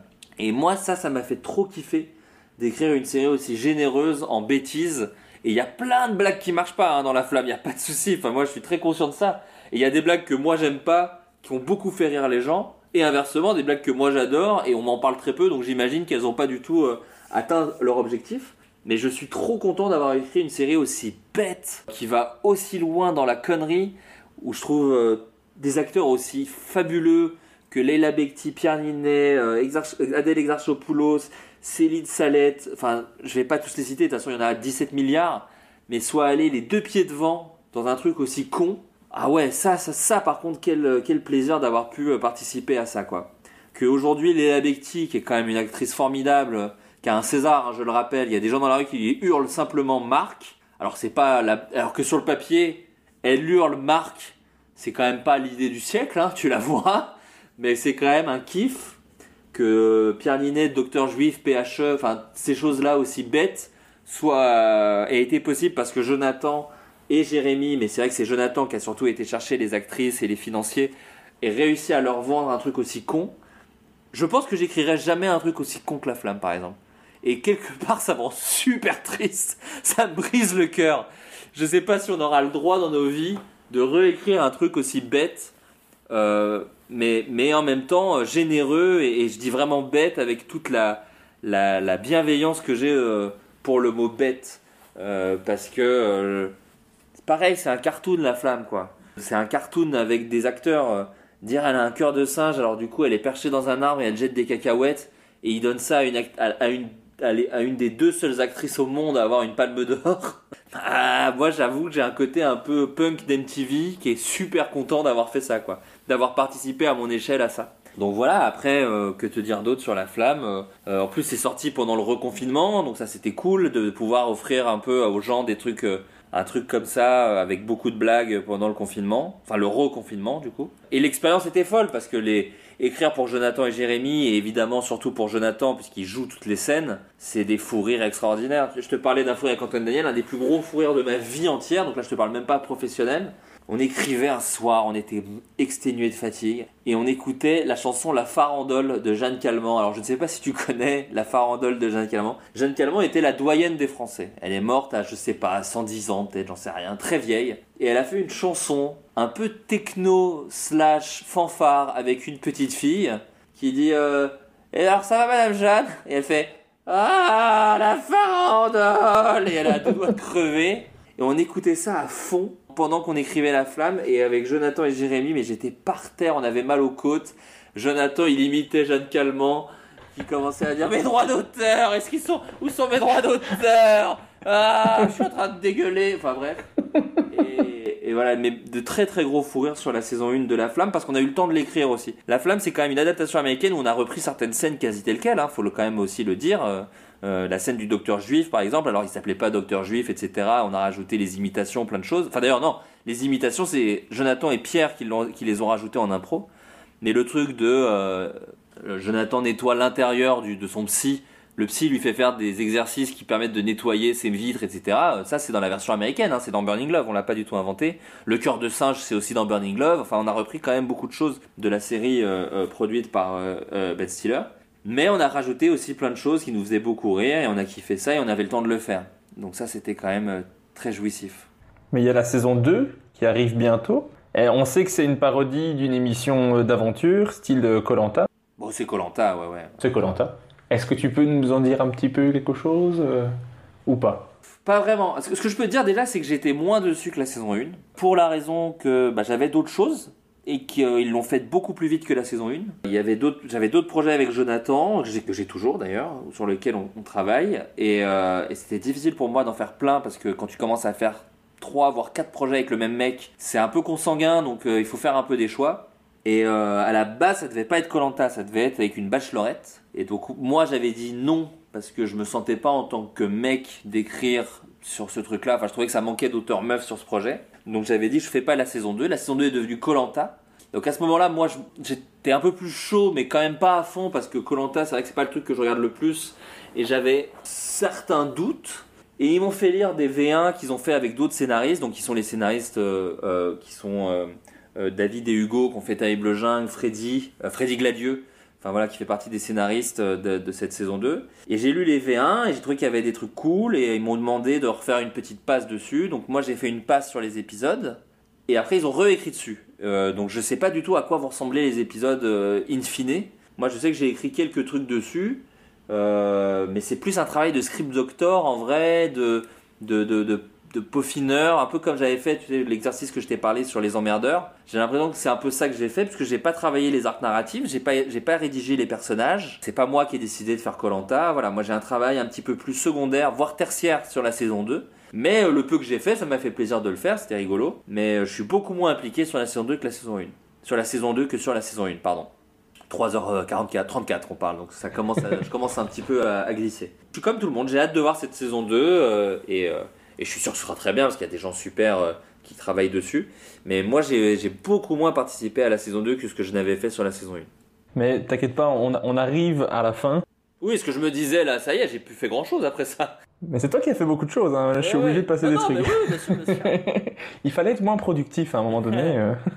en, en, 2020, tu as aussi scénarisé une BD de 96 pages qui s'appelle Oli et l'Alien, qui est une comédie d'aventure éditée chez Delcourt et dont les dessins sont de David euh, Combé.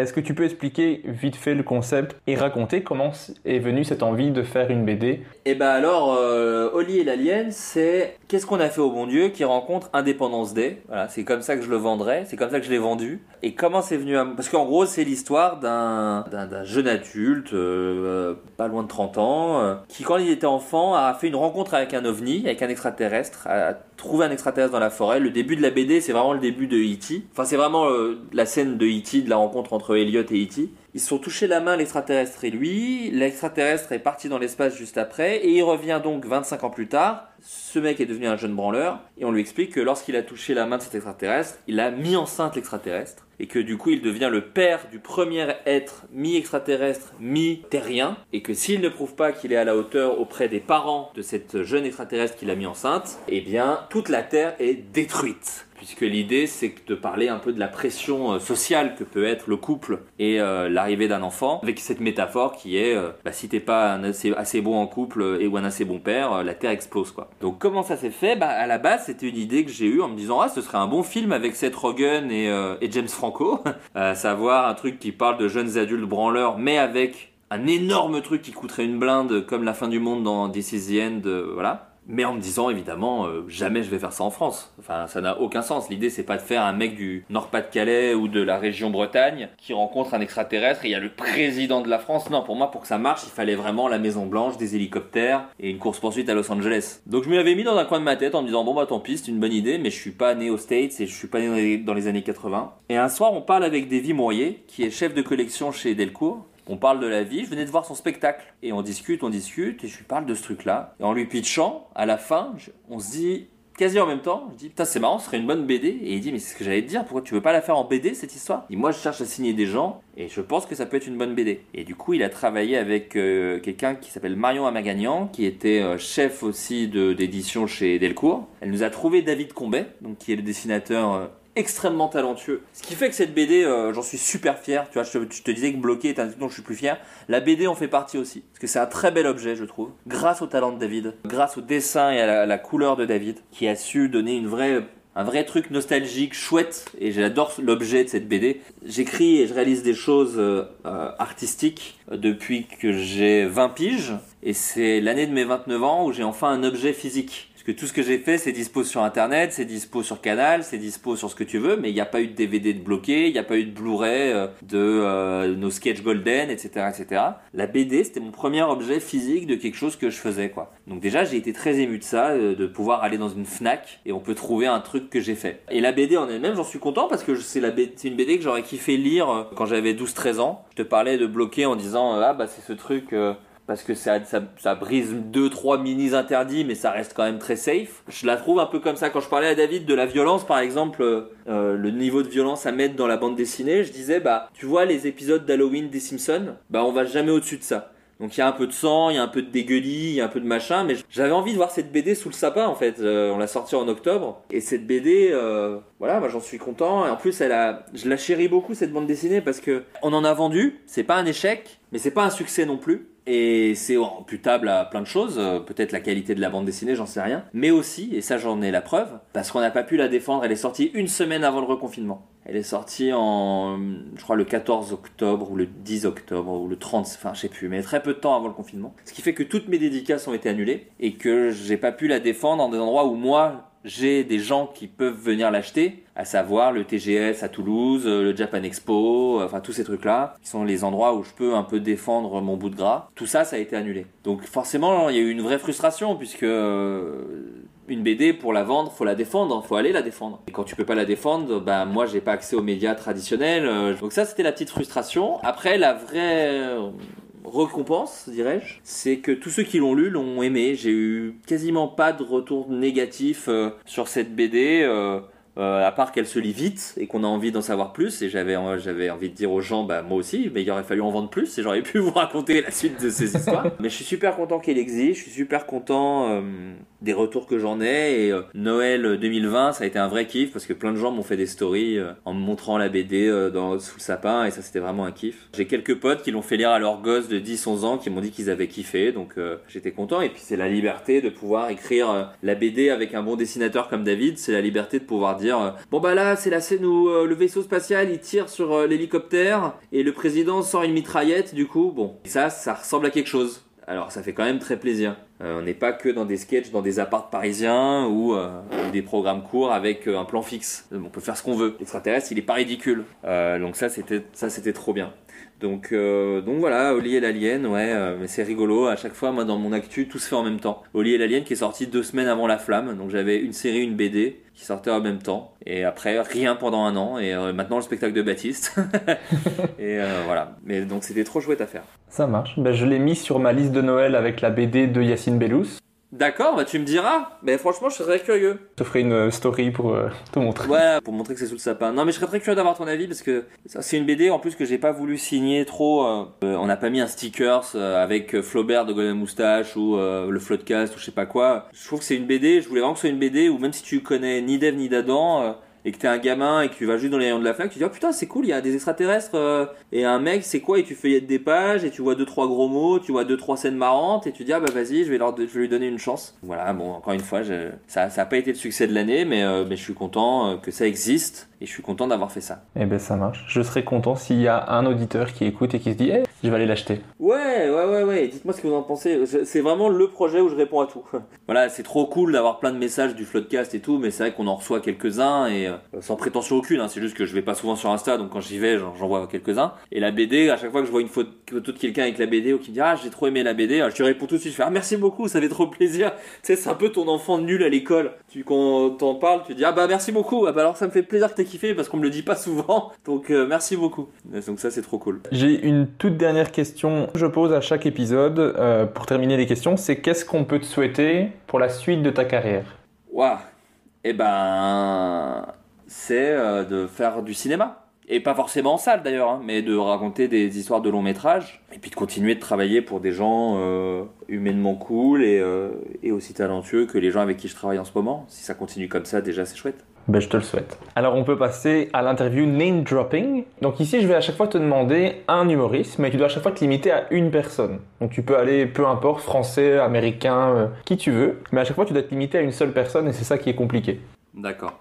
Que humoriste? Humoriste ou en tout cas quelqu'un qui. Auteur euh, comédie comédie, voilà. Quelqu'un qui, qui- dont le but est de faire rire, ça me va. L'humoriste qui t'inspire ou qui t'a inspiré le plus? Judd Apatow. je, je suis pas très étonné de la réponse, je t'avoue. Ouais, je suis désolé. Bah non, Judd Apatow, surtout j'y reviens beaucoup. À la base, c'est juste parce que euh, il faisait euh, des trucs euh, forts qui me plaisaient beaucoup, qui me faisaient beaucoup rire et, et que je trouvais très touchants. Mais surtout, j'y reviens souvent parce que je me rends compte qu'on a un peu, et c'était pas fait exprès, la même façon de voir le métier, la même façon de le plaisir de, de rencontrer des gens drôles, le plaisir de la fascination qu'on a pour les gens marrants et le côté un peu nerd de la comédie, mais qui, voilà, lui c'est un producteur, beaucoup plus businessman que moi, mais mais mais y a- je sens chez lui le même amour pour des gens très rigolos et, essayer de les comprendre et, essayer de d'enlever le, le- la, boule de, de, de, de- de- des AirPods, tu sais, les, les, fils mélangés qu'il a dans son cerveau pour essayer de comprendre où est-ce qu'il est dans la vie. Et dès que j'entends euh, des interviews, des podcasts de lui, machin, ça fait toujours écho en moi et, euh, et donc voilà, donc je me rends compte que... Et puis il se pose des bonnes questions, je trouve. Donc j'y reviens souvent dans les questions qu'il se pose, dans les endroits où il se place. Et en gros, à la base, je parlais, je disais tout le temps, ouais, moi c'est Joe D'Apato que j'adore parce que je pensais à 40 ans toujours plus haut, et etc. Et maintenant que je gratte dans sa carrière, je trouve qu'il a fait presque le même chemin que moi, mais ailleurs, parce que je découvre qu'il écrivait pour Adam Sandler euh, quand il était encore coloc avec lui, qu'il a produit le Ben Stiller Show, qu'il écrivait pour des séries, de... enfin voilà. Et, et moi, j'ai fait euh, pas la même chose, pas aussi fat, mais j'ai un chemin un peu similaire, euh, et du coup, ça me, c'est rigolo, quoi. Et donc, je, me- je- je reviens beaucoup à lui euh, dans ses choix, dans sa façon d'aborder la comédie, dans les questions qui se posent autour de la comédie. J'y reviens souvent, quand même. Euh, L'humoriste qui pour toi écrit le mieux Écrit le mieux, franchement, John Mulaney, je crois. Ça se joue entre. Bah, Blanche Gardin écrit euh, incroyablement bien, mais en humoriste, en stand-up, ouais, John, John Mulaney, je cite quand même beaucoup des vannes de lui, quoi. L'humoriste qui joue le mieux Bah, Baptiste Le Caplin, je trouve quand même. euh, Après, je suis pas. euh, Je suis tout le temps avec lui, donc forcément, je pense à lui en premier. Robin Williams, on citait plus tôt, mais je trouve qu'il est super fort à ça aussi. Qui joue le mieux, ça dépend parce que c'est son. Parce qu'il y a des gens, c'est pas vraiment qui jouent, mais ils ont un rythme que je trouve super. Moi, j'adore Bill Burr, par exemple. D'ailleurs, en écriture, Bill Burr aussi, il est très fort parce que Bill Burr, là où je le suis méga fan, c'est que je suis jamais d'accord avec sa prémisse. Et c'est un peu son truc d'ailleurs, tu vois, c'est de dire euh, bon alors, quand même, les femmes, celles qui, qui accusent de viol, c'est relou, non? Donc tu fais oh là, oh là, oh là, oh là, quoi, quoi, quoi, pardon, où est-ce que tu vas? Et après, il arrive à te dire machin, il t'explique, et puis en même temps, il se met lui dans le truc en disant attention, parce que moi j'ai fait ça, ça, ça, ça, ça, donc ça explique pourquoi je suis un con, et pourquoi je pense ça, et qu'évidemment c'est horrible que je pense ça, mais en fait je me déteste par rapport à ça, là, là. Et à la fin, tu fais ah le bâtard. Ah, je l'adore. Je suis pas d'accord avec lui et je l'adore. Et moi, ça me fait du bien à l'humanité d'aimer des gens avec qui je suis en profond désaccord. Parce que je me dis, c'est possible, c'est possible. C'est sûr qu'on sera jamais tous d'accord dans ce monde, mais si on arrive à s'aimer malgré ça, ça fait quand même du bien. Et Bill Burr me rassure là-dedans. Et son ton, son rythme, sa façon de jouer, j'adore ça. Donc ouais, euh, qui joue mieux, machin. Après, je découvre là récemment euh, Steve Martin. Steve Martin, c'est quand même aussi super en termes de jeu euh, sur scène. C'est déjà pas mal de blase là. À la base, c'est une personne. Ouais, excuse-moi, pardon, pardon. C'est important que ce soit qu'une. Dans ce cas-là, c'est le cap là. Faut aller à son premier truc. Un humoriste qui t'a surpris dernièrement, soit quelqu'un que tu connaissais pas et qui t'a surpris, soit quelqu'un que tu connaissais un petit peu mais qui t'a étonné tellement il a progressé peut-être. Euh, alors, laisse-moi deux secondes. Euh, et alors, c'est pas si récent, mais je m'y attendais pas à autant aimer. Thomas Njijol. Je crois que le spectacle s'appelle 2, donc vraiment il a quelques années, mais moi je l'ai vu il y a pas longtemps. Je trouvais marrant Thomas Njijol, mais je connaissais pas plus que ça. Et j'ai vu son spectacle entier. Et j'ai vraiment eu, j'ai ri sonore vraiment plein de fois. Là, j'ai vu qu'il avait un nouveau spectacle, j'en entends que du bien. Donc je vais aller voir. Et j'ai, ouais, le spectacle de Thomas Gijol. Donc Thomas Gijol, je dirais, que je trouve quelqu'un. Et même Black Snake, qui est un film qui est pas parfait, hein, il y a plein de défauts à Black Snake. J'ai eu 3-4 scènes où vraiment j'ai rigolé très fort. Des trucs de jeu, des trucs avec Edouard Baird, des trucs avec lui aussi. Et il avait fait la vidéo d'Orelsan aussi qui était très drôle. Et Thomas, je le connais pas, hein, Thomas Gijol, je l'ai jamais croisé de ma vie. Mais j'ai vu 2-3 trucs de lui où j'ai vraiment euh, kiffé, quoi. Et à la toute fin, je te demande de choisir entre deux humoristes, entre deux personnes en tout cas qui sont drôles. J'ai étendu un peu à Internet, d'habitude je prends que des humoristes sur scène, mais je me- je m'adapte à mon invité. Donc je te demande de choisir entre deux euh, personnes et me dire lequel te fait le plus rire. Rire, pas le, celui que je trouve le meilleur, juste celui que je trouve qui me fait le plus rire, quoi. Voilà. Entre Louis C.K. et Ricky Gervais. Tu veux me faire cancel, salaud. Mais euh, je dirais quand même Louis C.K. Ricky Gervais est un génie euh, extraordinaire, il y a vraiment zéro doute. Mais je pense que Louis C.K., euh, il y a eu plus de spectacles où à la fin j'ai fait Ah putain, bâtard. Bah, j'ai vu les deux, pour le coup, j'ai vu les deux sur scène. Euh, Louis C.K. à l'époque de bah, son dernier et, euh, et Ricky Gervais a joué à l'Olympia euh, peu de temps avant, la, avant le confinement et j'ai quand même largement préféré euh, le spectacle de Louis C.K. que celui de, de Ricky Gervais. Donc je dirais Louis C.K. Et Ricky Gervais a ce truc, et je sais qu'il y a plein de gens qui adorent ça chez les humoristes, c'est un truc un peu issu du peura. Dave Chappelle fait beaucoup ça, de dire euh, je suis le meilleur, et en fait euh, je fais ça, et vous savez que je fais ça, mais je suis tellement bon à faire ça. Et je suis d'accord, ça stimule un peu le public. Moi, je trouve juste que c'est des trous du cul, ceux qui font ça. Donc, même s'ils sont très forts, j'ai un peu un truc de... Quand Ricky Gervais il fait ah ouais je fais ça ouais bah ouais. Ah, j'ai dit j'ai dit que Johnny Depp c'était une merde. Et genre oui oui bah génial quoi. Enfin je m'en branle un peu quoi. Il y a un peu un truc de ça me rend le mec un peu plus détestable qu'autre chose. Donc je sais que c'est son clown et je sais que c'est ce qui fait que les gens l'adorent mais euh, moi je m'en branle un peu plus. Mais après euh, voilà Ricky Gervais je te dis je suis allé le voir sur scène quand même donc c'est que j'adore le type. Mais Louis C.K. gagne d'une courte tête Bah, moi, Louis C.K. euh, gagne en termes de rire et euh, Ricky Gervais, c'est juste pour les séries qu'il a faites euh, qui sont juste tout incroyables. Non, mais après, moi j'aime bien ces stand-up, ces trucs euh, sur Moi les aussi, animaux, j'aime- bien, mais- machins, mais... Ouais, je trouve qu'il est trop... Il rigole beaucoup à ses propres vannes. Enfin, il y a deux, trois trucs comme ça où je suis un peu moins... Où je préfère Louis, du coup, que, que Ricky Gervais. Entre Kevin Smith et Zach Braff. Oh, Kevin Smith. Kevin Smith, parce que Kevin Smith a fait en gros ce, ce qu'on a fait nous sur Internet. Il a fait le chemin des créateurs d'Internet, sauf qu'il n'y avait pas Internet à l'époque, il y avait juste des festivals de cinéma indépendants. Mais faire un truc avec ses potes, avec zéro thune, et faire le tour euh, du monde euh, avec ça. Et puis j'aime beaucoup. Ça fait partie de ces mecs où plus je vieillis, plus l'humain qu'est l'artiste est important pour moi. Tu sais, il y a toujours cette fameuse phrase de faut dissocier l'homme de l'artiste. Plus je vieillis, moins je veux ça. C'est important pour moi, l'artiste que j'aime, soit un mec cool et soit euh, quelqu'un. euh, C'est vrai que tu me demandes qui me fait le plus rire entre Ricky Gervais et Louis. Je te dis Louis C.K. Mais évidemment, je préfère Ricky Gervais parce que Louis me paraît quand même d'être plutôt un gars particulier. C'est pas un peu de le dire. Donc Kevin Smith, j'aime beaucoup. euh, Bah, je l'ai rencontré Kevin Smith moi aux États-Unis. Euh, j'ai eu la chance de le croiser après un podcast. Et j'ai à moitié pleuré, hein. franchement, j'ai aucune honte à le dire parce que ça m'a vraiment ému de voir ce mec gentil qui me demande où, ce que je fais dans la vie. Et lorsque je lui dis où j'en suis, me demande Putain, mais donc ça raconte quoi ça Et ça, ça raconte quoi Et d'un coup, me dit Bah viens, on boit un coup. Enfin, la gentillesse du type après toutes ces années, après tous les succès, après aussi les échecs, après une crise cardiaque, il a failli mourir il y a quelques années, euh, Kevin Smith. Il était en obésité. L'humain me touche énormément. Là où Zach Braff, dans une caméra cachée de d'Ashton Kutcher, a failli mettre une patate à un gosse. Donc je pense que humainement, ouais. c'est moins ouf. Après, j'adore le film euh, Wish He Was Here ou je sais pas quoi, euh, le rôle de sa vie en français de Zach Braff. Presque plus que Garden State d'ailleurs. Garden State a très mal vieilli, typiquement. On parlait de trucs qui ont mal vieilli. Là où le cinéma de Kevin Smith est beaucoup moins prétentieux, je trouve. Et a quelque chose qui, du coup, euh, me touche beaucoup plus. Mille fois Kevin Smith. J'adore Kevin Smith. Entre euh, Yacine Bellous et Dedo. Ah, bah tu commences à toucher aux gens que j'aime et tout, euh, qui en plus peuvent écouter l'émission, donc c'est atroce. Euh, je vais dire Yacine Bellous. Parce que, mais c'est vraiment juste une excuse pour balancer une anecdote sur Dedo, hein. mais en vrai j'adore les deux. mais Dedo, j'étais allé le voir sur scène, j'avais déjà travaillé avec lui, j'avais monté les chaussettes, et on avait, euh, je crois même qu'il avait déjà joué dans l'école du porno que j'avais écrit. Je vais le voir sur scène, donc je suis dans le public, on se marre bien, il fait son spectacle.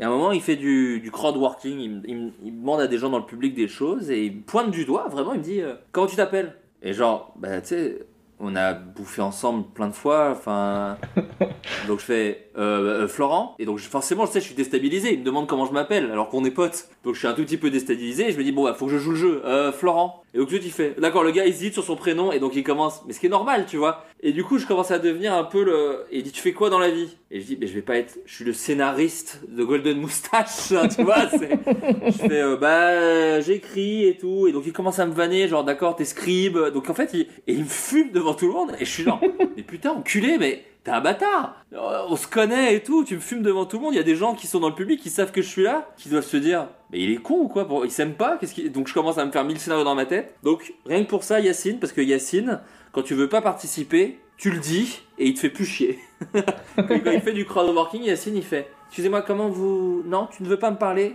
Et tu dis D'accord, très bien, bah, je vais passer à lui. tu vois, il a un truc où au moins il passe vite à quelqu'un d'autre. En tout cas, merci pour l'anecdote. mais en plus, des dos, j'en ai parlé. J'en ai parlé et il me fait Ah bah ouais, je suis désolé, mais moi quand je suis sur scène, je fais pas gaffe. Tu vois, j'ai les lumières dans la gueule. Je suis dans. Je fais Non, non, mais je comprends, mais putain, du coup, c'est pour ça que je savais pas quoi dire, quoi. Je comprends. Entre euh, Kian Kojandi et Navo. Euh, entre Ken Kojandi et Navo, je dirais Navo. Parce que Navo a été le directeur artistique de Golden Moustache. Navo est le mec qui m'a permis de passer à autre chose après Suricat. Navo est, je crois, alors c'était avec Kian, hein, mais c'est lui qui m'a proposé de bloquer. Donc je pense qu'ils s'en sont parlé bien évidemment, mais c'est lui qui un soir, à la nuit originale, je m'en souviens très bien, m'a dit est-ce que ça te dirait Euh, Là on a fait ça, et donc je vois le pilote de bloquer, moi je fais putain c'est trop marrant, qui me dit euh, Bah, est-ce que ça te dirait d'écrire dessus quoi. Donc euh, pour toutes ces raisons, Navo, et puis même c'est un, c'est un mec que j'aime beaucoup. En plus, j'adore parce qu'il a, avec un bon moment, et même en général, il a cette image d'être le mec un peu cynique, euh, réparti man. Mais c'est pas là que j'aime Navo, moi. Ce que j'aime, c'est, enfin, il est très drôle et machin, mais ce que j'ai aimé avec Navo, c'est des soirs où on a causé de tout et de rien pendant longtemps, et c'est trop cool. Et ça me manque d'ailleurs, ça fait longtemps que j'ai pas passé du temps avec Navo, euh, où on n'a pas euh, juste parlé de la vie et tout. euh. Et j'ai passé des très beaux moments avec Navo de, philosophie. Et j'ai passé plein de super moments avec Kat. Mais Navo a été là à des moments clés de ma life, donc je dirais Navo. Navo était même là quand j'ai perdu mon arrière-grand-père l'année dernière. Et vraiment, on passait une soirée et mon père m'appelle en disant bon bah voilà, bon c'était un, arrière-grand-père, donc il était très vieux, donc il n'y avait pas de drame si tu veux. Mais j'étais encore avec Navo, quoi. Navo est jamais loin dans des plein de moments de ma vie, donc donc je dirais ouais Navo. Et puis Kian n'a pas joué dans le bureau des rêves sous prétexte que son père est mort. Donc excusez-moi, mais il est quand même beaucoup moins sympa que Navo. J'ai pas osé la faire tout à l'heure. mais- Entre. euh, Ouh, oui, j'aime bien. Entre Baptiste Le Caplin et Adrien Méniel. Ah putain Tu sais que les deux m'en voudront si je dis pas lui. Donc je dirais Baptiste de Caplin parce que comme ça, Méniel, euh, de toute façon, euh, il, il pourra m'en vouloir quoi qu'il. Non, là franchement, je suis désolé. T'as vu, j'ai joué le jeu hein, depuis tout à l'heure, j'ai été cool. Hein. Mais là, je vais faire la phrase de trou de balle de je peux pas choisir parce qu'en plus, ils sont tellement différents. Ils sont tellement pas dans le même game et il m'a, enfin, mais Baptiste, c'est quelqu'un de, c'est ce grand frère qui t'emmène au cinoche et qui te dit putain, je vais te montrer des trucs, hein, viens en soirée avec moi, c'est cool, machin. Là où Méniel, c'est plus qui est ce vieux sage sur un rocher qui a l'air d'être si loin de ce monde, etc. Et en plus, même dans leur comédie, Méniel, ce qui me fait rire, c'est ça, c'est sa véhémence, euh, mais euh, qui est euh, évidemment joué, hein, mais c'est sa répartie, c'est cette espèce de côté grognon, grincheux. Euh. Je sais qu'il en est fan, mais il a ce côté Jean-Pierre Bacry, quoi, de mais pourquoi je me ferais chier à jouer le jeu dans votre truc alors que c'est nul, j'aime pas, c'est contre mes principes, je vais me sentir mal si je le fais. Et en vrai, on est tous d'accord que c'est de la merde, alors pourquoi je me fais chier à faire ça Alors que le Caplin est dans une énergie complètement différente, donc c'est incomparable pour moi. Les deux, mais les deux sont effectivement, t'as bien choisi, avec Jonathan, je pense, sont ceux qui me font le plus rire au monde, par contre. Baptiste et Adrien. Je pense que Adrien, Baptiste et Jonathan, ah, Mister V et Tyrell aussi. Bon, en fait, je suis entouré de gens fascinants et de gens très marrants. Tu vois, même en ce moment, j'écris avec Marina Rollman. Je découvre la puissance, enfin, je le savais, je l'avais vu sur scène, mais je découvre la puissance comique de Marina Rollman au quotidien. Et c'est un, un bonheur aussi, quoi. Donc, euh, donc non, je peux pas, je peux pas choisir. Je suis désolé, Régis, je ne peux pas choisir. Et ça me fait bizarre de t'appeler par ton prénom parce que c'est le prénom de mon père, Régis. C'est vrai? Et puis, ouais, mon père s'appelle Régis. Ah, trop marrant. Mais voilà, j'ai posé toutes les questions. Ah non, j'en ai une dernière, j'en ai une dernière, pardon, que je pose à chaque épisode et que j'oublie un épisode sur deux. Qui est-ce que tu aimerais entendre, toi, dans le prochain épisode? Ah, bah Adrien Méniel. Ouh, oui, Ça pourrait être intéressant, tu vois. avec grand plaisir. Parce que lui, il a plein d'avis sur la, la comédie et, et ça me ferait du bien qu'il revienne sur sa carrière parce qu'il fait tout le temps des blagues sur le fait qu'il n'a pas fait tant de trucs et que machin et que j'avance beaucoup plus que lui. Bon, cela dit, il se la joue et en même temps, il me dit que c'est parce que je suis un opportuniste qui dit oui à tout. Donc bon, quand même qu'il aille se faire foutre. Mais, mais Adrien, c'est dans nos, contemporains, pardon, dans nos contemporains, j'arrive vraiment plus à parler. Euh, c'est le mec le plus, un des mecs les plus drôles. Mais c'est même pas parce que je le connais que je vous dis que je te dis ça, même si je le connaissais pas. C'est une plume. C'est de tous les sketchs de Golden Moustache, ceux que j'adore regarder, c'est que les siens. hein. Ceux que j'adore le plus regarder, pardon, ceux qui, que je trouve qui ont le moins vieilli, qui sont toujours aussi drôles, malins et tout, c'est les siens. Et puis à chaque floodcast, c'est un régal et, euh, il est tellement fort, Adrien. Donc non, Adrien, ce serait pas mal. Et puis sinon, après, euh, si tout est permis. Euh, oui, Jonathan Cohen, ce serait très marrant. Bah, Marina Rollman, elle serait super. Euh, Morgane Cadignan, Blanche Gardin. euh, voilà, il y a plein de gens qui seraient très intéressants. Eh ben, je pense les avoir tous contactés, donc je suis d'accord avec toi. On attend patiemment. Cela dit, moi j'ai mis des mois à te répondre, donc tu vois, tout, tout peut, tout peut arriver. C'est clair. Mais on a, on a pu discuter pendant 4 heures, donc 4 merci heures, ouais, putain. énormément Et quand d'avoir... c'est 4 euh, heures, tu le sors en deux fois ou pas du tout? Euh, je ne sais pas, je vais, je vais le monter parce que je, vais, je retire toujours une partie et euh, ça, à mon avis, durera 3h30. Je le laisserai comme ça. Parfait, bon bah très bien. Donc, euh, merci énormément de tout le temps que tu as pris pour, euh, pour Ah moi. non, écoute, euh, c'est la moindre des choses. Je te dis, euh, j'ai repoussé mille fois, j'ai changé 14 000 fois le, le rendez-vous. Donc, euh, donc au contraire, merci à toi d'avoir été patient. Et puis euh, écoute, j'espère que c'est intéressant. Surtout, j'espère putain que je dis pas trop des en fait, des je trouve, des tu vois. J'ai des bugs de phrases comme ça. J'ai fait un podcast avec Rosa Berstein et je peux pas le réécouter parce qu'effectivement, je dis en fait toutes les 5 secondes. Ah ben, je l'ai écouté, je m'en suis pas rendu compte spécialement. Ah, moi, j'entends que ça, quoi. J'ai vraiment des tics de langage de merde. Donc, j'espère que je l'ai pas trop dans ton épisode. Normalement, j'y fais gaffe, mais je crois qu'au bout de 3 heures, je fais moins gaffe. Donc, euh, donc voilà. Ben, en tout cas, merci beaucoup et merci à tous les auditeurs qui ont écouté jusque-là. Vous êtes géniaux.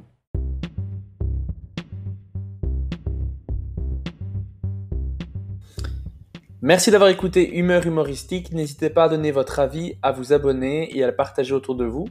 Si vous avez détesté, écoutez suivant. Il sera mieux. Bisous.